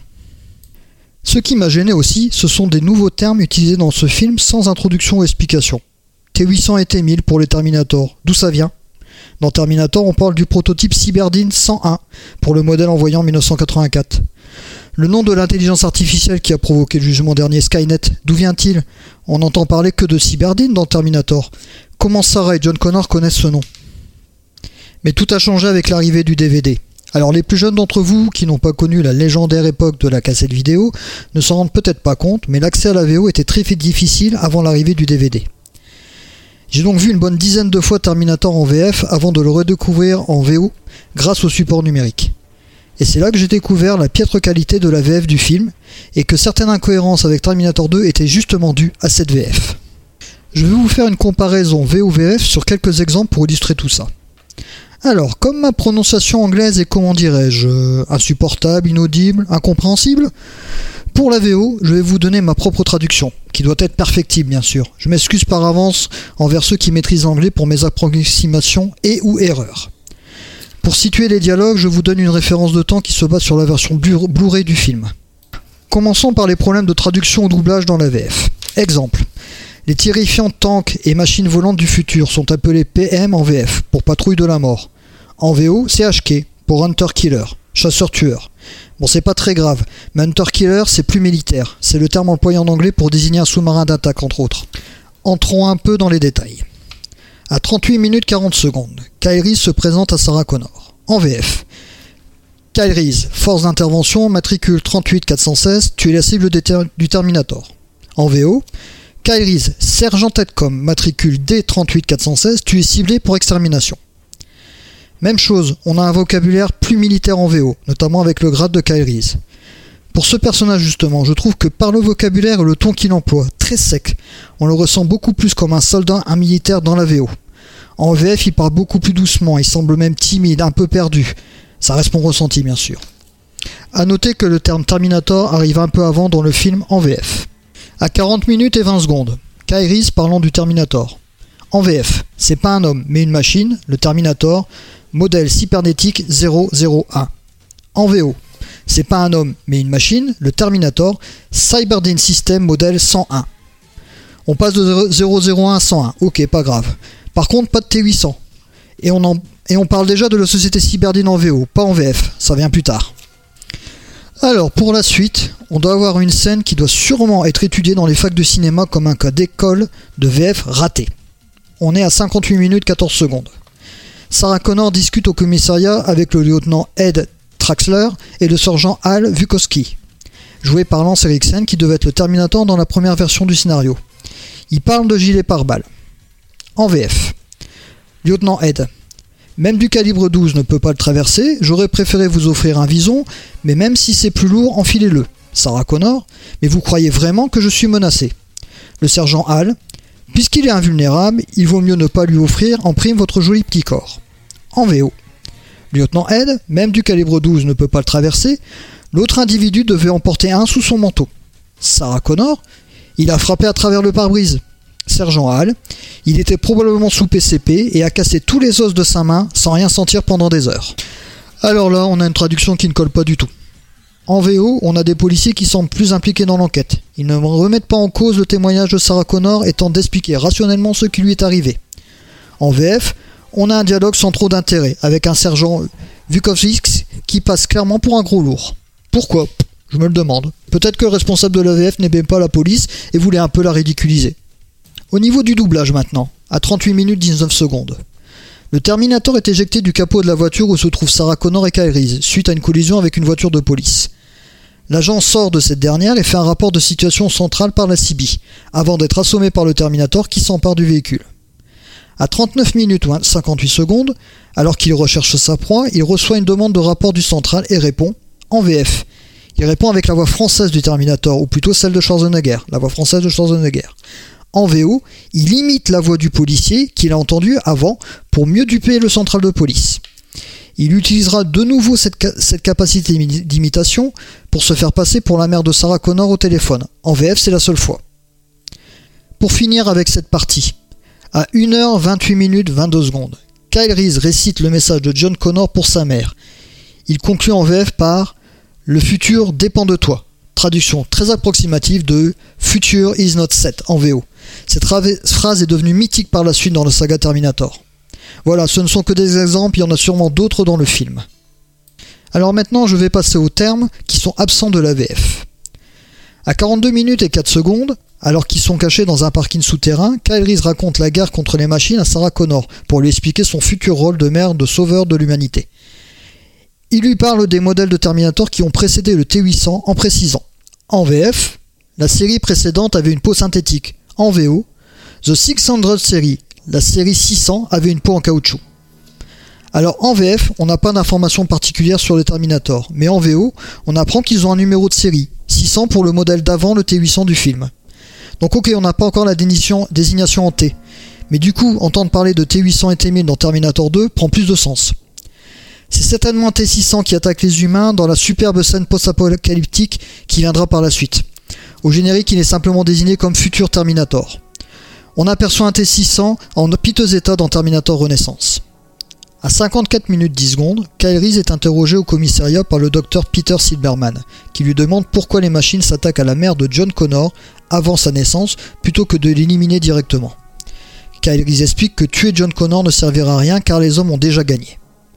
En VF, l'ordinateur central devait effacer toute trace de son existence. En VO, Skynet devait anéantir, son existence entière. Voilà. Sauf erreur de ma part, c'est la seule fois en VO que le célèbre Skynet est cité. Son nom n'apparaît pas dans la VF. Pour la plupart d'entre nous, nous l'avons découvert dans Terminator 2. Pour terminer, je vais vous parler des voyages dans le temps dans Terminator. À 53 minutes 59 secondes, Kyle tente d'expliquer les limitations de ses voyages aux policiers. Ces explications diffèrent légèrement entre la VF et la VO. En VF, seuls les organismes vivants peuvent se déplacer, rien de ce qui est matière ne peut passer. Puis, en réponse à la remarque que le Terminator a un squelette métallique, recouvert de peau humaine. Notons au passage le terme très vague de matière. Les organismes vivants, c'est de la matière aussi, non? Alors en VO, vous traversez nu, quelque chose en rapport avec un champ généré par les organismes vivants. Nothing there will go, rien de mort ne peut passer. Puis, toujours en réponse à la remarque sur le squelette métallique, recouvert de tissu vivant. En VF, on entend plusieurs fois que le Terminator est couvert de peau humaine, alors que c'est le terme tissu vivant, comme ici, qui est employé en VO. Je vais me permettre une petite digression sur le sujet. Le T800 est un cyborg, recouvert de tissu vivant, non dans un but de camouflage, mais pour permettre son voyage dans le temps. Dans le film, on voit bien que ces tissus vivants ne sont un avantage que dans le début de sa mission, trouver Sarah Connor. Ça lui permet de passer inaperçu. Mais dès que la phase de combat est engagée, cette partie organique devient un inconvénient. Elle se détériore rapidement et finit par se nécroser. En témoigne la célèbre scène de l'hôtel Qu'est-ce qui pue comme ça, un chien crevé? Va te faire foutre, connard. Pour en revenir à ce passage du film, on peut voir que les termes employés sont différents. Là où on parle de matière et peau humaine en VF, on utilise dead, mort et living, vivant en VO. Je trouve la VO plus claire. Pour voyager dans le temps, il faut être entouré ou être du tissu vivant. Alors pourquoi je trouve ce détail intéressant? Comme je vous l'ai dit en introduction en parlant des incohérences de Terminator 2, la plus connue pour moi est celle d'un T-1000 en métal liquide qui peut voyager dans le temps. Je vais faire une hypothèse très hasardeuse, quand je pense que je suis en train de défendre Terminator 2 alors que j'étais ce film. Mais bon. Le T-1000 peut voyager dans le temps. Seuls les tissus vivants peuvent le faire, donc le T-1000 est vivant. Assez hasardeux, je vous l'avais dit. hein. Mais bon, est-ce que Canet n'a pas réussi à créer un être organique, à la manière des réplicants de Blade Runner, pour contourner la limitation du voyage temporel? Pour conclure, si vous n'avez jamais vu Terminator en VO, foncez sans plus attendre. Croyez-moi, on, on redécouvre le film avec la VO. C'est que mon opinion, bien sûr. De nombreux films des années 70 et 80 ont été saccagés par la VF. Un exemple célèbre, c'est Rencontre du troisième type. Grâce au DVD et à l'accès plus simple à la VO, les personnes de ma génération, ados dans les années 80, ont pu redécouvrir les grands classiques de la culture geek.